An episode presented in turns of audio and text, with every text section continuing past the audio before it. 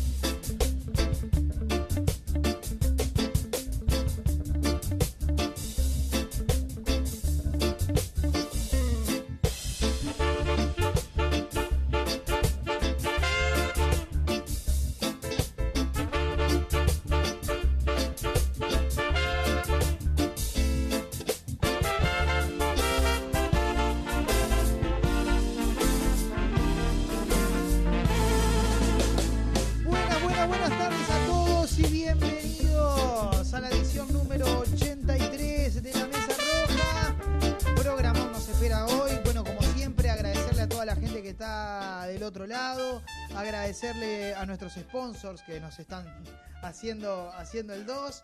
Agradecerle obviamente a toda la gente del Puente FM 103.3 por donde nos pueden escuchar. También por la aplicación Radios.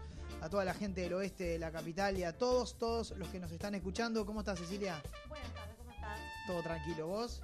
Bien, todo tranquilo acá, esperando una transmisión preciosa. Hoy va a estar, bueno, hoy tenemos de todo. Hoy tenemos un programón. Tenemos un programón, tenemos Gonzalo, que hoy no va a estar al aire, pero sí va a estar con su columna. También tenemos. Le mandamos un abrazo grande. Le mandamos un abrazo.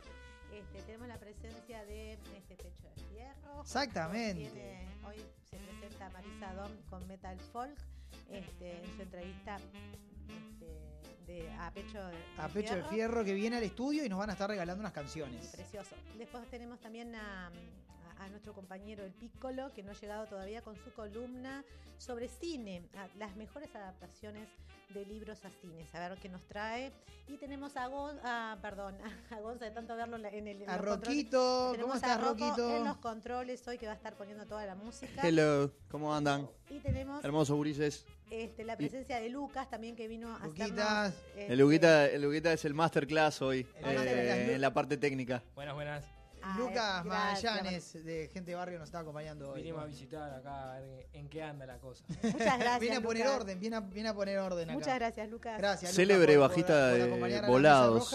Hoy también tenemos la entrevista central con Pablo Zaracho, representante de la UMRA, eh, representante de Canelones. Vamos a estar hablando acerca del conflicto que se está desarrollando en el marco de los consejos de salario, que bueno, como todos los años traen cola. Así que bueno, vamos a estar hablando con eh, Pablo al respecto. Hoy vamos a decirle a la gente que fue sin querer, pero nos quedó un programa metalero, metalúrgico. ¿no? O sea, viene Pecho de Fierro y tenemos a, la gente del UNRWA. Eh, estamos... Eh, ni que lo hubiésemos, que lo hubiésamos planeado con meses de A ver.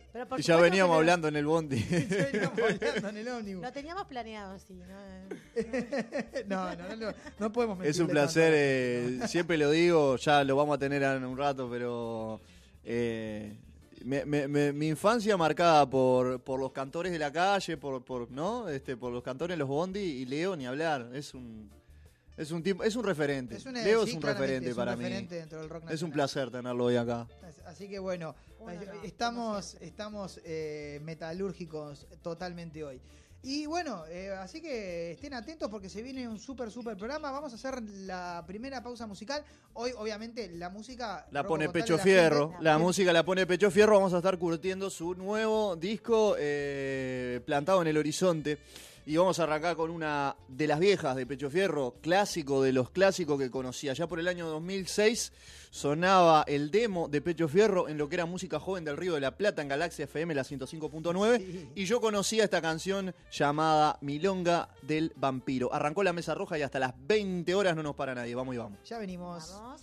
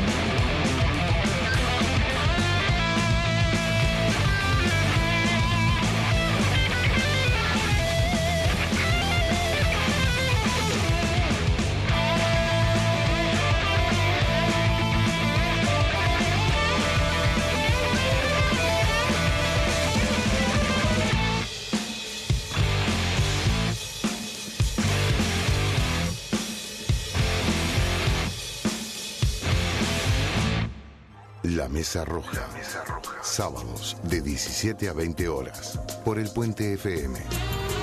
103.3. El Puente FM 103.3. Dale. Así lo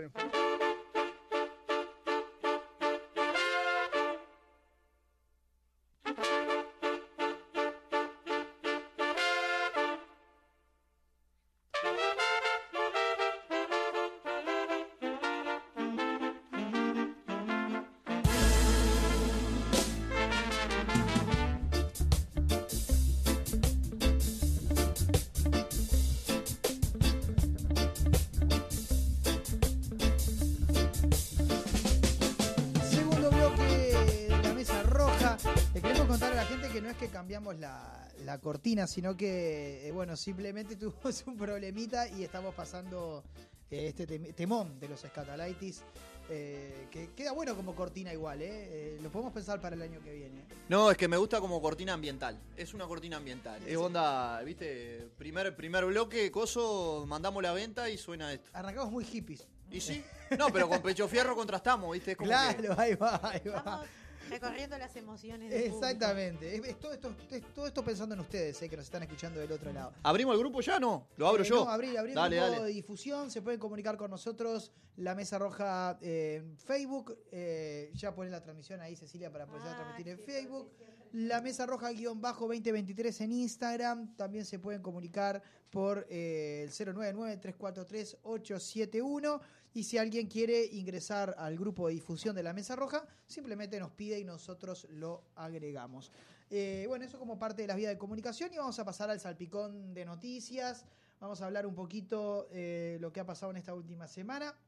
Comentarles, bueno, que Mario Vergara va a ser candidato por convocatoria serenista.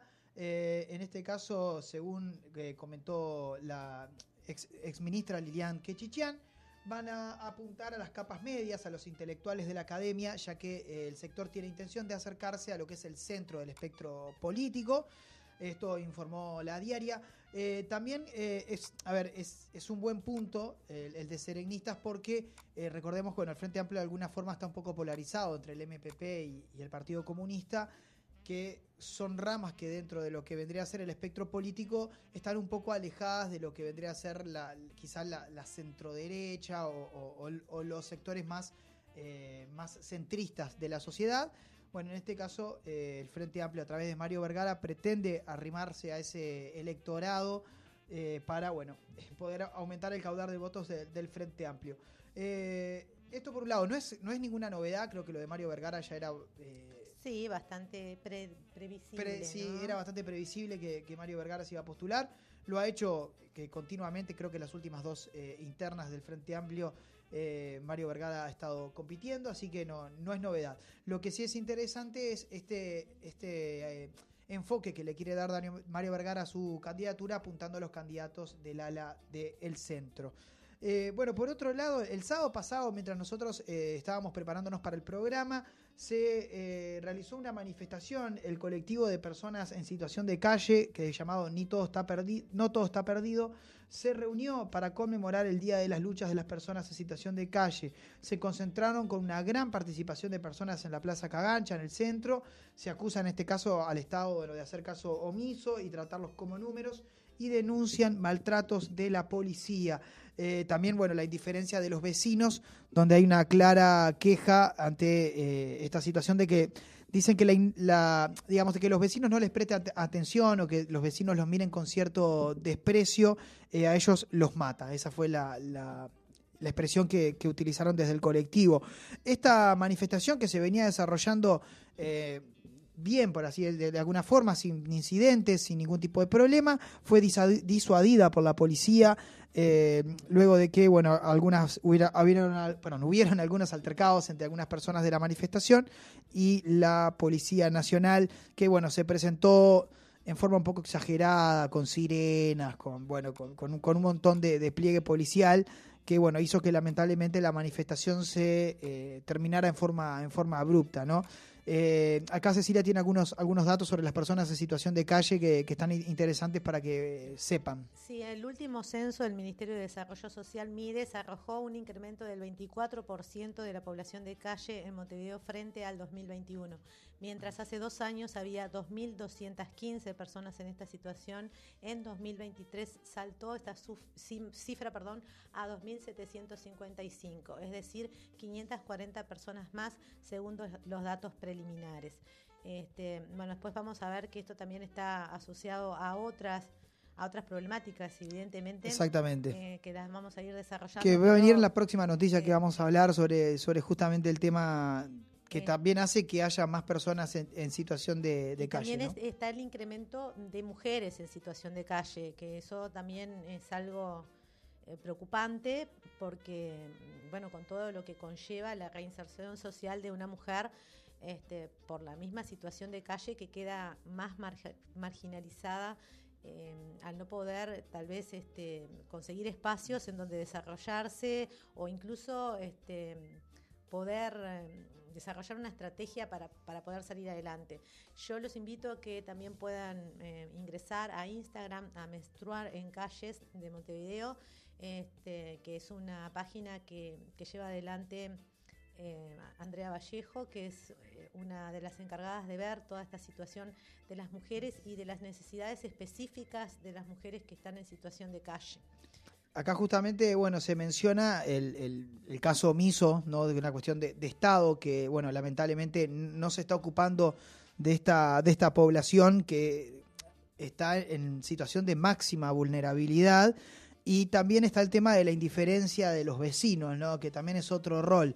No solo se sienten eh, solos porque el Estado no está presente con políticas que puedan brindarles una mejor calidad de vida, sino que también las personas con las que frecuentan o los vecinos con los que se encuentran allí, eh, hay una indiferencia casi, casi absoluta y me atrevería a decir casi maltrato.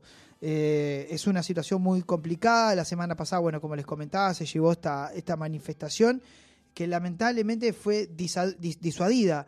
La, respuesta del Estado en este caso fue eh, la, violencia.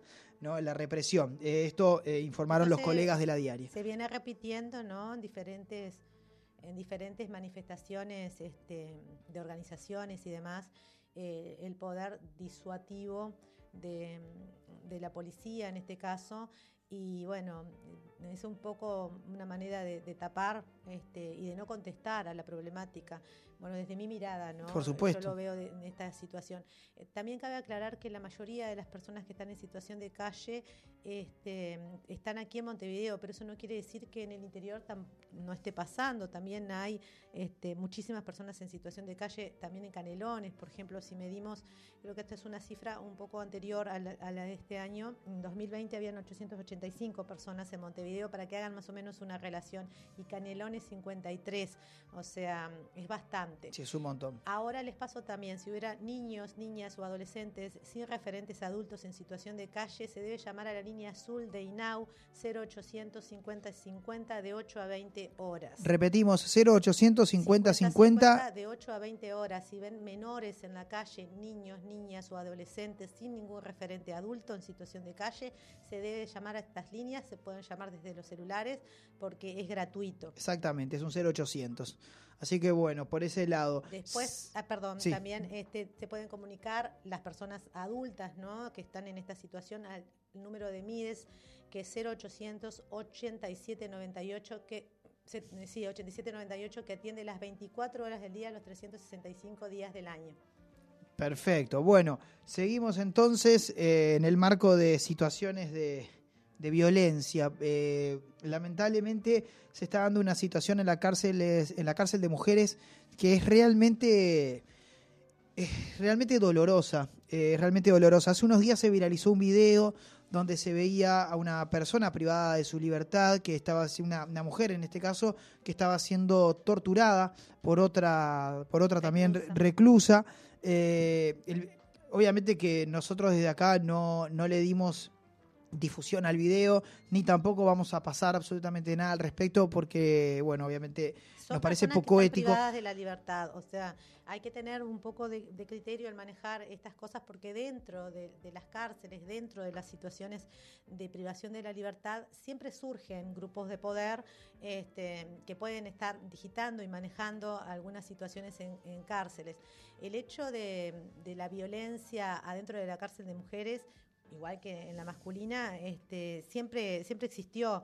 Lo que pasa que ahora también al poder eh, tener acceso porque tienen este, dispositivos móviles, se pueden grabar, se pueden ver situaciones de, de, de violencia, de violencia física hacia en este caso. nuevas ¿no? presas, por ejemplo, de presas más antiguas, que, que tengan de alguna manera el control de alguna parte de la cárcel y bueno, a una persona que es primaria en el delito, eh, seguramente le puede pasar que no sepa cómo manejar la situación y bueno, caiga, como le pasó hasta a esta reclusa, en una situación de, este, De extrema vulnerabilidad. extrema vulnerabilidad y bueno, donde fue atacada directamente. Sí, sí, tremendo. Y, Ahora, bueno, Vamos a ahondar un poquito, un poquito en esta situación. Eh, esto lo tituló el diario El Observador, sí, pero eh, luego en su columna llamada La Tapadita en Radio M24, eh, le mandamos un saludo a los colegas de M24, el periodista Eduardo Preve en su columna habló sobre este tema. Y nos dio algunos datos bastante interesantes. Yo primero voy a comentar algunos datos específicos que son de la cárcel de mujeres y voy a hablar de la, de la situación y luego le voy a dar paso a Cecilia para que cuente algunos otros datos más con respecto a esta, a esta situación de, de violencia eh, extrema que se lleva a cabo, ¿verdad? Eh, Acaban de llegar al piso Pierre y Marisa. Hola, bienvenidos. ¿Cómo están, chiquilines? tardes, ¿Cómo están? Vayan poniéndose, vayan poniéndose cómodos. Las diferentes capas de ropa que tenemos que ponernos por el frío. Está bravo el frío, pero bueno, acá estamos. La mesa roja eh, no duerme, eh, se abriga. Se abriga y sale a la calle. Bueno, eh, seguimos con, con esta situación. Eh, 8 de cada 10 mujeres que están en situación de cárcel tienen menos de 38 años. Y ese es un dato. Y hay otro dato que aumentó un 40% a la situación de personas en situación de calle y en su mayoría son ex reclusos. Perdón. Hay tres reclusas en la cárcel de mujeres que vendrían a ser los brazos gordos, como se les suele ll- llamar en la, en la jerga carcelaria. Bien, que además tienen a otras personas que trabajan para ellas. En este caso, estas tres personas manejan la distribución de drogas y la comunicación. ¿Qué pasa dentro de las cárceles? El 60% de las mujeres que están en situación de cárcel son consumidoras, es decir, tienen problemas de adicción, y 9 de cada 10 tienen hijos. Entonces, ¿qué pasa con esta situación? Pasa que, en este caso, las personas, en estas, estas personas que vienen a ser los brazos gordos, son los que les terminan dando la posibilidad, por ejemplo, que son los que distribuyen las drogas dentro de las cárceles, y a su vez le dan minutos de teléfono a las restantes reclusas para que puedan comunicarse con sus hijos, obviamente, a la cual evidentemente acceden. Luego, estas personas cobran por este servicio y cuando no les pueden pagar, se suscitan estas situaciones de violencia. Le voy a pedir un segundo que voy a, to- voy a, a toser. Bueno, mientras, mientras Martín se recupera de una tos imprevista, este, Me vino como una ¿querés picazón en la pase los garganta. datos? Dale agua a ese muchacho, por favor. Me estoy ahogando. No, eh, en este caso, bueno, entregan celulares y drogas. Bien, hablábamos que generan deudas, ¿sí? Y denuncian, en este caso, que eh, eh, denuncian que la persona que fue agredida, la persona del video que fue agredida, además, tenía vigilancia por parte de la policía. Lo cual, lo que vemos acá es que evidentemente estas personas tienen un control muy fuerte sobre, no solo sobre la población carcelaria, sino también sobre los policías que se encuentran dentro de la cárcel. ¿sí? Eh, a la persona que estaba siendo maltratada, bueno, le tatuaron eh, la sigla de la persona a la cual le debía el dinero, le estaba reclamando 30 mil pesos. Básicamente lo que hacen es extorsionar a las personas, a familiares que se encuentran fuera de la cárcel para que le depositen ese, ese dinero en una tarjeta Mi Dinero o una tarjeta Prex bien, eh, para, bueno, para cobrarse, bien, o sea que las personas que están dentro de la cárcel, que manejan las cárceles, también tienen por fuera del circuito, o sea, fuera de la cárcel, otras personas que también cumplen funciones para ellos, ¿sí? El 8 de agosto de este, de, de este año, ¿no? dos reclusas de la unidad 5, conocida como la cárcel de mujeres, denunciaron haber sido agredidas en el quinto piso de la cárcel. Una de los denunciantes además aseguró a los guardias de la unidad que la intentaron violar con un objeto, según informaron desde el Ministerio de Interior. Exactamente. Al. Exactamente. Para Esa es la, la esa es gravedad el- de la violencia que hay dentro de la cárcel de mujeres. No, este y, si escuchan el, el audio es desgarrador. Es, re- es realmente desgarrador la persona pidiendo por favor que no que no la maltraten más, que no le peguen más, o sea, que no, no, no, no vivir más esa, esa situación. Eh, bueno, vamos a ver cómo, cómo, sigue, cómo sigue este tema, ¿no? Porque evidentemente esto se enmarca dentro de un problema grande que existe dentro de las cárceles. Yo particularmente desconocía que las cárceles de mujeres existían este tipo de situaciones. Creo que eh, las sentía más vinculadas a las cárceles masculinas, pero evidentemente, evidentemente hay tres personas que están controlando el tráfico de droga, la comunicación que tienen las reclusas con su familia y evidentemente esto está siendo apadrinado por eh, las autoridades policiales que no toman acciones específicas contra esta persona, porque si la persona que está siendo maltratada tenía vigilancia por parte de la policía, hay, evidentemente hay una persona, hay un policía que está permitiendo que esta otra persona ingrese al módulo para poder torturarla y maltratarla y reclamarle los 30 mil pesos que eh, le estaban pidiendo, ¿no? Se viralizaron otros audios donde esta persona también le mandaba audios, por ejemplo, al, esposo de esta, de esta persona, pidiéndole el dinero, diciéndole frases del estilo, yo la cuidé, yo dejé que no le pasara nada, bueno, ahora vos tenés que responder, deposita, depositame de a mil pesos si no me podés pagar. Eh, gravísimo, es realmente, realmente gravísimo. Y bueno, esperemos que esto se empiecen a tomar cartas en el asunto. Como decía Cecilia, la persona fue torturada, fue violada, ¿sí? No vamos a, a explicar, sé qué fue lo que pasó, pero no, no, totalmente innecesario. No, totalmente No, no, no. innecesario ahondar, ahondar en, en- en cuestiones A veces es, es un, morbosas. un, un- un poco co- como que les acabo de decir lo que más o menos le pasó, porque también es importante también desmitificar el hecho de que solo los hombres torturan y tienen este tipo de cosas. La cárcel de mujeres históricamente Sí. ha tenido esta, esta cuestión de que si entras a cárcel y sos primaria, o sea que es la primera vez que cometes un delito, necesitas como una madrina, una cosa así que te proteja.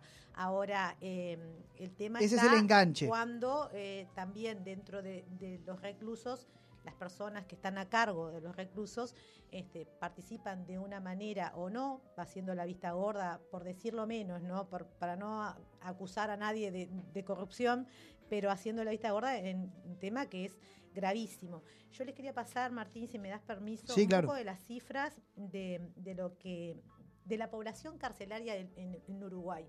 Este, estos datos han salido en diferentes portales del mundo porque Uruguay se posiciona como el país número uno en la cantidad de reclusos que hay. O sea, Uruguay es el país con más presos de América Latina, el décimo en el mundo. O sea, estamos alrededor, en estos son Claro, per eh, cápita. Más o menos los números, sin, sin ver los que han ingresado últimamente, más o menos de junio del 2023, son 14.965 reclusos, de los cuales son 1.110 femeninas, este, el resto son hombres, hay 28 personas trans mujeres y 9 este, personas trans hombres. Este, los datos son de que cada, de cada 10 personas que están en libertad, o sea, de cada 10 personas uruguayas, 4 está privada de la libertad. No, de cada mil. Cuatro de, De cada mil, perdón. Puse un, un cero solo, perdón Martín, gracias por No, no, está bien, está bien. De cuatro de cada mil personas están privadas de la libertad. La tasa de encarcelamiento en Uruguay es de 408% por cada 100.000 habitantes. O sea, el país, Es un montón. el diario El País de España, que lo hace titular, y dice, Uruguay triplifica su cantidad de presos en 20 años. Este, y vuelve a repetir esta cifra, 4 de cada mil. Y también menciona que hay 26 centros penitenciarios en Uruguay, uno que está en construcción ahora Sí, en, correcto. en Punta de Rieles, que va a considerar sí tener un módulo para las personas trans, que en este momento están, este, los 28 trans mujeres están en cárcel de mujeres, por supuesto. El 75% de la población carcelaria en el Uruguay son hombres menores de 35 años. El 80% de los reclusos tienen problemas de adicción. El 53,5% de los procesados en el año 2022 son analfabetos. Hay 15.000 personas cumpliendo condenas alternativas a la prisión, como prisión domiciliaria o demás, y solo hay 86 oficiales para controlar a estas 15.000 personas que están este, con otro tipo de procesos que no es o ya Que no es específicamente la, reclusión la dentro de un centro y carcelario. Después se pasa porque no corre riesgos de, de- de fuga o de volver a cometer otro delito, pero solamente hay un vehículo para, para que estos 86 oficiales puedan controlar a estas 15.000 personas que tienen condena. No, lo que a mí me llama la atención es el dato de que tenemos más cárceles, tenemos más gente en situación de cárcel y la seguridad es cada vez peor. Creo que Ajá. la visión punitiva de, de- de la inseguridad, eh, al menos en Uruguay, fracasó. No sé si... Y en cuanto a, lo que es este la, la cárcel de mujeres, el 60% de las reclusas son adictas, este, presentan problemas de adicción, 9 de cada 10 son mamás. El 9% este, ha crecido desde el 2020 al 2021, ya había crecido el 9% este, la población en cárcel de mujeres. Esto también se, se puede trasladar a que, hay que existen 2.500 niños que tienen a su mamá en prisión en el Uruguay. El 30% este, se incrementó. Ay, perdón, se me.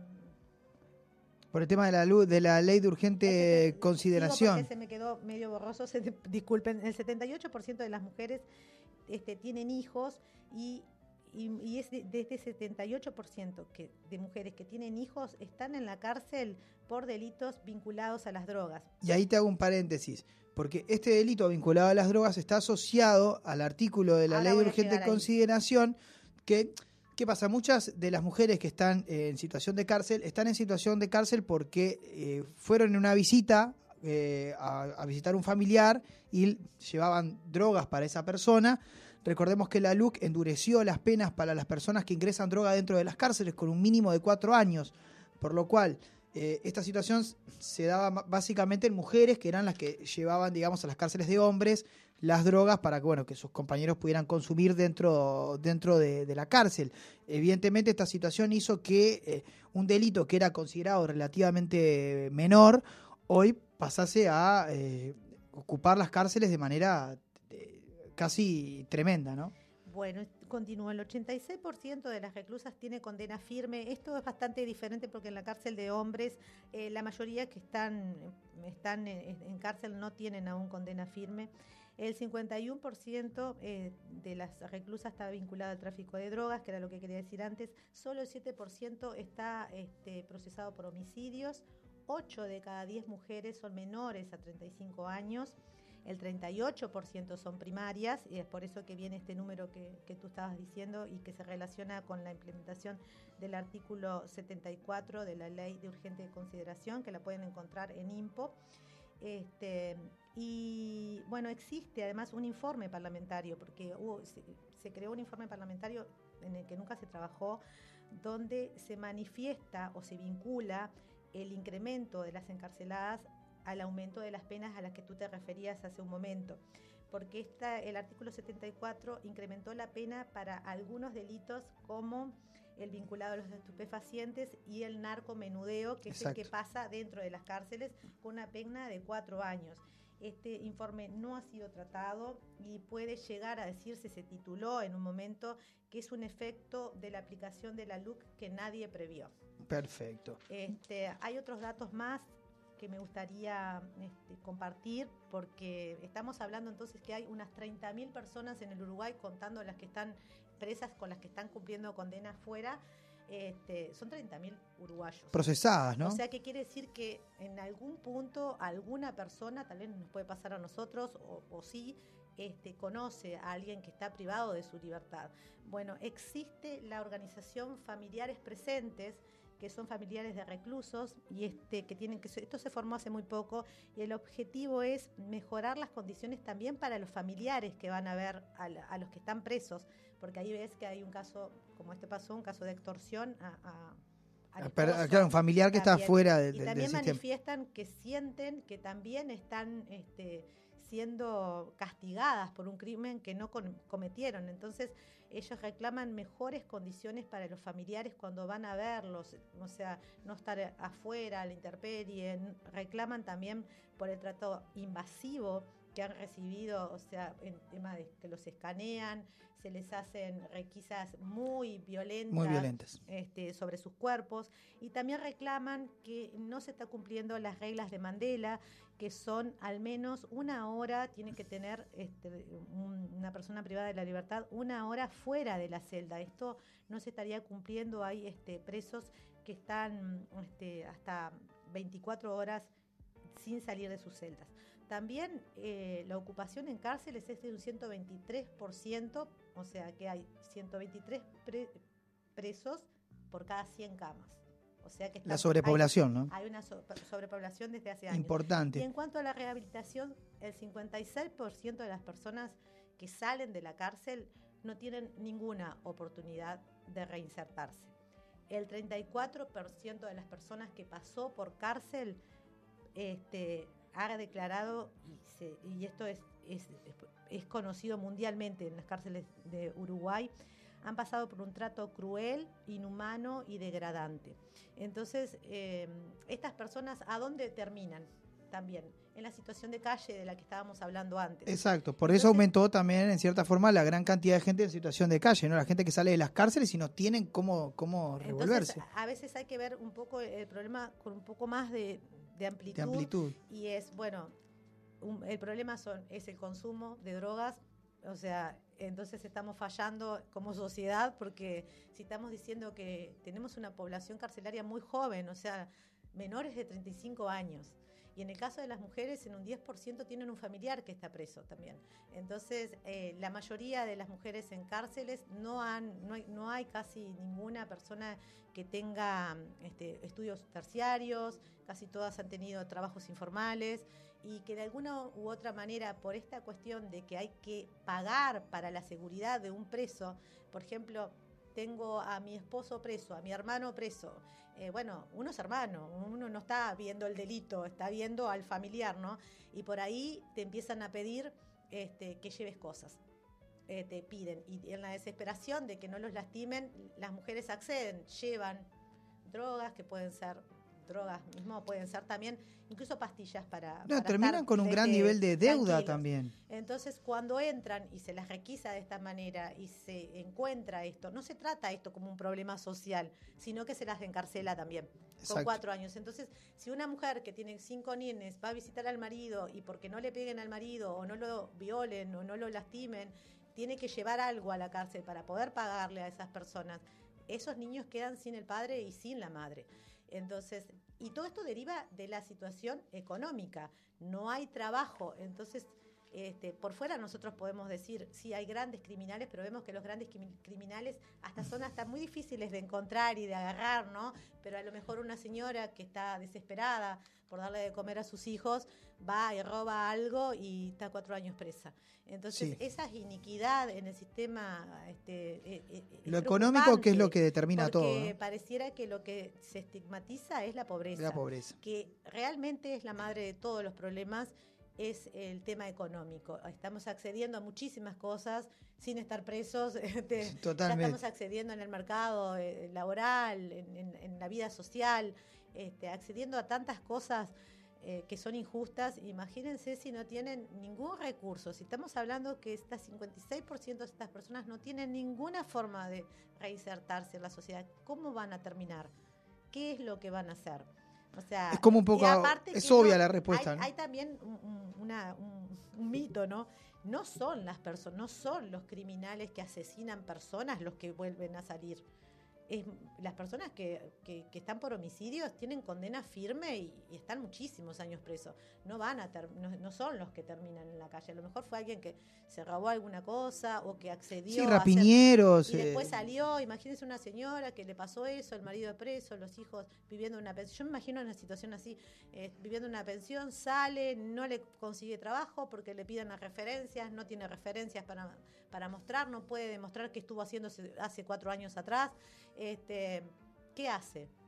Le recomendamos también que ingresen en Facebook, está la página, eh, está el grupo FanPress, eh, familiares de, de- de personas en situación de cárcel, presidido por, por Estela Maris. Es una gran referente con respecto, con respecto a estos temas. Ahí se van a estar enterando de todas las situaciones que pasan. Si, por ejemplo, eh, fallece algún privado de la libertad, si hay alguien internado, si, bueno, cualquier de este tipo de situaciones, eh, FanPress, bueno, en este caso a Estela Maris le llega toda la información de primera mano y van a poder eh, chequearlo. Pero bueno, muy importante e interesante este, Por lo este menos análisis. Queríamos que Pasamos. tener un- una, una idea en números, en porcentaje, porque también recuerden que no son porcentajes, son personas. Son personas, Este, claramente. Pero eh, para que se visualice de que realmente estamos en- ante una problemática muy grave, porque estamos hablando de más de 30.000 uruguayos con, Con este problema. con este problema. Bueno, arrancamos entonces un, eh, complicado, ¿no? La situación de gente en situación de calle, bueno, ahora un poco las cárceles. Vamos a pasar ahora a tema narcotráfico y vamos a hacer un fe de ratas. Porque yo la semana pasada cometí eh, la equivocación de decir que eh, el, el narco que había sido detenido en Bolivia era el número 3 de Marcet, pero no. ¿Qué número Sí, había sido detenido, pero yo lo confundí porque era otro narco uruguayo, era otro. Eh, había más de uno. eh, que- que es impresionante, hay narcos uruguayos por todos lados. Eh, detenido en Bolivia, en este caso, bueno, lo habíamos conversado un poco la semana pasada, ¿no? Apoyaba al Partido Nacional, a Laura Raffo, se definía como católico conservador. También, bueno, estaba a favor de lo que de las políticas de Milei y de Bukele. Y les voy a decir el nombre y es- son esas cosas que parece que fueran ironías. Julio Dil Barrios. Dil, Dil. No entiendo. Si le agregamos un, un ER, dealer. Julio, Julio, ahí va, Julio Deal. Julio Ah. No comprendí el inglés, Martín, sabes que soy muy limitada en ese aspecto. Julio Dealer, eh, que veamos sus publicaciones en las redes sociales y parecía Eh, ¿Cómo se llama? de, de discador. Como eh, ay, no me sale el nombre. Paréntesis. Paréntesis, er, ahí va. Dil, O sea, er. nació, nació para eso. Eh, ¿no? O sea, estaba destinado. claro. Estaba El destinado. mismo nombre ya. Eh, a, a veces pasan esas cosas, que los nombres como, como Sí. nubes cisneros, por ejemplo. Nubel, claro. Nubel, y te dedicas a la meteorología, es como algo raro. Sí, sí, sí. Bueno, Ojo, padres, los nombres que ponen. Julio Dil tiene cuatro antecedentes en el país y no cuenta con requisitoria en, e- en este momento. Fue imputado en Bolivia por organización criminal, asociación delictuosa, atentado contra los miembros de organismos de seguridad del Estado, falsedad ideológica, uso de instrumento falsificado. La sentencia fue compartida en Twitter por el ministro de Gobierno boliviano Eduardo del Castillo, sí, en este caso ¿Por qué por eh, no- no? no- noticia vinculada al diario al- vinculado al diario El Observador. Bueno, Pero queríamos hacer esa aclaración. últimamente creo que la política eh, se maneja por el Twitter. Sí. O sea, Va, va- va a ser este, solo para X. políticos. O sea, sí, eh, ahora en X, adelante. bueno, ahora no más Twitter, ahora es X. Ah, claro, ahora no es cierto, X. no más. Twitter, ahora es X. Es la, red social cambió. X, eh, Julio Dil, no sé, todo parece medio como muy Me- medio pintoresco, raro, ¿no? Sí. Tipo, por no decir eh, por no decir algo que capaz que no se puede decir en radio, digamos pintoresco. Claro, mínimo pintoresco, mínimo sí. pintoresco. Bueno, la semana pasada eh, paro hubo se concretó el paro parcial, eh, paro nacional parcial que realizó el PIT-CNT, se concentró frente al Ministerio de Economía con el eslogan contra el modelo de la desigualdad. Marcelo Abdala habló sobre la rendición, eh, sobre la reducción de la jornada laboral, proyecto con el cual ya hemos estado hablando de llevar a cuatro horas la jornada laboral. Hermoso. Sería, sería ideal. es, y es algo que se está discutiendo Sí, a nivel sí. mundial. A nivel mundial, sí, sí. Ya Suecia ha tenido sus experimentos en algunas pre- empresas, en algunas ciudades, y el experimento ha sido exitoso. O sea, se ha comprobado que las personas producen mejor, Es más como y la mejor, educación en Finlandia, ¿no? O eh, sea, eh, más o menos ese estilo. como que tiene más resultado, poco horario, sin deberes.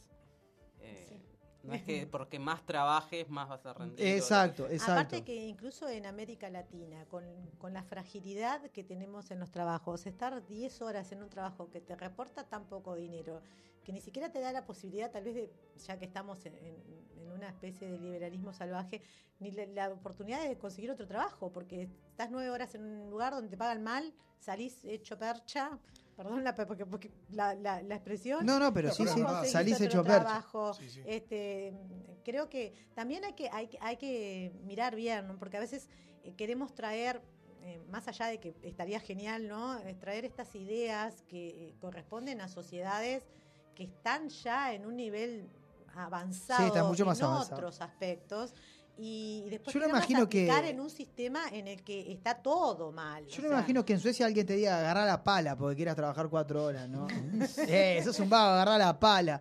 Ese concepto. Hoy, hoy publiqué algo en mis redes sociales con respecto a ese concepto, ¿no? De, de- de que si no es sufrido, la pala. si no es sufrimiento, si el trabajo no es sufrimiento, no, no, no pasás mal, es como que si no fuera trabajo. Lo hablamos con Rocco Mm. hoy, ¿no? Eh, Es todo lo contrario, no es- debería ser todo lo no contrario. debería ser tortuoso el trabajo, al contrario, debe ser una actividad agradable. La vida debería ser agradable para todos, no, no necesariamente hay que pasar mal para, para sentir que... te está escuchando. ¡Agarró la pala! Agarré la pala. ¡Pala! Estás loco, no, no, tremendo. Bueno, esto eh, informaron los compañeros de, de la diaria. Eh, bueno, vamos a pasar a otra noticia. Eh, adjudicación bastante extraña a una empresa. eh, bien, tenemos 10. A una empresa. eh, raro, pero lo, lo van a entender ahora. Senadores del MPP denuncian que el Ministerio del Interior busca forzar una adjudicación ilegal a una empresa para la compra de un, de un sistema migratorio. Vamos a aclararle a la gente. Lo que es el sistema migratorio incluye la seguridad, es la seguridad en aeropuertos, puertos y fronteras. Bien, se hizo una licitación para traer empresas que se ocupen de la seguridad de los aeropuertos, de las fronteras y de los puertos de los, del Uruguay en este caso. Bien, esta, esta cuestión que ya fue- se llevó a cabo en el año 2022 fue observada por el Tribunal de, lo de- por el, perdón, por el Tribunal de Cuentas, bien, por no haber cumplido con las condiciones del pliego. Y esto puede implicar un nuevo juicio contra el Estado uruguayo. Bien, y ahora les voy a pasar a explicar por qué las empresas que no ganaron el- que no ganaron la licitación podrían accionar de forma legal contra el Estado uruguayo por haberla adjudicado a esta empresa en situaciones un poco extrañas. Los senadores presentaron un pedido de informes al Ministerio del Interior luego de que la licitación fue adjudicada a la empresa Veridos México, a pesar de haber sido observada desde el Tribunal de Cuentas. La licitación tuvo lugar en julio del 2022 y en esta licitación se presentaron tres empresas, Dofiway y eh, perdón, Dofiway, Veridos México y Bilango. En este caso, Bilango y Dofiway tenían como promesa asociarse en un consorcio. Bien. Y Veridos México, que tenía también la promesa de asociarse con un consorcio llamado Veridos, eh, perdón, Veridos GmbH, o sea que vendría a ser de la misma, de la misma empresa. Tras el otorgamiento a Veridos por 10 años renovables, ¿sí? fue el otorgamiento que se le dio a la licitación, el 23 de enero, Defiway y Bilango, es decir, las empresas que perdieron la licitación, pidieron la descalificación de Veridos México, dado que, entre otras cosas, no se había adjuntado en su presentación la garantía de mantenimiento de la oferta por 200 mil dólares. Según el senador Carrera, Veridos eh, hizo el depósito en la apertura de los sobres, o sea, antes de la apertura, perdón, después de la apertura de los sobres. Se supone que la tendrían que haber presentado, en, el, digamos, antes, pero bueno, se abrieron los sobres, ganó la licitación y después Veridos puso la plata. Bien, para que tengan un, un poco una idea. Quedamos los dos con- ¿eh? ¿Qué pasó, no? pasó? ¿Qué pasó? ¿Qué pasó? Se cri- critica, bueno, que el Ministerio del Interior hizo caso omiso de las observaciones del Tribunal de Cuentas a la hora de la licitación, sí que a las 10 de la mañana de ese día no estaba acreditado en la cuenta del Ministerio del Interior. Según búsqueda, que habló con fuentes del Ministerio del Interior, dijeron, lo que ocurrió es que al momento de la apertura de las ofertas, dicho importe aún no se había acreditado en la cuenta del Ministerio, pero el pliego no exigía la acreditación efectiva en la cuenta del Ministerio, sino que la transferencia fue realizada con anterioridad al acto de apertura y su acreditación mediante el comprobante respectivo. Ambos extremos fueron cumplidos por el oferente. O sea que, básicamente, lo que dice el Ministerio del Interior fue que se hizo la transferencia, que bueno, que quizá hubo algún problema, y después presentaron el comprobante después que se abrió el pliego. Y la plata apareció después. O sea que eh, esto también informó la diaria. Bueno, vamos a ver cómo sigue, porque hay un pedido de informes y las empresas tanto de Fiway como Bilango, que fueron las que eh, perdieron la licitación, podrían, basándose en esta, en esta cuestión que dicen los senadores de- del MPP, realizarle un juicio al Estado, ¿no? Que recordemos que los juicios al Estado eh, suelen ser bastante, bastante caros. Así que, bueno, vamos a ver qué, qué- qué pasa con eso. Bueno, se terminó, dijo el presidente. Se terminó, terminó la- se la terminó, se terminó la crisis hídrica. Lo dijo el presidente. Se dijo el presidente, se terminó, se terminó la crisis hídrica y señaló que la calidad que de ir, la- Martín. ¿Eh? Dijiste, se terminó, estábamos Claro, yendo. Ya está, nos vamos, nos vamos. Se terminó la crisis hídrica y señaló que la calidad del agua es muy buena. Es muy bueno, dijo. Mira. Manifestó que se invirtieron 70 millones de dólares en la crisis hídrica y según un informe de presidencia, las reservas de Paso Severino, esto fue el día jueves, se encontraban en 36 millones 609 mil 653 metros cúbicos y los valores de cloruro y sodio de las muestras tomadas de las líneas de bombeo 4, 5 y 6 estuvieron por debajo de lo establecido en el decreto encar- eh, encargado de regular la calidad del agua. El martes, que fue el día de la presentación del informe, el presidente dijo que quedó conforme con el manejo de la emergencia hídrica. Desde el punto de vista técnico, hicimos todo lo posible, titularon los eh, colegas de la diaria. Eh, yo la verdad que probamos el agua ayer y no estaba. No, estaba no. pronta. No sé ustedes. no la probé todavía. No, no la prueben, no. Nosotros- no está pronta. ¿Se terminó o no se terminó, Pierre? A veces. Yo he probado agua de la canilla, la verdad es que entiendo todo esto. Yo nunca, el sabor raro nunca se lo sentí, pero me parece que tengo algo yo en la lengua. Me parece que no es un problema de sí, me voy a analizar yo Las la lengua. papilas gustativas. Sí, sí, sí. Así que no, no me doy cuenta, pero, pero Bueno, el- es muy buena. ya está. Se terminó la crisis y a partir de hoy, a partir del día de la ¿Podemos fecha, agua? el agua pasa a precio normal. Recordemos que hubo una exoneración de los impuestos para eh, que el agua, bueno, saliera a 89 pesos, que era 85, 89 pesos costaba el, bidón. Bueno, ahora va, va a el agua pasar. embotellada. Sí, sí, el agua embotellada va a pasar a precio normal, 120, 100, Les 115 pesos recordamos como que antes. pueden encontrar la entrevista de, de la diputada de, la- de Lilian Galán. de Lilian Galán, que allí pueden también, o la pueden googlear y, y buscar de cómo es que este, estos millones a veces que, de que se hablan, de cómo, de cómo migran y cómo se justifican a veces estas millonarias cosas que todos sabemos, el esfuerzo inmenso que tuvo que hacer OCE para enfrentar la crisis hídrica con, con poco personal, Sí, sí. trabajando en nivel de agotamiento físico. También recomendamos la entrevista eh, a Federico Kramerman, que hablaba justamente de la situación de los empleados de, de Porque OCE, a ¿no? veces, este, bueno, cuando vemos la vemos así, bueno, se invirtió 70, estoy acá tal vez en un lugar, miro la tele y veo al presidente, gastamos 70 millones de dólares y se resolvió la crisis hídrica. Bueno, no se resolvió nada porque el agua está contaminada, tiene un- una bacteria, algo así que con la sal no se va. Teatrolimetano, Ay, sí, talimetano. ya no, no le quiero ni no lo puedo nombre, pronunciar. Era perdón. Tano, Pero- es lo importante Algo que era Que Tano. quede claro Era que el agua Thanos, no era es Thanos. potable. Ya, ya va a venir la columna geek. Ya va a venir la columna geek. Están ahí, Bueno, saben que tenemos la columna geek suspendida seguimos- hace un tiempo. Sí. Seguimos con OCE. Eh, OCE adjudicó el proyecto Arasatí y esto, bueno, va a traer cola. Eh, el proyecto Arasatí al consorcio Aguas de Montevideo, que está llevado a cargo por las empresas Berkeley SA, SACEM SA, Ciemsa y FAST, informó la vicepresidenta de OCE, Susana la Susana Montaner. Eh, bueno, según esta, eh, tendrá un costo de 660 millones de, de dólares para OCE al final de los 17 años y medio de concesión. Según Ortuño, que es el representante del Frente Amplio en el directorio de OCE, cuestionó el proyecto y el monto final anunciado por la presidenta de OCE. Dijo Ortuño, el gobierno decide hacer Arasatí con gestión privada, 300 millones de dólares más cara que la gestión de OCE. Recordemos que Ortuño ya lo había dicho acá en la, Mesa Roja. Además, la crisis hídrica demostró la necesidad de obras para embalsar el agua dulce, que eh, nos faltó en este caso por la represa de Casupazo, el bueno, el tema de los diques. Y también Eduardo Preve, el periodista de M24, que fue el, el primero en, en- Sí. en tirar el proyecto en la red social X. eh, me gusta decir X. Este es- Es más corto. claro, es como que, ¿no? En primera instancia serían, eh, dijo que, bueno, el proyecto se había señalado que iba a salir 210 millones de dólares máximo. Eso fue lo que había declarado el gobierno previamente, ¿sí?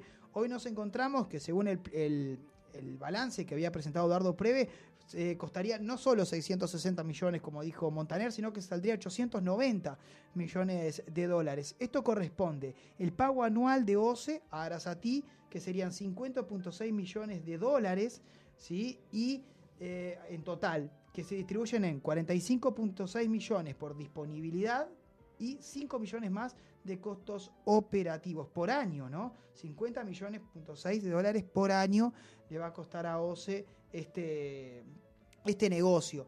Eh, el sindicato de OCE afirmó eh, varios problemas tiene el sindicato de OCE, no solo En este esto, momento sí. sino también eh, la criminalización de la protesta que realizaron justamente cuando se estaba eh, negociando esta cuestión con Arasatí.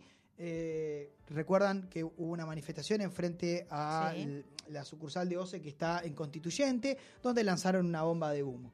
Bueno, en este caso, Federico Kramerman, que lo vamos a, a tratar de contactarlo porque es un- Nuevamente. es nuevamente porque es un tema muy muy importante. ¿sí? Los dirigentes eh, reclamaban en fiscalía, dijo Kramerman, mientras el directorio de la empresa anunciaba la adjudicación de la licitación del proyecto Arasatí.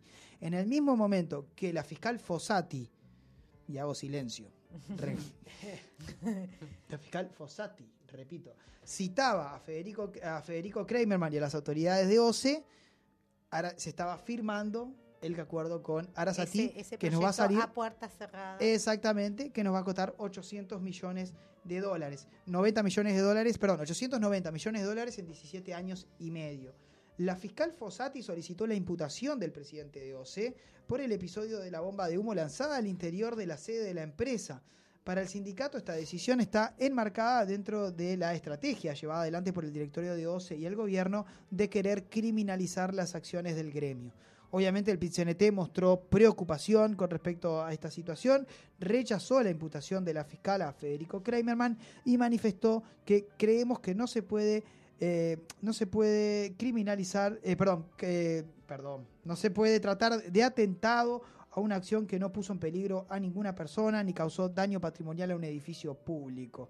Eh, bueno, varios temas con respecto a OCE, ¿no? Primero este proyecto que eh, se dice que va a ser por un importe, terminó siendo muchísimo más caro por muchísimos años, o sea, son 17 años y medio que vamos a tener la concesión, y que según la oposición y el sindicato no resolvería el tema del agua potable. Es decir, que si mañana volvemos a tener una sequía de las mismas características que tuvimos hoy, pasaría exactamente lo mismo. Eh, es un tema muy complicado. Y Tendríamos bueno, que algún día entrevistar a Fossati, ¿no? qué personaje, ¿eh? Qué personaje la fiscal Fossati. No lo podemos. Yo quisiera decir tantas cosas que no puedo decir, pero, pero, no se puede. yo No, no querés puedo que te va a llegar una carta con documento. como Me va a llegar una carta de documento, no tengo ningún problema ni a declarar. Bueno, nos queda poquito y nada, nos queda poquito. Estamos en las seis, eh, bueno, eh, me he hecho algo este, muy ¿Qué nos rápido, quedó? que es, este, bueno, se, cumpli- se cumplieron 20 a- 29 años de los asesinatos del hospital Filtro este jueves 24 de agosto. Jóvenes y no tan jóvenes marcharon una vez más en reclamo de justicia y en denuncia de la responsabilidad del Estado. Este, la represión es la ley de los estados, mientras que la resistencia es el fuego de los pueblos, decían las pancartas que encabezaron las movilizaciones. También estas movilizaciones, me va a poner los lentes que no veo nada, como todos los años también participaron jóvenes vascos de la brigada de la organización internacionalista Azcapena, que llegaron desde Escalerría para mostrar su agradecimiento a la lucha del pueblo uruguayo que generó masivas manifestaciones solidarias por la causa de los precios políticos vascos. O sea que estamos a casi 30 años. El año que viene se van a cumplir 30 años de lo que pasó en el filtro. En el filtro. Estábamos hablando de los vascos con Martín cuando íbamos. Sí, es verdad. Bueno, con, con respecto a eso, Mis se, amigos. se ocupó el Miranda, eh, perdón, el Liceo Bausá. El fue- Bausá. El Bausá fue ocupado a mediados de la semana también en reclamos, viejos reclamos, ¿no? De un equipo multidisciplinario, de mayor presupuesto. Eh, bueno, esto obviamente se enmarca dentro de lo que es la reforma educativa y quiero comentar también que, bueno, lo que había dicho con respecto a OS, a OSA y demás, eh, en este caso eh, varias fuentes tenemos allí, eh, también lo dijeron los colegas de Subrayado, ¿sí? y los colegas también de la, de la diaria y, y creo que también Eduardo, no, Eduardo Preve no, está en casi todos lados, pero no está en este, es Eduardo Preve. Breve, excelente. Pe- Sí, gran periodista. Claro. Recomiendo mucho su columna en M24 llamada La Tapadita en el programa Nada que Perder. muy, muy interesante. Y por último, para cerrar, y vamos a la pausa, después ya tenemos la entrevista central. La decimos por arriba, ANCAP está realizando mantenimiento en la refinería de La Teja, los cuales llevarían 100 días eh, de resolverlos. Pero según el presidente de ANCAP, si continúan los paros del sindicato, que recordemos que está parando por el tema de la situación de las cementeras, eh, podrían llevar hasta 500 días y manifestó que cada día que la refinería eh, está parada cuenta, cuesta 800 mil dólares. Dice, no podemos tener relaciones laborales vinculadas al siglo XX, manifestó el presidente de ANCAP, que dijo además que se le terminó la espalda, ANCAP, que ya ANCAP no tiene más espalda, y está autorizada por el Poder Ejecutivo a pedir un préstamo de hasta 300 millones de dólares. Esto los colegas de Subrayado. Así que, bueno, tenemos más noticias, pero vamos a ir a la pausa porque tenemos la entrevista central con Pablo Saracho, dirigente de la UNRWA. Vamos a estar hablando de los consejos de salario y, bueno, y todos los conflictos relacionados a los metalúrgicos, al plástico, y etcétera, etcétera, etcétera. ¿Con qué nos vamos, Rocco, de la pausa? De Pecho Querido, eh, esperando que, que se vengan por acá por el estudio. Eh, le quería mandar un abrazo a Gonza, le quería mandar un abrazo a Michael y a, ay, a Adrián, que me saludó hace un ratito, que estaba escuchando la mesa. Vamos arriba, le mandamos una- un Eh, abrazo grande al Gonza también que está por ahí. Y hay gente comentando ahí, veo, eh, veo, aparte, gente que está poniendo. Ah, yo no miro las redes, a ver qué tenés ahí, Ceci. Un abrazo, Julito. Saluda a vos, Tincho, porque la voz de Ceci se me va. Eso iba a decir el Un abrazo grande a, a Julito, que siempre está ahí. Julio Bolso, ¿quién más? Haciendo el do. No, no, si finalizás se va a cerrar. Yo lo leo, yo lo leo acá. Dale, léeme ahí. Una pregunta, el centro SEDAI donde yo hacía manualidades ya fue ahora, tengo otro instituto en vista, primero de septiembre tengo una entrevista a ver si puedo empezar, Julio de Cadorna, le mandamos un abrazo adelante a Julito que siempre está ahí. Mieres le dio para atrás a la reducción de la jornada laboral ayer en polémica en el mar, en el bar. En el bar, en el mar. Vive en una piña debajo del mar. Bob Esponja. la reducción de la jornada laboral ayer en polémica del bar. Saludos Álvaro de Capurro, gracias Álvaro Saludos, por Alvarito. estar por estar ahí. Bueno, vamos a una pausa. No se vayan a, a- a los que están obviamente en 103.3, a los que están en radios, no se vayan, pero a los que están en Facebook tampoco, porque vamos a cerrar el vivo y volvemos con otro vivo luego de la pausa. Evidentemente. Nos vamos a la tanda. Yo solo quiero decir una cosita. Dos, Pierre. dos palabras nada más. Dígalo. Y ya me empiezo a poner cultural, ¿no? Me Porque, encanta, me eh, encanta. ¿no? Eh, que estuvimos hablando del tema de- del, del pueblo vasco eh, y que estuvimos agradeciendo también a la gente que está escuchando y que está participando. Dos palabras en vasco Me encanta. A ver. que significa muchas gracias.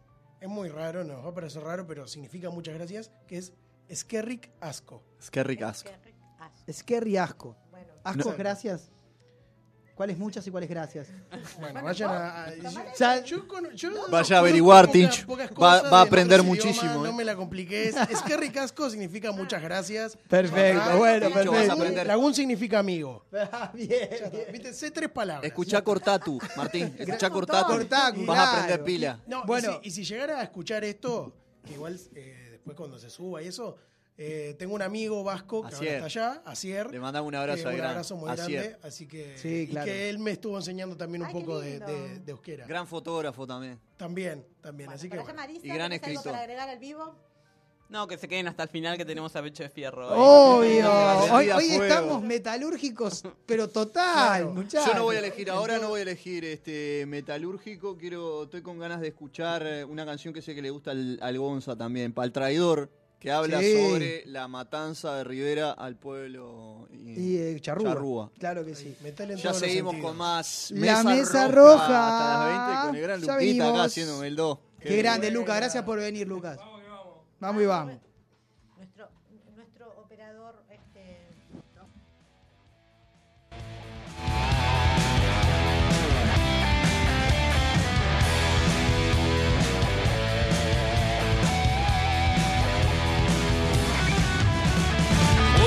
De rastrojos, de quebrantahuesos. Miércoles de cenizas para olvidar carnavales. Puente de rastrojos, me quieren llevar. Puente de rastrojos, me quieren cinchar.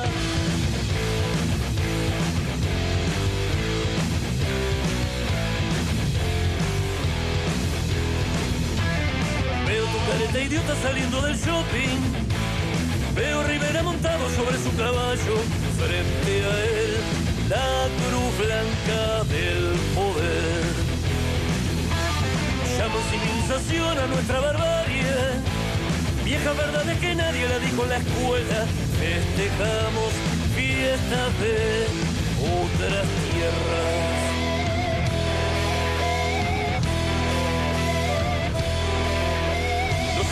Que mataste, Rivera, pelearon junto a Artigas. contra la gringada.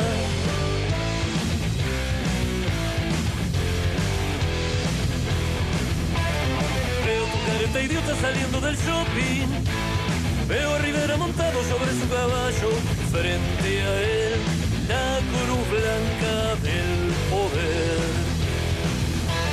Al extranjero nuestra tierra siempre barata. La con toda su mierdita de marca. Frívolas religiones, gringos dioses. Gringos dioses. Los indios que mataste, Rivera, pelearon junto a Artigas contra la gringada.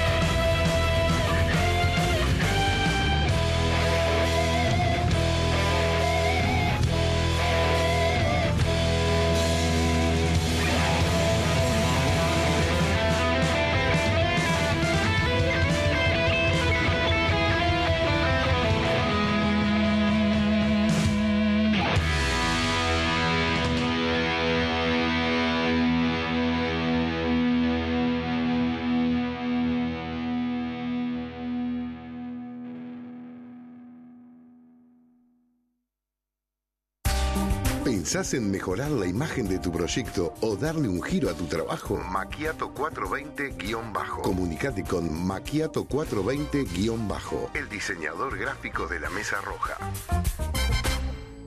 El bienestar de tu cuerpo, mente y espíritu está en Montevideo Zen, Centro de Masoterapia, masajes terapéuticos, estéticos y faciales.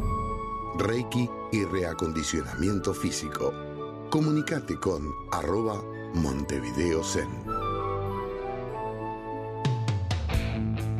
La sala del tiempo. La sala del tiempo. Sala de ensayos con excelente equipación y el mejor espacio. Sumate con tu banda a un proyecto que cuida tu bolsillo para que puedas cumplir tus sueños.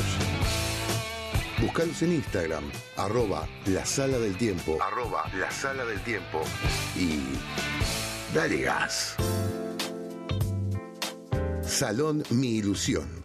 Kiosco, loterías y quinielas, recargas, alfajores, refrescos y la mejor atención.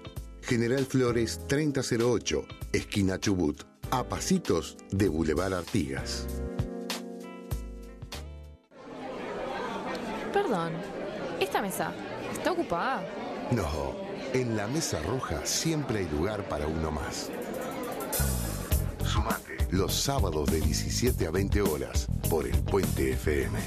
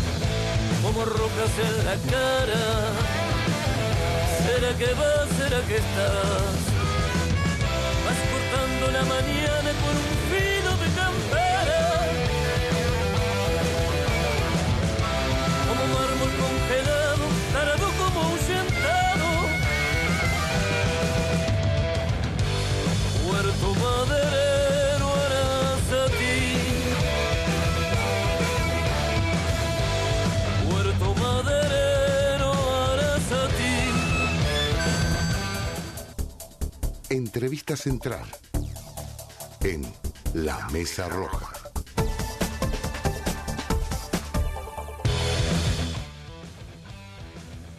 Bloque del tercer bloque de la Mesa Roja, entrevista central hoy.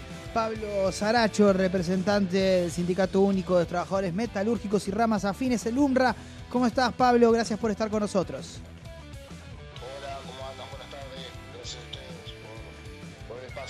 Por favor, un placer, un placer. Pablo. Bueno, estamos, eh, bueno, ustedes en este caso están eh, con los reclamos, sí, con respecto al Consejo de Salarios, ¿verdad? Que se está, que se está negociando en este, en este preciso momento. Y en este caso el UNRWA tiene varios reclamos, dependiendo obviamente de todos los sectores que representan al sindicato. ¿sí?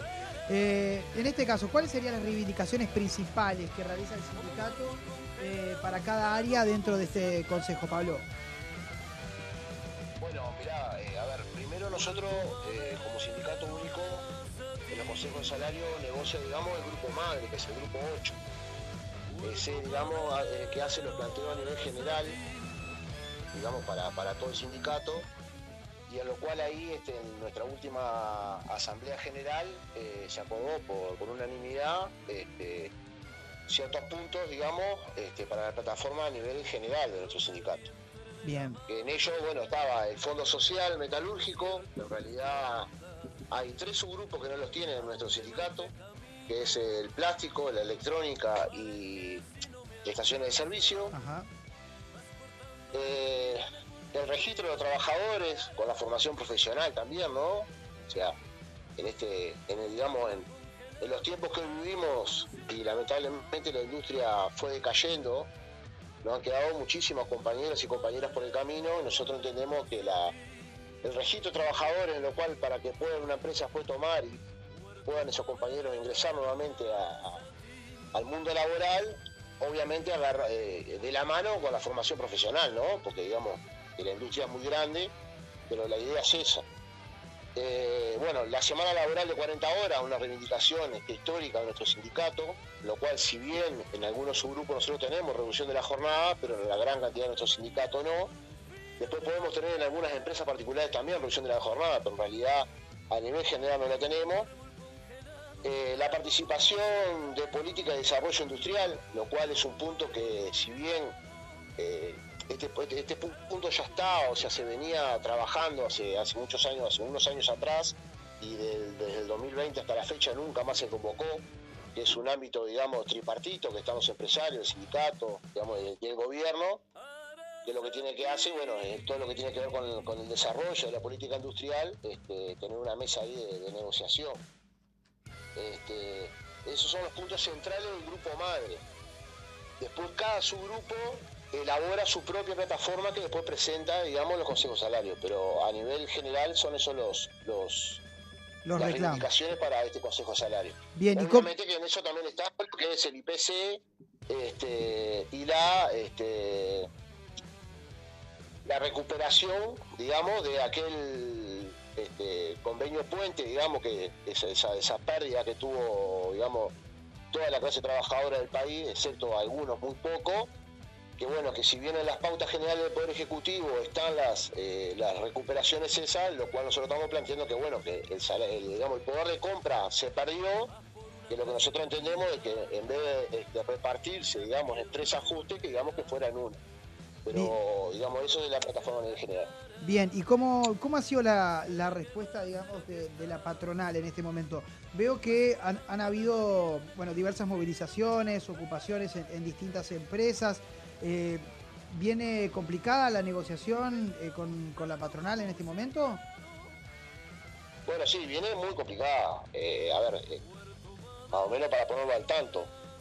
generalmente, históricamente, se, se junta el grupo 8, digamos, el grupo madre, discute estos puntos, este, empieza, bueno, a, a ver algún tipo de negociación, entran a ver, y al tiempo después se abren los subgrupos para empezar a negociar, ¿verdad? Bien. Ese, digamos, es, es como siempre se maneja.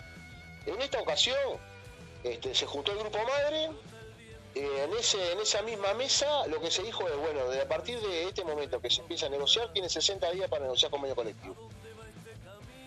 Segundo punto, si bien nosotros en el, en el subgrupo 1, digamos, que está, está naval y está sector naval y metalúrgico, los dos juntos, por bandeja separada, pero están en el mismo subgrupo, ahí manifiestan de que este, quieren ellos crear un subgrupo nuevo para separar a navales, digamos, del grupo metalúrgico para discutir aparte. Eso en la primera reunión, lo cual nosotros obviamente estábamos en contra de, digamos, de, Es una de forma de separar minar, ese- la, de ese- minar la negociación colectiva, ¿no? Y que es una, una estrategia, digamos, como para separar, digamos, un subgrupo que es potente, eh, digamos, en, en- en masas, en, en conciencia, separar, ¿no? Este, ir aislando las peleas por diferentes caminos. Lo cual nosotros dijimos que estábamos en contra y bueno, el Poder Ejecutivo este, votó a favor con, con la Cámara Empresarial y perdimos y obviamente se creó un subgrupo nuevo para navales. Y automáticamente ahí ya dijeron, bueno, a partir de ahora ya se abren los subgrupos. O sea, no hubo tiempo para nada, este, todo rápido, y así arrancó la negociación. O sea, para que tenga una idea de, de- de cómo fue el, ya nomás el arranque. Que fue de imponer este, sin ningún tipo de negociación, ¿no? Y ahí sí, automáticamente... es bastante complicado. Y ahí automáticamente el sindicato empezó a tomar algunas acciones, ¿no? Por ejemplo, lo que pasó en Llames, lo que pasó en, en Armco Alambresa y también en la empresa metalúrgica CIR. ¿Cuál es la situación específica de esas empresas y de esos trabajadores que se están viendo perjudicados? Bueno, ahí tenés este, subgrupos diferentes, ¿no? Eh, si bien eh, esas empresas en lo cual nuestro sindicato abrió los subgrupos, y en los subgrupos cada subgrupo presenta su parte de la plataforma madre también y reivindicaciones también para esa rama, ¿no? De actividad Bien. en particular. Esas negociaciones también están trancadas, obviamente. Entonces, eso largó ya un plan de acción que de arranque fue este, paros zonales y departamentales a lo largo y ancho del país, eh, con concentración, digamos, en puntos estratégicos. La- esas empresas que, que tú mencionaste recién son empresas que tienen incidencia, digamos, en la Cámara y por eso se fueron a hacer ahí, en esos puntos estratégicos, digamos, esas movilizaciones, este, esos paros con movilizaciones. Bien. Digamos, no hay una, una cuestión particular en sí con la empresa, pero sí están dentro de, digamos, de la Cámara y son los que, digamos, tienen más incidencia en la Cámara.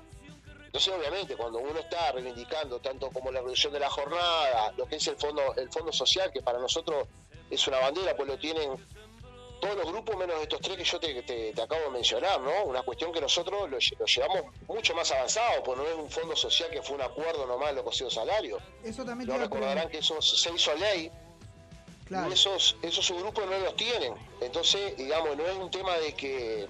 No es un tema salarial, digamos, ¿no? Es un tema político, digo, no lo quieren aceptar porque porque no lo quieren aceptar, porque es la política, digamos, que, que ellos llevan adelante. Bien. ¿Y qué, y Entonces, qué- en ese. y qué vendría a ser el fondo social en este caso, ya que tocaste, tocaste ese tema, para que la gente se, sepa Bueno. poco qué es? El fondo social es un, un fondo en lo cual, este, digamos, tienen un aporte de los trabajadores, un aporte de, de los empresarios, y, digamos, es un, un fondo que lo manejan entre las dos partes, entre los empresarios Bien. y, lo, y, y en este caso la UNRWA. Que bueno, en eso nosotros, bueno, tuvimos, me acuerdo, en la pandemia, por ejemplo, este, se entregó, digamos, una partida económica para aquellos que estuvieron, digamos, este, en, en DICE por, por el tema de la pandemia, del COVID. Eh, bueno, tenemos eh, convenio, digamos, eh, con, con las ópticas, ahora también eh, con el sistema odontológico. En fin, tenemos una cantidad de beneficios que son para todos los trabajadores y trabajadoras este, de nuestro, de pero no, no solamente afiliados, ¿no? Estamos hablando de que este fondo social es para todas y todos los trabajadores en general de la industria, Bien. ¿no? Estén afiliados o no, o no a la UNRWA. Eso no, no tiene no, no, no tiene que ver que esté afiliado o no esté afiliado, es para todos los trabajadores. Es como cuando nosotros vamos ahora a negociar los aumentos salariales, las mejores condiciones laborales, etcétera, todo lo que negociamos en los consejos salariales para todos los trabajadores este, Perfecto. de nuestra UNRWA eh, y no solamente para los afiliados. ¿Y qué visión tiene la patronal con respecto al Fondo Social? Porque veo que lo reivindican específicamente para, para los trabajadores del plástico. Eh, de los, por ejemplo, los metalúrgicos en la electrónica, ¿ya lo tienen? No, en realidad las reivindicaciones para este fondo es para el sector del plástico, electrónica y estaciones de servicio, que son los, los únicos tres que no lo tienen. Después todo Bien. el sindicato ya lo tenemos. Bien, perfecto, perfecto. Eh, te quería consultar también, eh, en este caso, con respecto eh, a la reducción de la jornada laboral, que es una reivindicación que la UNRWA viene llevando eh, hace un tiempo a cabo. Bueno, en este caso el presidente del PIT-CNT, Pablo Abdala, que viene justamente de, de- de la rama... Marcelo, Marcelo Abdala. Me- eh, Marcelo, perdón, perdón. Marcelo Abdala, que viene justamente de la UNRWA, eh, también hizo un fuerte hincapié en su discurso de la, mani- de la manifestación del paro del PIT-CNT el otro día con respecto a esto. ¿Cómo se podría llevar a, a cabo dentro de, eh, dentro de las empresas que engloban a la UNRWA en este caso? ¿no? ¿Cómo, ¿Cómo se podría implementar? Y si ya se está implementando en algunas áreas, ¿cómo se está haciendo? Bueno, sí, este, es buena la pregunta. Primero, es una reivindicación histórica de nuestro de nuestra UNRWA, ¿no? Eh, y hoy, eh, con mucho, con- con- con un acento mucho más fuerte, porque hoy todo el mundo habla, digamos, de las nuevas tecnologías, este, de todas las máquinas que hoy, que hoy entran en el mercado laboral, y que eso claramente, este, digamos, sustituye, digamos, a, a- lo que es el hombre en sí, el trabajo. Nosotros, eh, eh, el planteo de la, de la reducción de la jornada viene en ese marco, ¿no? Este, primero, eh, históricamente, ¿no? Cuando se hablaba de, las de las ocho horas para trabajar, las ocho horas para distenderse y las ocho horas para descansar, digamos, entendemos de que aparte de tener este una fuerte, digamos, eh, un fuerte acento ahí, entendemos de que esto lo que hace es poder llegar a lograr, digamos, a tener más mano de obra trabajando, ¿no? Que uno trabajando, digamos, este, menos horas, se pueden extender los turnos, digamos, y pueden haber más gente trabajando en ese sentido. Con la pregunta que me decía recién, mira, nosotros tenemos eh, en convenio colectivo, por ejemplo, este, talleres mecánicos, y yo pertenezco a la rama de auxilio mecánico, nosotros ya la tenemos. Si bien este talleres mecánicos creo que tiene hoy 44 por 48, nosotros en auxilio mecánico, por ejemplo, en, en ese subgrupo, tenemos las 40 por 48 y en lo cual son empresas, digamos, este, a nivel local, ¿no? No Son ninguna de ellas son este, multinacionales. Y, y eso que, que- que nosotros ya lo, ya lo tenemos implementado en el Consejo Salario, digamos, este, ha traído no solamente eh, ma- eh, mayor eh, fuente laboral, sino que también mejor condición de vida este, para las trabajadoras y los trabajadores, y ninguna empresa de esas cerró por una reducción de la jornada. Eso te iba a preguntar. ¿Ha tenido, No, un- la ha tenido un impacto positivo entonces? Eh, Por supuesto que sí, para las dos partes, digamos, si no, no, no- es más, nosotros en algún subgrupo, si bien no lo tenemos en los convenios colectivos establecidos, pero en algunos centros de trabajo en específico, eh, tanto en el plástico, por ejemplo, podemos tener también en, eh, en- en- bueno, eh, en el grupo 02, que, que hoy está, digamos, en, este, en el autoparte, eso que tenemos en algunos centros de trabajo específicos de la reducción de la jornada, que ahí sí son multinacionales, obviamente, este, eh, sirve para ambas partes, si no, no hubiese haber, ha visto nunca acuerdo en ese sentido. Pero claramente este punto es político, ¿no? Claro. Este, claramente que cuanto vos más horas trabajes, mayor las plusvalías que, que gana, digamos, el, el capital, y lo que no importa si le des más ganancia al empresario, es un tema político que no, no, digamos, o sea, viene a través de eso, ¿no? De lo que tiene que ver con la plusvalía, y cuanto vos menos trabajás, menos plusvalía que, que, que- que- que generan ellos. Claro, y, Entonces es más político que eso. Nosotros en ese, en ese campo, en ese escenario, podemos explorar muchísimas. Este, planteamos de que puedan haber sistemas pilotos, por ejemplo, en alguna línea de producción, que vos, eh, digamos, puedas en alguna línea estratégica poder reducir ahí el horario y, y empezar a hacer un plan piloto para probar si funciona o no funciona. O sea, hay muchísima alternativa. Claramente, la negación este, profunda, digamos, de, de- de los empresarios es un tema político y no un tema económico. la, la Cámara no ve con buenos ojos esta, esta posibilidad, por más que hayan pruebas, digamos, empíricas de que funciona. Correcto. Bien, y, re- y responde 100% para ustedes a un tema político e ideológico, digamos, de alguna Exactamente, sí, sin duda, Bien, perfecto. sin duda. Bueno, me estás eh, han realizado varias movilizaciones, sí, eh, ocupaciones, eh, bueno, en, en- en este marco. Eh, tengo acá paro zonal, eh, zona D, zona C, zona E. Bueno, estábamos hablando de las empresas, ¿no? Eh, Llames y demás. Eh, ¿Cuáles son las medidas que va a seguir adoptando la UNRWA en caso de que no se llegue a un acuerdo en esta negociación colectiva? Bueno, primero aclarar, nosotros todavía no, no, no llegamos a, a, digamos, a, a- a ninguna ocupación en sí. Generalmente la, batería de medidas que, que da nuestra UNRWA va de menos a más, ¿no? Nosotros sabemos que las ocupaciones, digamos, es, es, digamos, la, última carta que, que los trabajadores organizados utilizamos, ¿no? La última herramienta de lucha que tenemos. Eh, nosotros arrancamos bien, como lo dijiste ahí, con paros zonales y departamentales de tres horas con movilización, primero para sacar el conflicto para afuera, también para la que la población esté en conocimiento de por qué nosotros estamos parando y nos estamos movilizando, cuál es la plataforma que, que nosotros impulsamos y que la que estamos peleando. Y segundo, como para ir presionando, digamos, las cámaras para poder llegar a, por lo menos, a tener algún tipo de acuerdo. Eso fue lo que arrancamos ahora, esos paros zonales. Nosotros claramente ahora en el mes de septiembre vamos a, vamos a ir a, a un este a un CDN, ¿no? un Consejo de Dirección Nacional, para ir evaluando bien cómo vienen las negociaciones, por más que ya lo vamos dando la primicia de que no vienen bien las negociaciones. Después seguramente haya un activo en lo cual participan todos los comités de base de, de todos nuestros sindicatos. Y obviamente ahí vamos a empezar ya a impulsar algún tipo de medidas mucho más este, drásticas en ese sentido si no se mueve la aguja en la negociación. Tome, tómese este, paro parlado de 15 minutos y no descartamos, como ya lo, lo aprobamos en la última Asamblea General, ningún tipo de medidas para que haya acuerdo de convenio colectivo. Y esto acá no descartamos ninguna ocupación, que seguramente este, esté arriba de la mesa si esto sigue de la misma manera como viene hasta el momento, ¿no?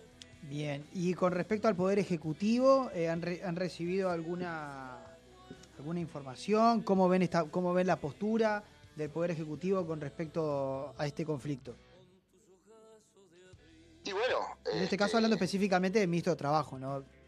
Sí, sí, a ver, eh, eh, te lo mencioné al principio de la entrevista, ¿no? Ya nomás con, con la bienvenida al Consejo de Salario, como lo, lo- no- no- nos tomaron, digamos, este, claramente no, no, no, no viene bien. Por el momento no hay señales. Esto pasa como siempre, ¿no? Eh, siempre sale, digamos, la tapa en los diarios, las ocupaciones, los conflictos grandes, pero claramente nunca pasa de por qué se provocan eso, por cómo se llega a esos conflictos tan grandes, ¿no? Claro. Entonces, este, nosotros, digamos, es- es- esa medida, cuando ya tomamos una medida de esa magnitud, es porque ya venimos negociando hace muchísimo tiempo, no hay avance. Y Bien, nuestro sindicato es un sindicato histórico, es un sindicato de combate, de movilización, y claramente, este, si esto no se mueve, se va a profundizar la medida a- a- hasta llegar al extremo máximo, ¿no? Obviamente, no vamos a descartar nada. bien. O sea que si no hay respuesta, posiblemente eh, empiecen, digamos, una, una tanda de, de ocupaciones hasta, lleg- hasta llegar a un acuerdo. O sea, hasta el final va- van a ir en este caso. Nuestra urba si tiene que llegar a las 200 fábricas ocupadas, la va a llegar, si no le va a temblar el pulso. Eso eh, va a estar en la etapa. Perfecto. Si no hay convenio colectivo, va a haber lucha diaria. Esa, digamos, es la bandera de nuestro sindicato. No va a haber un minuto de tregua. Eh, exacto, me ¿Esto llamó. quiere decir? Que todos los días van a tener eh, conflicto, eh, digamos, movilización, paro, lo que sea, si no hay convenio colectivo. No va a haber un minuto de tregua. O sea, de aquí en más para adelante, si la aguja no se mueve, la pelea va a ser diaria. Bien, perfecto, perfecto. Y ahora, eh, cu- ¿cuándo, bueno, ¿cuándo se van a volver a reunir? Eh, ¿Cuáles son los pasos a seguir desde ahora en, adelante? Bueno, los subgrupos se están juntando, digamos, una vez por semana.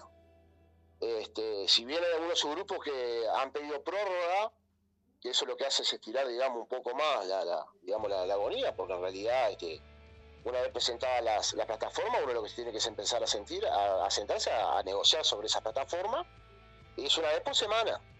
Y nosotros vamos semana a semana evaluando, este, a ver cómo viene, y digamos, lanzando esta batería que como veníamos diciendo nosotros, este, dos veces por semana, según cómo se veía, se hacían los paros este, zonales, departamentales y eso, para llegar a lo largo y ancho del país. Y bueno, y obviamente ahora va a arrancar septiembre, este, que nos va a encontrar seguramente con un Consejo de Dirección Nacional, donde va a evaluar todas las situaciones, después llevarlo un activo preparando las medidas que se vienen para adelante y arrancar ya este, a profundizar, ya te digo, así sea con los paros parlados 15 minutos o prácticamente terminar con, las ocupaciones de los centros de trabajo, eh, sin lugar a duda, porque digamos el tiempo apremia, ya están los 60 días, si bien sabemos que el Poder Ejecutivo establece los 60 días de negociación, pero si hay algunos subgrupos, digamos, que están por llegar a un acuerdo, siempre, siempre se estira un poco más, ¿no? No es que a los 60 días se, liquida, pero bueno, al, como estamos hoy en día, este, está muy trancada. Vamos a ver si ahora con la profundización, digamos, de, las medidas empieza a destrabar alguna, alguna cuestión. Bien, y por último, me, llamó la atención que dentro de las reivindicaciones de los trabajadores del plástico, eh, figuraba dentro de, las reivindicaciones y dentro de los reclamos que la patronal pretende eliminar la negociación colectiva. Lo que, lo que te quería preguntar con respecto a eso, ¿hay, hay, una, ¿hay un pedido expreso de la patronal para que esto ocurra o, ustedes lo, ven que lo están haciendo de forma solapada? Bueno, el, plástico es, es, un sector muy particular, ¿no? Digamos, la gran mayoría de plásticos son empresas multinacionales este, en lo cual eh, su problema grande no es la facturación, digamos, y obviamente que en cada consejo de salario uno ve este, la intransigencia ¿no? de, la, de la Cámara del Plástico. Si bien en el último convenio colectivo nuestra UNRWA este, pudo firmar en todos los subgrupos, pero claramente este, el plástico, digamos, es un sector, es como ya le decía hoy anteriormente, eh, es increíble quizás ver, bueno, la electrónica que voy a, bueno, puede llegar a avanzar y ver, a ver, lo que tiene que ver con el fondo social, sobre todo, ¿no? Bueno, estaciones de servicio, que si bien está en un grupo aparte, pero también este, ingresando, digamos, al grupo madre de la UNRWA, podría estar establecido en, el fondo social, el plástico no tendría ningún impedimento, digamos, de, este, económico, porque aparte, digamos, no, no, no es tampoco una partida que voy a, bueno, hay empresas que se pueden fundir por, por aportar esto para el fondo social, que no lo quiera este, establecer, este, claramente es algo de, o que va en contra de la negociación colectiva, ¿no? El plástico no tendría ninguna excusa como para hoy no estar firmando convenio colectivo con el fondo social adentro. Es una cuestión más política que lo que hablábamos hoy, es una cuestión más política que, económica, digamos, en este caso, porque son empresas que, que evidentemente siempre tienen superávit. Sin duda, si vos leés la plataforma nuestra, no es una plataforma pura y exclusivamente este, reivindicativa en lo económico particular. O sea, nosotros venimos de hace ya varios convenios colectivos empatando salario. La gran mayoría de nuestro, de nuestro país perdió en ese, en ese convenio puente que hubo, que por eso la recuperación que se está pidiendo o sea, han perdido poder de compra, han perdido, o sea, eso no, no, es novedad. Sí, claro. Eh, y, hoy en día este, está cada vez eh, eh, más, político económico, ¿no? Hoy no está la excusa de la pandemia, hoy no hay nada arriba de la mesa, este, el PBI creció, si bien hubo una caída del PBI por la pandemia en el 2020, pero en el 2021 este, eh, el Producto Bruto Interno creció 5.3%, en el 2022 creció 4.9%, hay una proyección del gobierno para el 2023 de un crecimiento del Producto Bruto Interno del 1.3% y una proyección para el 2024 un crecimiento del 3.7%. Entonces, eh, a ver, el, país crece y nosotros este, estamos todavía discutiendo cómo recuperamos lo que perdimos en el periodo puente y estamos viendo a ver de qué manera podemos tener algún tipo de crecimiento, digamos, como, está establecido esto. O sea, hoy no hay excusa arriba de la mesa, hoy lo que tiene que haber es voluntad política para decir, bueno, está bien, este, hoy podemos discutir esto, date cuenta que, o sea, es el IPC, el 100% del IPC, estás hablando del empatar salario, de la recuperación porque me la estás debiendo, de lo que te estoy pidiendo, y después los otros puntos no tienen este, mucho. Estamos pidiendo lo que es, digamos, la,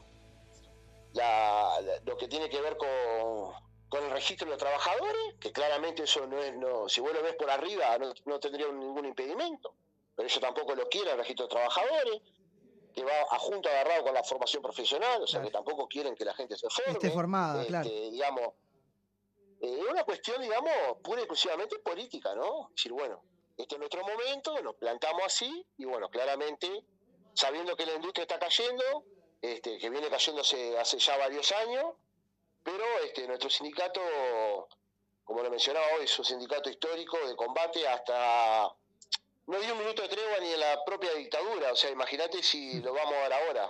Eh, sería una cosa de loco. Así que, claramente, si no hay convenio colectivo, seguramente vaya a haber lucha. Eso está firmado. En la tapa del libro. Exactamente. Perfecto. Pablo, te agradecemos mucho tu tiempo, muchas gracias por estar en la Mesa Roja. Si te parece, obviamente eh, vamos a volver a estar en contacto para seguir este, este tema de cerca. Bueno, yo la verdad le, le, agradezco un montón porque la verdad que este, tener un espacio para nosotros que, digamos, que, que la población en general no, nos pueda escuchar o pueda entender un poco más, tener, digamos, la otra campana, se nos hace muy difícil poder, digamos, tener la campana nuestra en todos lados como para que la población entienda. Este, así que agradecemos el espacio y estamos a las órdenes para, para cuando gusten o quieran, este, nos avisan y sin lugar a dudas vamos a estar a las órdenes. Muchísimas gracias, Pablo. Bueno, además está decirte que eh, cuentan con la Mesa Roja para, para eso. Te mando un fuerte abrazo y muchísimas gracias. Bueno, muchísimas gracias a usted. Un fuerte abrazo ahí para todo el equipo. Vamos arriba, Pablo. Un Muchas abrazo. gracias. Pasaba entonces. Gracias, Pablo. Pasaba entonces en la mesa roja Pablo Saracho, representante de Canelones de la, eh, la UMRA, Unión de eh, Trabajadores de Metalúrgicos y Ramas Afines. Nos vamos a ir una pequeña pausa. No te escucho. No se escucha. Rocco, no se escucha. No. No, no te escucho. Bueno, vámonos a una pausa entonces, nos acomodamos. Muy bien, hacemos una pausa cortita como manga de chaleco y, y mandamos la deportiva. Ah, va Pierre primero, perfecto. Pierre y la deportiva al final. Muy bien.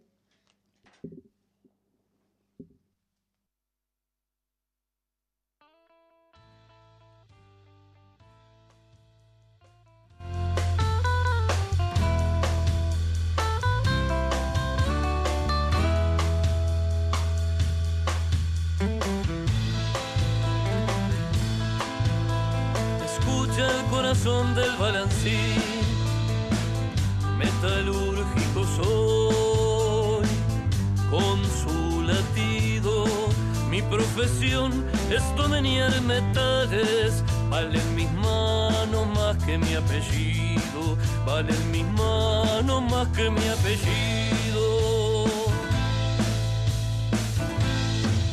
Las industrias conocen mi servicio en mi cobran vigor los minerales. Si se habla de avance y de progreso, desata en mí la ciencia sus caudales. Desata en mí la ciencia sus caudales. Metalúrgico soy,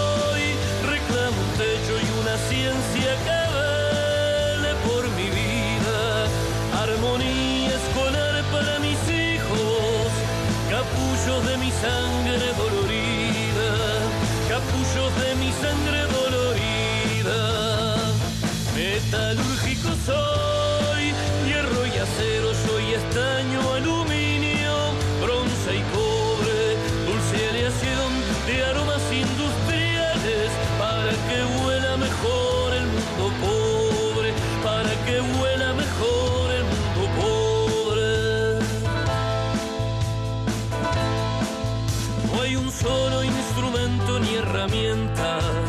que no tenga mi sello fatigado. Es mi deber social, destino de hombre,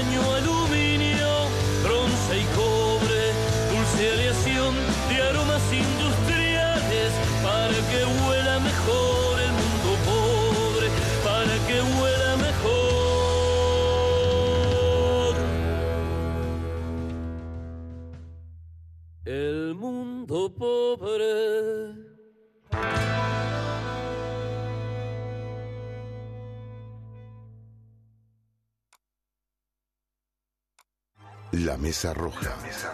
Sábados de 17 a 20 horas. Por el Puente FM. 103.3.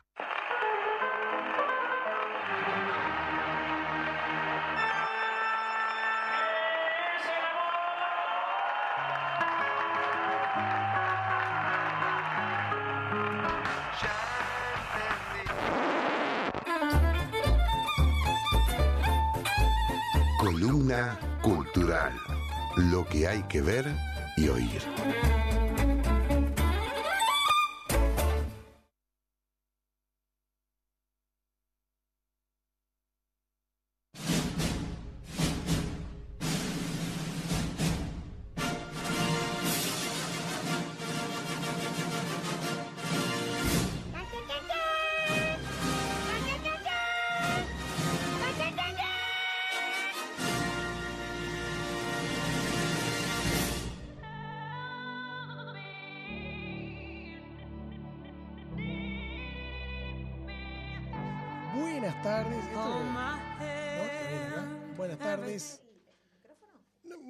Se escucha, se, se escucha bien. No, yo tengo acá el...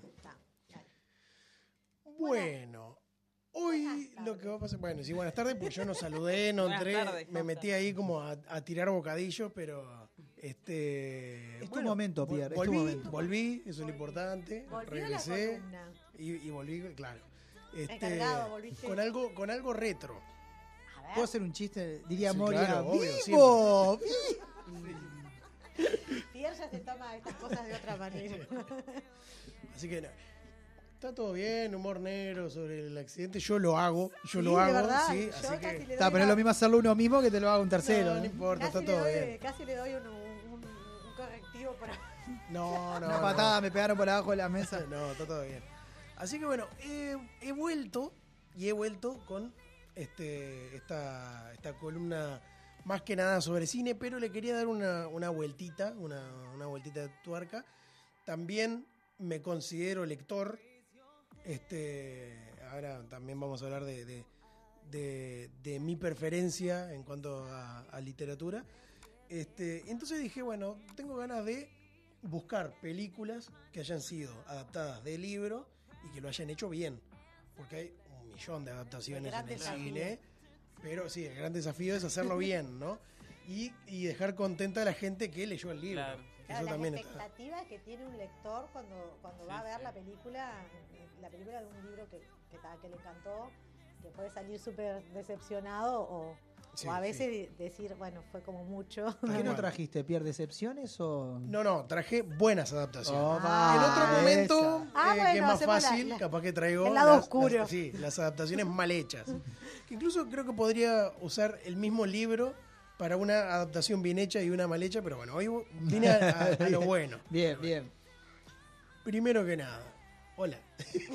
Hola. Primero que nada, hola. Hola. Me llamo Último, Pierre. ¿no? Chao. No, eh, primero que nada, yo quiero contar que a mí lo que más me gusta leer es terror. Y mi este, escritor favorito es Stephen King, el gran Stephen King. Eh, y bueno, traje dos adaptaciones de libros de Stephen King. No, ¿A quién, va a ser el- a el quién no me banco como escritor? ¿De terror? A ver a quién. Yo tengo miedo de que la gente se me ponga en contra, que me manden un, un cachutulu, ¿cómo se llama el bicho ese? A, a Lovecraft. Lo he leído. Lovecraft y no, no puedo. o sea, Gracias por ser una persona que adhiere a mi, a mi Bien, pensamiento. bien, bien, bien. Bueno, ta, no estoy solo en el mundo entonces. Vamos a hacer dos No me manden el cachutulu ese porque. Igual ya te- te- La mesa roja no es Lovecraft friendly. ¿Cómo? Sí, el, el, el Necronomicon.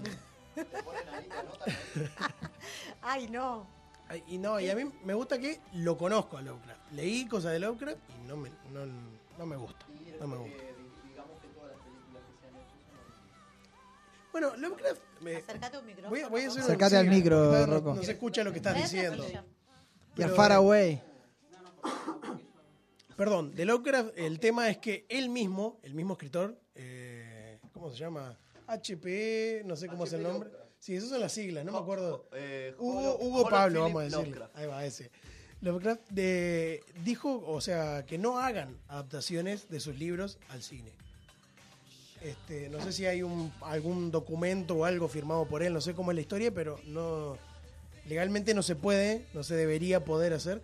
Vi hace poco igual una película de Guillermo el Toro es el único que puede hacerlo. Sí, bueno, estaría bien. Creo que hasta ahora no hay. eh, te recomiendo, claro, eh, eh, lo que lo que hace Guillermo el Toro en el gabinete, eh, la serie El Gabinete en, en Netflix, eh, es eh, adaptar lo que se conoce como terror cósmico, horror cósmico le dice, que es más o menos universo. Pero- también otra cosa que tiene de, de, dificul- Thing. de dificultad, sí, bueno. Claro. Pero The Thing no es escrito por, por, por- Sí, pero tiene como la, la naturaleza de la literatura de Lovecraft.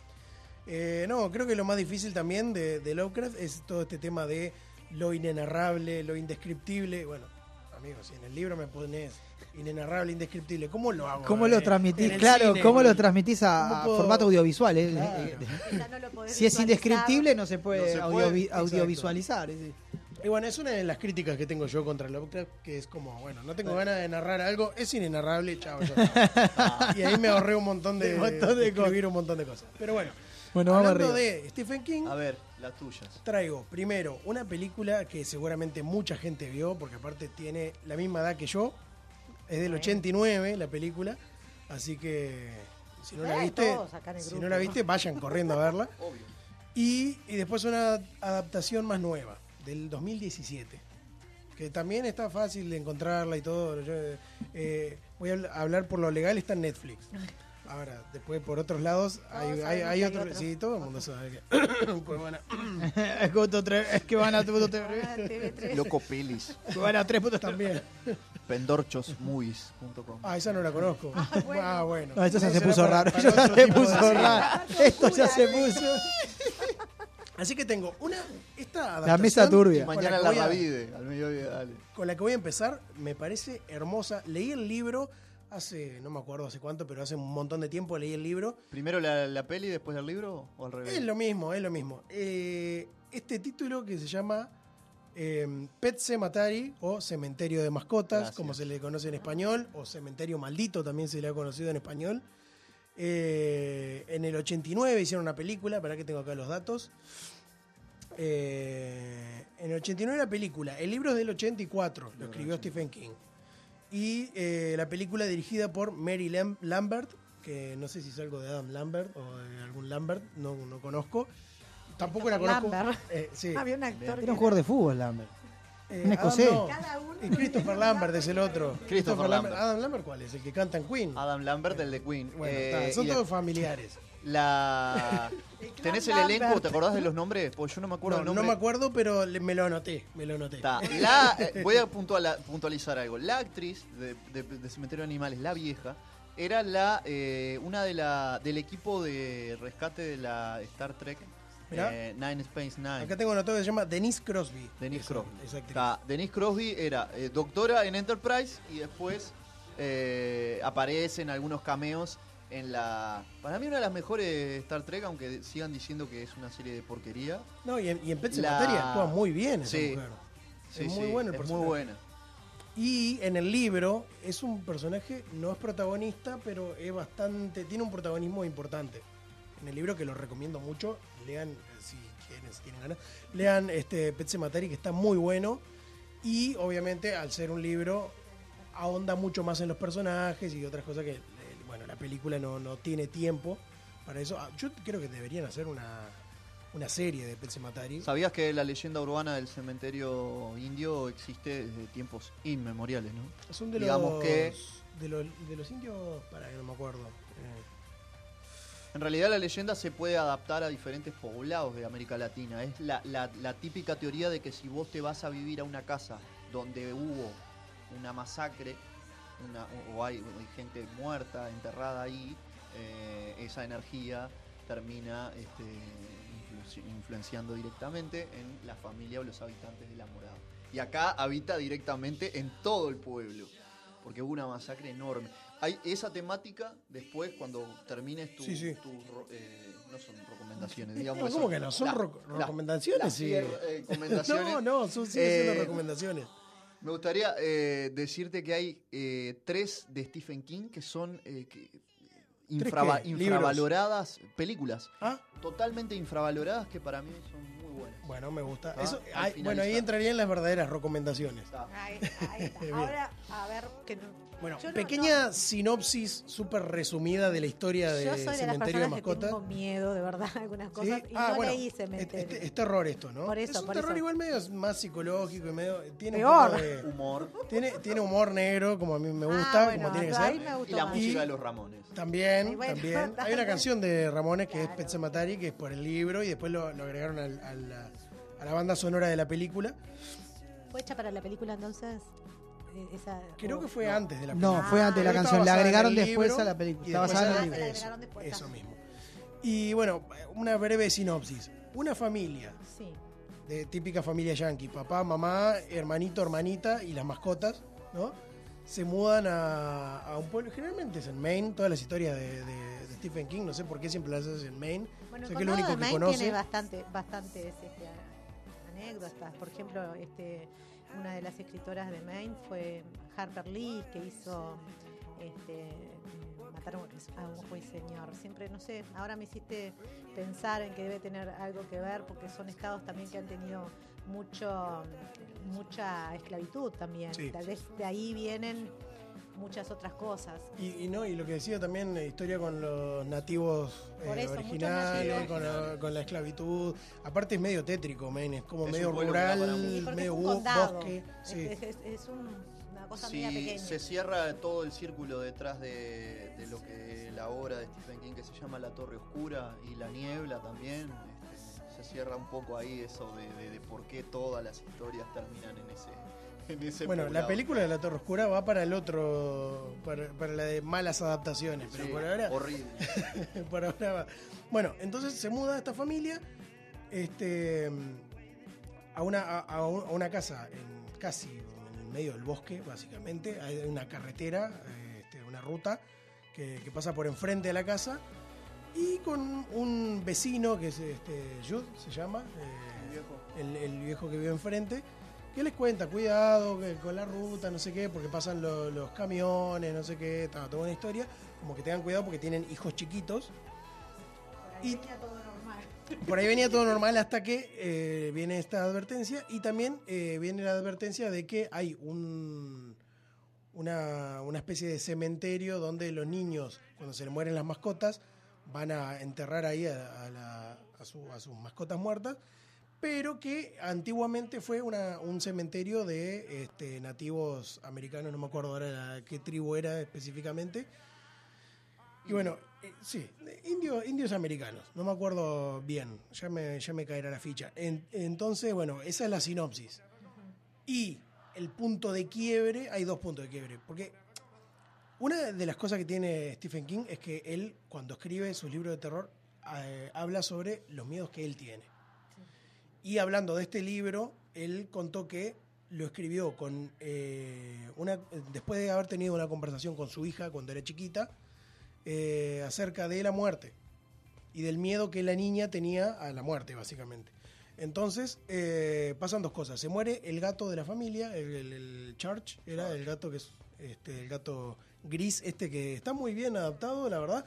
Es, es impresionante cómo hacen actuar a un gato así en esa época, en el 89, que no es un, no es un gato CGI. una marioneta y es un gato. Es un gato de verdad. no hay manipulación de inteligencia No, no, Y artificial. da miedo, el gato da miedo, miedo, aparte. Es, es El tremendo. gato Pone está como las como orejas para atrás. amaestrado para la película. No, no, no No conozco sé. tanto de lo- los datos, No deben sé. ser igual varios gatos, ¿no? Porque como hacen Sí, sí, siempre hay las una ley películas. aparte, sí, sí, existe claro. una ley que protege. Pero, pero da mucho animal. miedo y no es CGI ni no está No, hecho por computadora, es un gato de verdad. Eso es in- es impresionante. Y ese gato es más realista que el que usaron en 2017. No, sí, después hicieron una, una versión nueva de, de Cementerio de Mascotas que le cambiaron la De historia. hecho, podría haber prestado la gata de mi madre. era Le daba mucho más miedo, ¿no? Sí, una gata, más mon- miedo. es una gata montés cuando se pone fula, está bravo. Y después otro tema que, que- como ya el punto de quiebre y lo más importante que pasa en, en esta historia, aparte de que van y entierran al gato en esa zona y, y el gato vuelve medio como con una historia ahí medio como diabólico, vamos a ponerle entre comillas. Poseído. Este, sí, Poseído como una especie de poseído. Eh, fallece también el, el niño de la familia. Ay, qué Gage horrible. se llama el, el bebé. Es un niño de un año, creo, dos años, ya camina. De la, de la manera que el vecino le- dijo, tengan cuidado con, los camiones que pasan en la ruta, no sé qué. El guaricito va a cruzar la ruta, pimba, le pasa un camión, no sé si de Coca-Cola o algo de eso. También tiene mucha crítica social. Este, y, Lo mató y la fallece bebida. el nene. Sí, Lo mató la bebida. Exacto. Y fallece el nene. ¿A dónde vas, Martín? Le dije. Entonces, Iba a tomar el Cuba padre, el protagonista de la película, que se llama, no me acuerdo, pero me lo anoté, eh, dice, bueno, enterramos al gato en el cementerio este antiguo indio y volvió, revivió el gato, voy a hacer lo mismo con mi hijo. Claro. Pero el tema es que la gente que entierran ahí y vuelve, vuelve medio, así, medio raro, medio- con otra historia. ¿No es en Eh, formato zombie? No. No, no, no como los zombies a los que estamos acostumbrados, No. ¿viste? De que A los cerebro, no. No. Pero vienen como medio siniestros, vuelven. Tienen como una. un- Bueno, y, y me encanta. Espera, voy a, voy a buscar primero los nombres de los, de los actores. Está el protagonista, que es Louis Creed, que no tiene nada que ver con Creed, esto de los que boxean. Es otra familia. Eh, no es Apolo. No es pariente de Apolo Creed. No. Golpéalo, Apolo, golpéalo. Tampoco, tampoco. Eh, se llama Dale Midkiff, se llama el actor. Yo me me acuerdo que, que desconocido actúa total, ahí sí. y después no sé, no lo vi más. Mucho gusto. Actúa muy bien igual. Habría La, parte de que, que llora cuando muere el, el niño Es es, muy realista. desgarrador, es desgarrador. Bueno, un padre.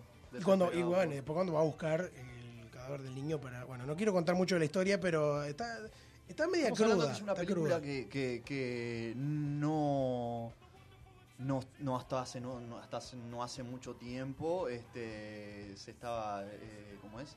Eh, antes de que saliera la, la remake este la daban en canales de Sí, sí, cable. es muy fácil de conseguir. Claro. Si, no la, si no la vieron, Ciclo busquen. Igual presenta unos Space. dramas importantes, No, ¿no? no, porque entre también- la pérdida de un hijo, Sí. yo, yo creo que también, no sé, y no se queda ahí uno se, se No. podría, se podría a- a hacer cualquier cosa. Mucho, Eso no es lo peor, ¿eh? comunicarse con espíritus. Eso no es lo peor de, de la historia. ¿Qué es lo peor? A ver, pará, ahora me quedé Tengo picando. miedo y está ¿Qué es lo peor? oscuro. Lo peor, vayan a ver la película Ah, y ta, ta, está bueno. muy bien adaptada.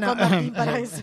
Yo me acuerdo que primero vi la película hace mucho tiempo cuando era niño, después leí el libro y después fui a ver la película de vuelta a ver qué tan bien adaptada está y la verdad que comparado con la nueva, con la que salió, sí, la verdad que sí, está muy bien hecho y, y no es muy, en o sea, octubre hay, hay ciclo, de, ciclo de Stephen King en el cine universitario ¿sí? ¿Y van a pasar esta película? Seguramente, siempre está Bueno, aprovechen entonces y vayan a verla porque Vamos, es- Marisa. eh, no sé, Creo que la vi, no me acuerdo. no, pero está para ¿Te ver de vuelta, la de ¿eh? Mm,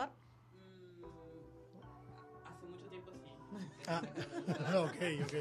Y ahora estoy mirando medio terror psicológico por mi Es que lo que... Creo que la adolescencia es la época donde más. sí, Sí, sí, sí. Donde sí. más buscamos esas emociones. No, lo que tiene que a mí me gusta es eso, que Stephen King escribe sobre sus miedos.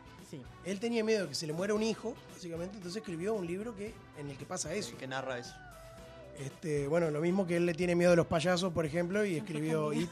Y, y el protagonista es un ente que se disfraza de payaso. pero pero también la, la, la- Claro, canalizar. el mensaje el mensaje que siempre bueno, prevalece eh, y que ya lo voy a contar en, cuando digamos mi- este, las, las infravaloradas ok, ok. Entonces, bueno, está Dale Midkiff es el que hace de Louis Creed, el protagonista, que actúa muy bien y no sé por qué no siguió actuando. Yo no lo vi más. Vaya a saber, ahora me quedé con miedo, tal vez. Después el algo. otro es eh, Fred Wine, que hace de Jude, hace del, del, Del viejo. del- del vecino, Del del viejo, vecino. Que también actúa muy bien y es un personaje muy, muy importante en la, estuvo en la en, en Cuentos en de la Cripta también Sí, sí.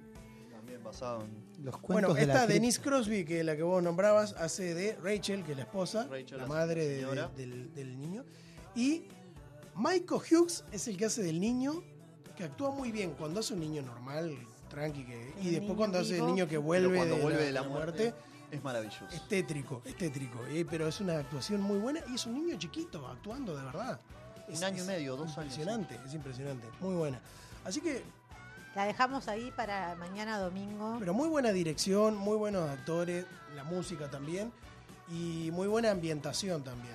Y las actuaciones que se llevan No, todo el peso de la yo no sé si hay Oscar, yo no, no, no investigo mucho sobre eso, pero... No, son Oscar, eh, ¿no? no, es una película que, que- que- que, como la gran mayoría de, de- de ese terror de los años 80 fue catalogada como clase B y por eso digo son infravaloradas por eso mismo, porque no, Ah, porque no y- tenían actores de renombre Sí. o porque no tenían directores. No, el director, conocidos. claro. Y una cosa importante, bueno, importante, ¿no? un, un dato ahí, una, una curiosidad. Hay un cameo de Stephen King en la película. aparece él en una parte, sí. No, no, no No, es y no aparece como Stephen King, que- aparece como un personaje ahí que no es importante. Que vuelve de la muerte. Pero el, de- el de Stephen King. Creo no. que también, sí, ¿Sí? muere y cuando vuelve aparece. Bueno, tengo Y que verla de vuelta. Está el muchacho que aparece también, eh, que es muy bueno. Pascoe. Pascoe. El que, sí, claro. A mí Bueno, me no, no gusta quiero esa decir más cita- nada. A mí, me- a mí gusta cuando el escritor, que aparte supongo que también habrá sido el, el guionista, no, no, no siempre pasa que el escritor sea el guionista, ¿no? Este, pero cuando aparecen a mí me gusta eso, me parece que le da eso de, de- de- de realismo fantástico, ¿no? De que de aparezca en el cuento Sí. alguien de la vida real, ¿no? Que vendría a ser el dios de ese mundo, ¿no? Porque lo creó él. Claro. Básicamente. Sí. Yo te reveo ahí.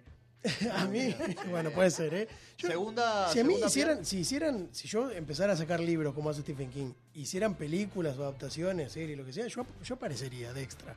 A mí me gusta. Ahí como Sí, bobeando sí, ahí. Pero de- uno que va cruzando la calle ahí tranqui. Bueno, no sé si cruzando la calle, en mi caso, es un buen dato. no es un ejemplo. Mejor no, cruzo más la calle. Segunda, Bueno, y la segunda... eh, Que no tenga ómnibus, en todo caso que no tenga ómnibus. No, no, que sean esta- autos no, o camiones. En esta no se muere nadie atropellado, así que nada de eso, no. Igual, igual este, viste lo que elegiste, ¿no? Sí, sí, no me di cuenta, pero ahora que lo veo, sí, sí, estoy como Ahora inconsciente. para, La para cabecita. La parte psicológica que estábamos hablando. Bueno, y la ¿Qué otra, más tenés, viste que Pierre? yo te dije Contame. que yo hago chistes negros de, de- Sí, de está accidente. perfecto, está perfecto. Yo diría lo mismo. Y si no, si no me río, tengo que, no sé, que llorar o que salir a. Bueno, no sé, ah, no importa. La cosa, segunda. Solo, solo traje dos, ¿eh? Así que no me empiece a. No, traje dos, traje dos porque no hay que quemar todos los cartuchos de una. Sí, tenemos tiempo, en otro, tenemos en otro Time, momento. tenemos time. Bueno, la segunda adaptación es del primer libro que leí yo de Stephen King, que se llama, capaz que no es muy conocido, porque de hecho no es de los más famosos, El juego de Gerald, Gerald's Game. Voy a hacer una pequeña sinopsis de, de qué se trata el libro. Gerald y su esposa eh, están de vacaciones, entonces se van de vacaciones a una casa en, en el bosque, también en Maine, qué casualidad, este, que no tiene a nadie cerca, a no sé cuántos kilómetros, millas, no sé cómo le dicen ellos. Sí, creo que en Este, Estados Unidos hay esas entonces están en una medio de casa en el medio de la nada. ¿no? Y bueno, se pone media picante la cosa porque están ellos dos solos, son una pareja que no tiene hijos, nada, están como en la suya. Y empiezan a probar unos jueguitos de esposarse a la cama y toda esa historia. Por eso se llama el juego de Gerald, el, el libro. Y de repente. el- Cosas que no deben hacer. No, cositas raras. y por lo menos si estás en el medio del bosque y pase lo que pase, no podés eh, pedir Por lo ayuda. menos lo consideraría No es un como- lugar óptimo. Bueno, la cosa es que Gerald tiene un ataque cardíaco, tiene un, un infarto, se muere, la palma, y la. la- Una no. sí. Tres palmas. Y para que estoy contando algo, algo triste, vos. Eh, y bueno, y queda la mujer esposada a la cama con el No. marido muerto en una casa en el medio del bosque y grites, haga lo que sea. La no peor de las ayudar. pesadillas. Así empieza. Qué así turbio. empieza. Así empieza el juego de Así Gerald. empieza el juego. ¿Vos lo leíste ese? ¿Lo conocés? La- ¿O viste la Yo peli? no. Está muy buena, está muy buena. Muy buena adaptación. Bueno, chicas, cosas que no se deben hacer. Eh, no Por sé lo menos no en el medio del campo. Está bueno como crítica a ese, a ese, a ese tipo de pensamiento de me voy al medio de la nada. Bueno, cuidado, porque si te pasa X, cualquier cosa que te pase igual, Este, no podés pedir ayuda, no, no viene rápido tampoco una ambulancia ni nada. Este, el libro de el libro original es del 92. Estoy con cosas viejas. Del 92. Eh, y la película es del, del 2017.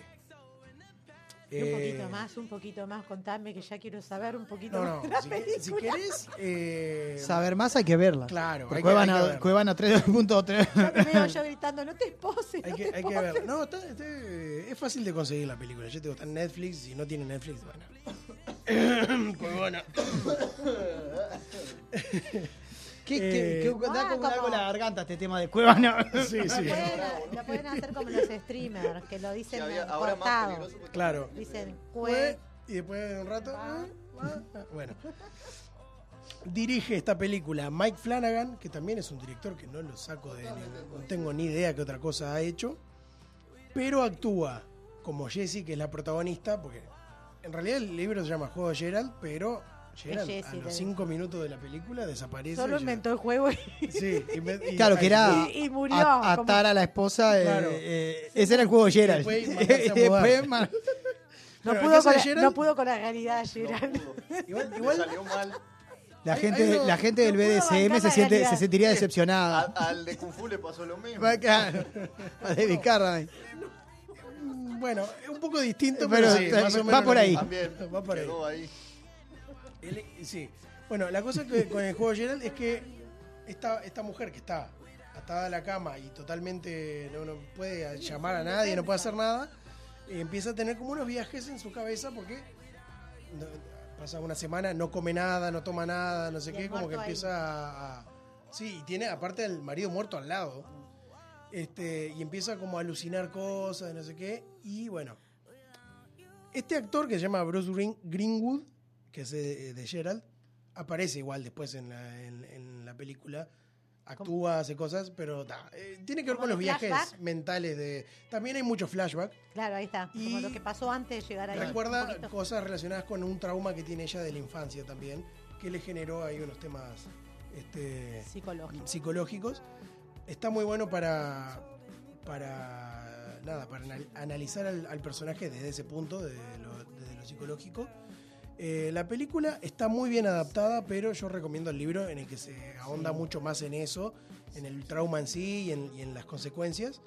Este, siempre con su, con su crítica social, este, Stephen King. Y acá, acá. Y bueno, y la que protagoniza esta película es Carla Gugino, que capaz que la conocen.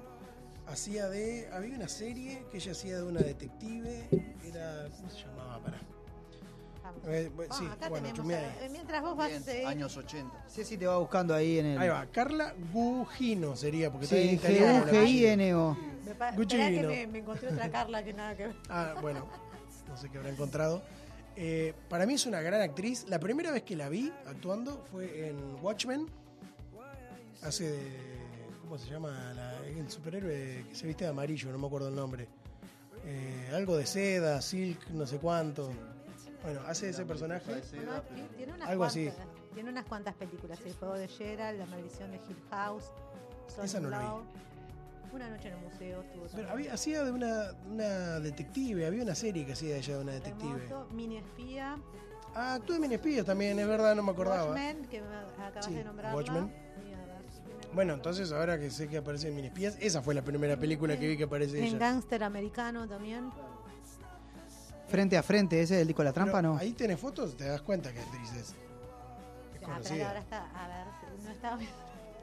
Actúa muy bien y lo, y lo hace espectacular todo, todo. El viaje de estar La ahí. película es muy buena y la adaptación decís vos que eh, se adapta muy bien a lo que es el libro. Acá me- Y otra acá cosa, mejor. no sé por qué le gusta hacer esto a Stephen King, pero mete personajes animales. Y en este, en el juego de Gerald hay un perro, que no, es un perro que vive en el bosque, no sé qué. De repente se mete a la casa y encuentra un pedazo grande de carne, que es el, el- el tipo que falleció. Y imagínate vos estar, bueno, vos no, pero imagínate la mujer eh, atada No, yo estaría cama. muerto.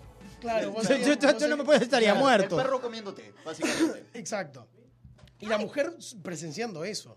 Claro, ay, La ay, mujer ay. mirando como el perro se come al al marido que está muerto mientras está atada en la cama. mental y toda la historia. Uh, qué No, muy, buena Fuerte. película. Qué truculento Stephen Muy King. fuerte, ¿no? Como Ah, Stephen no, King. Es no es truco. pa' gente- no es pa' gente débil, decía. Claro. No es para blandito Stephen King. Eso, la, la advertencia, primero que nada, vamos a poner una bandera roja gigante. Por más que te guste el terror, eh, la- la- las, pel- las películas adaptadas, bien adaptadas en este caso, del libro de Stephen King, son complicadas.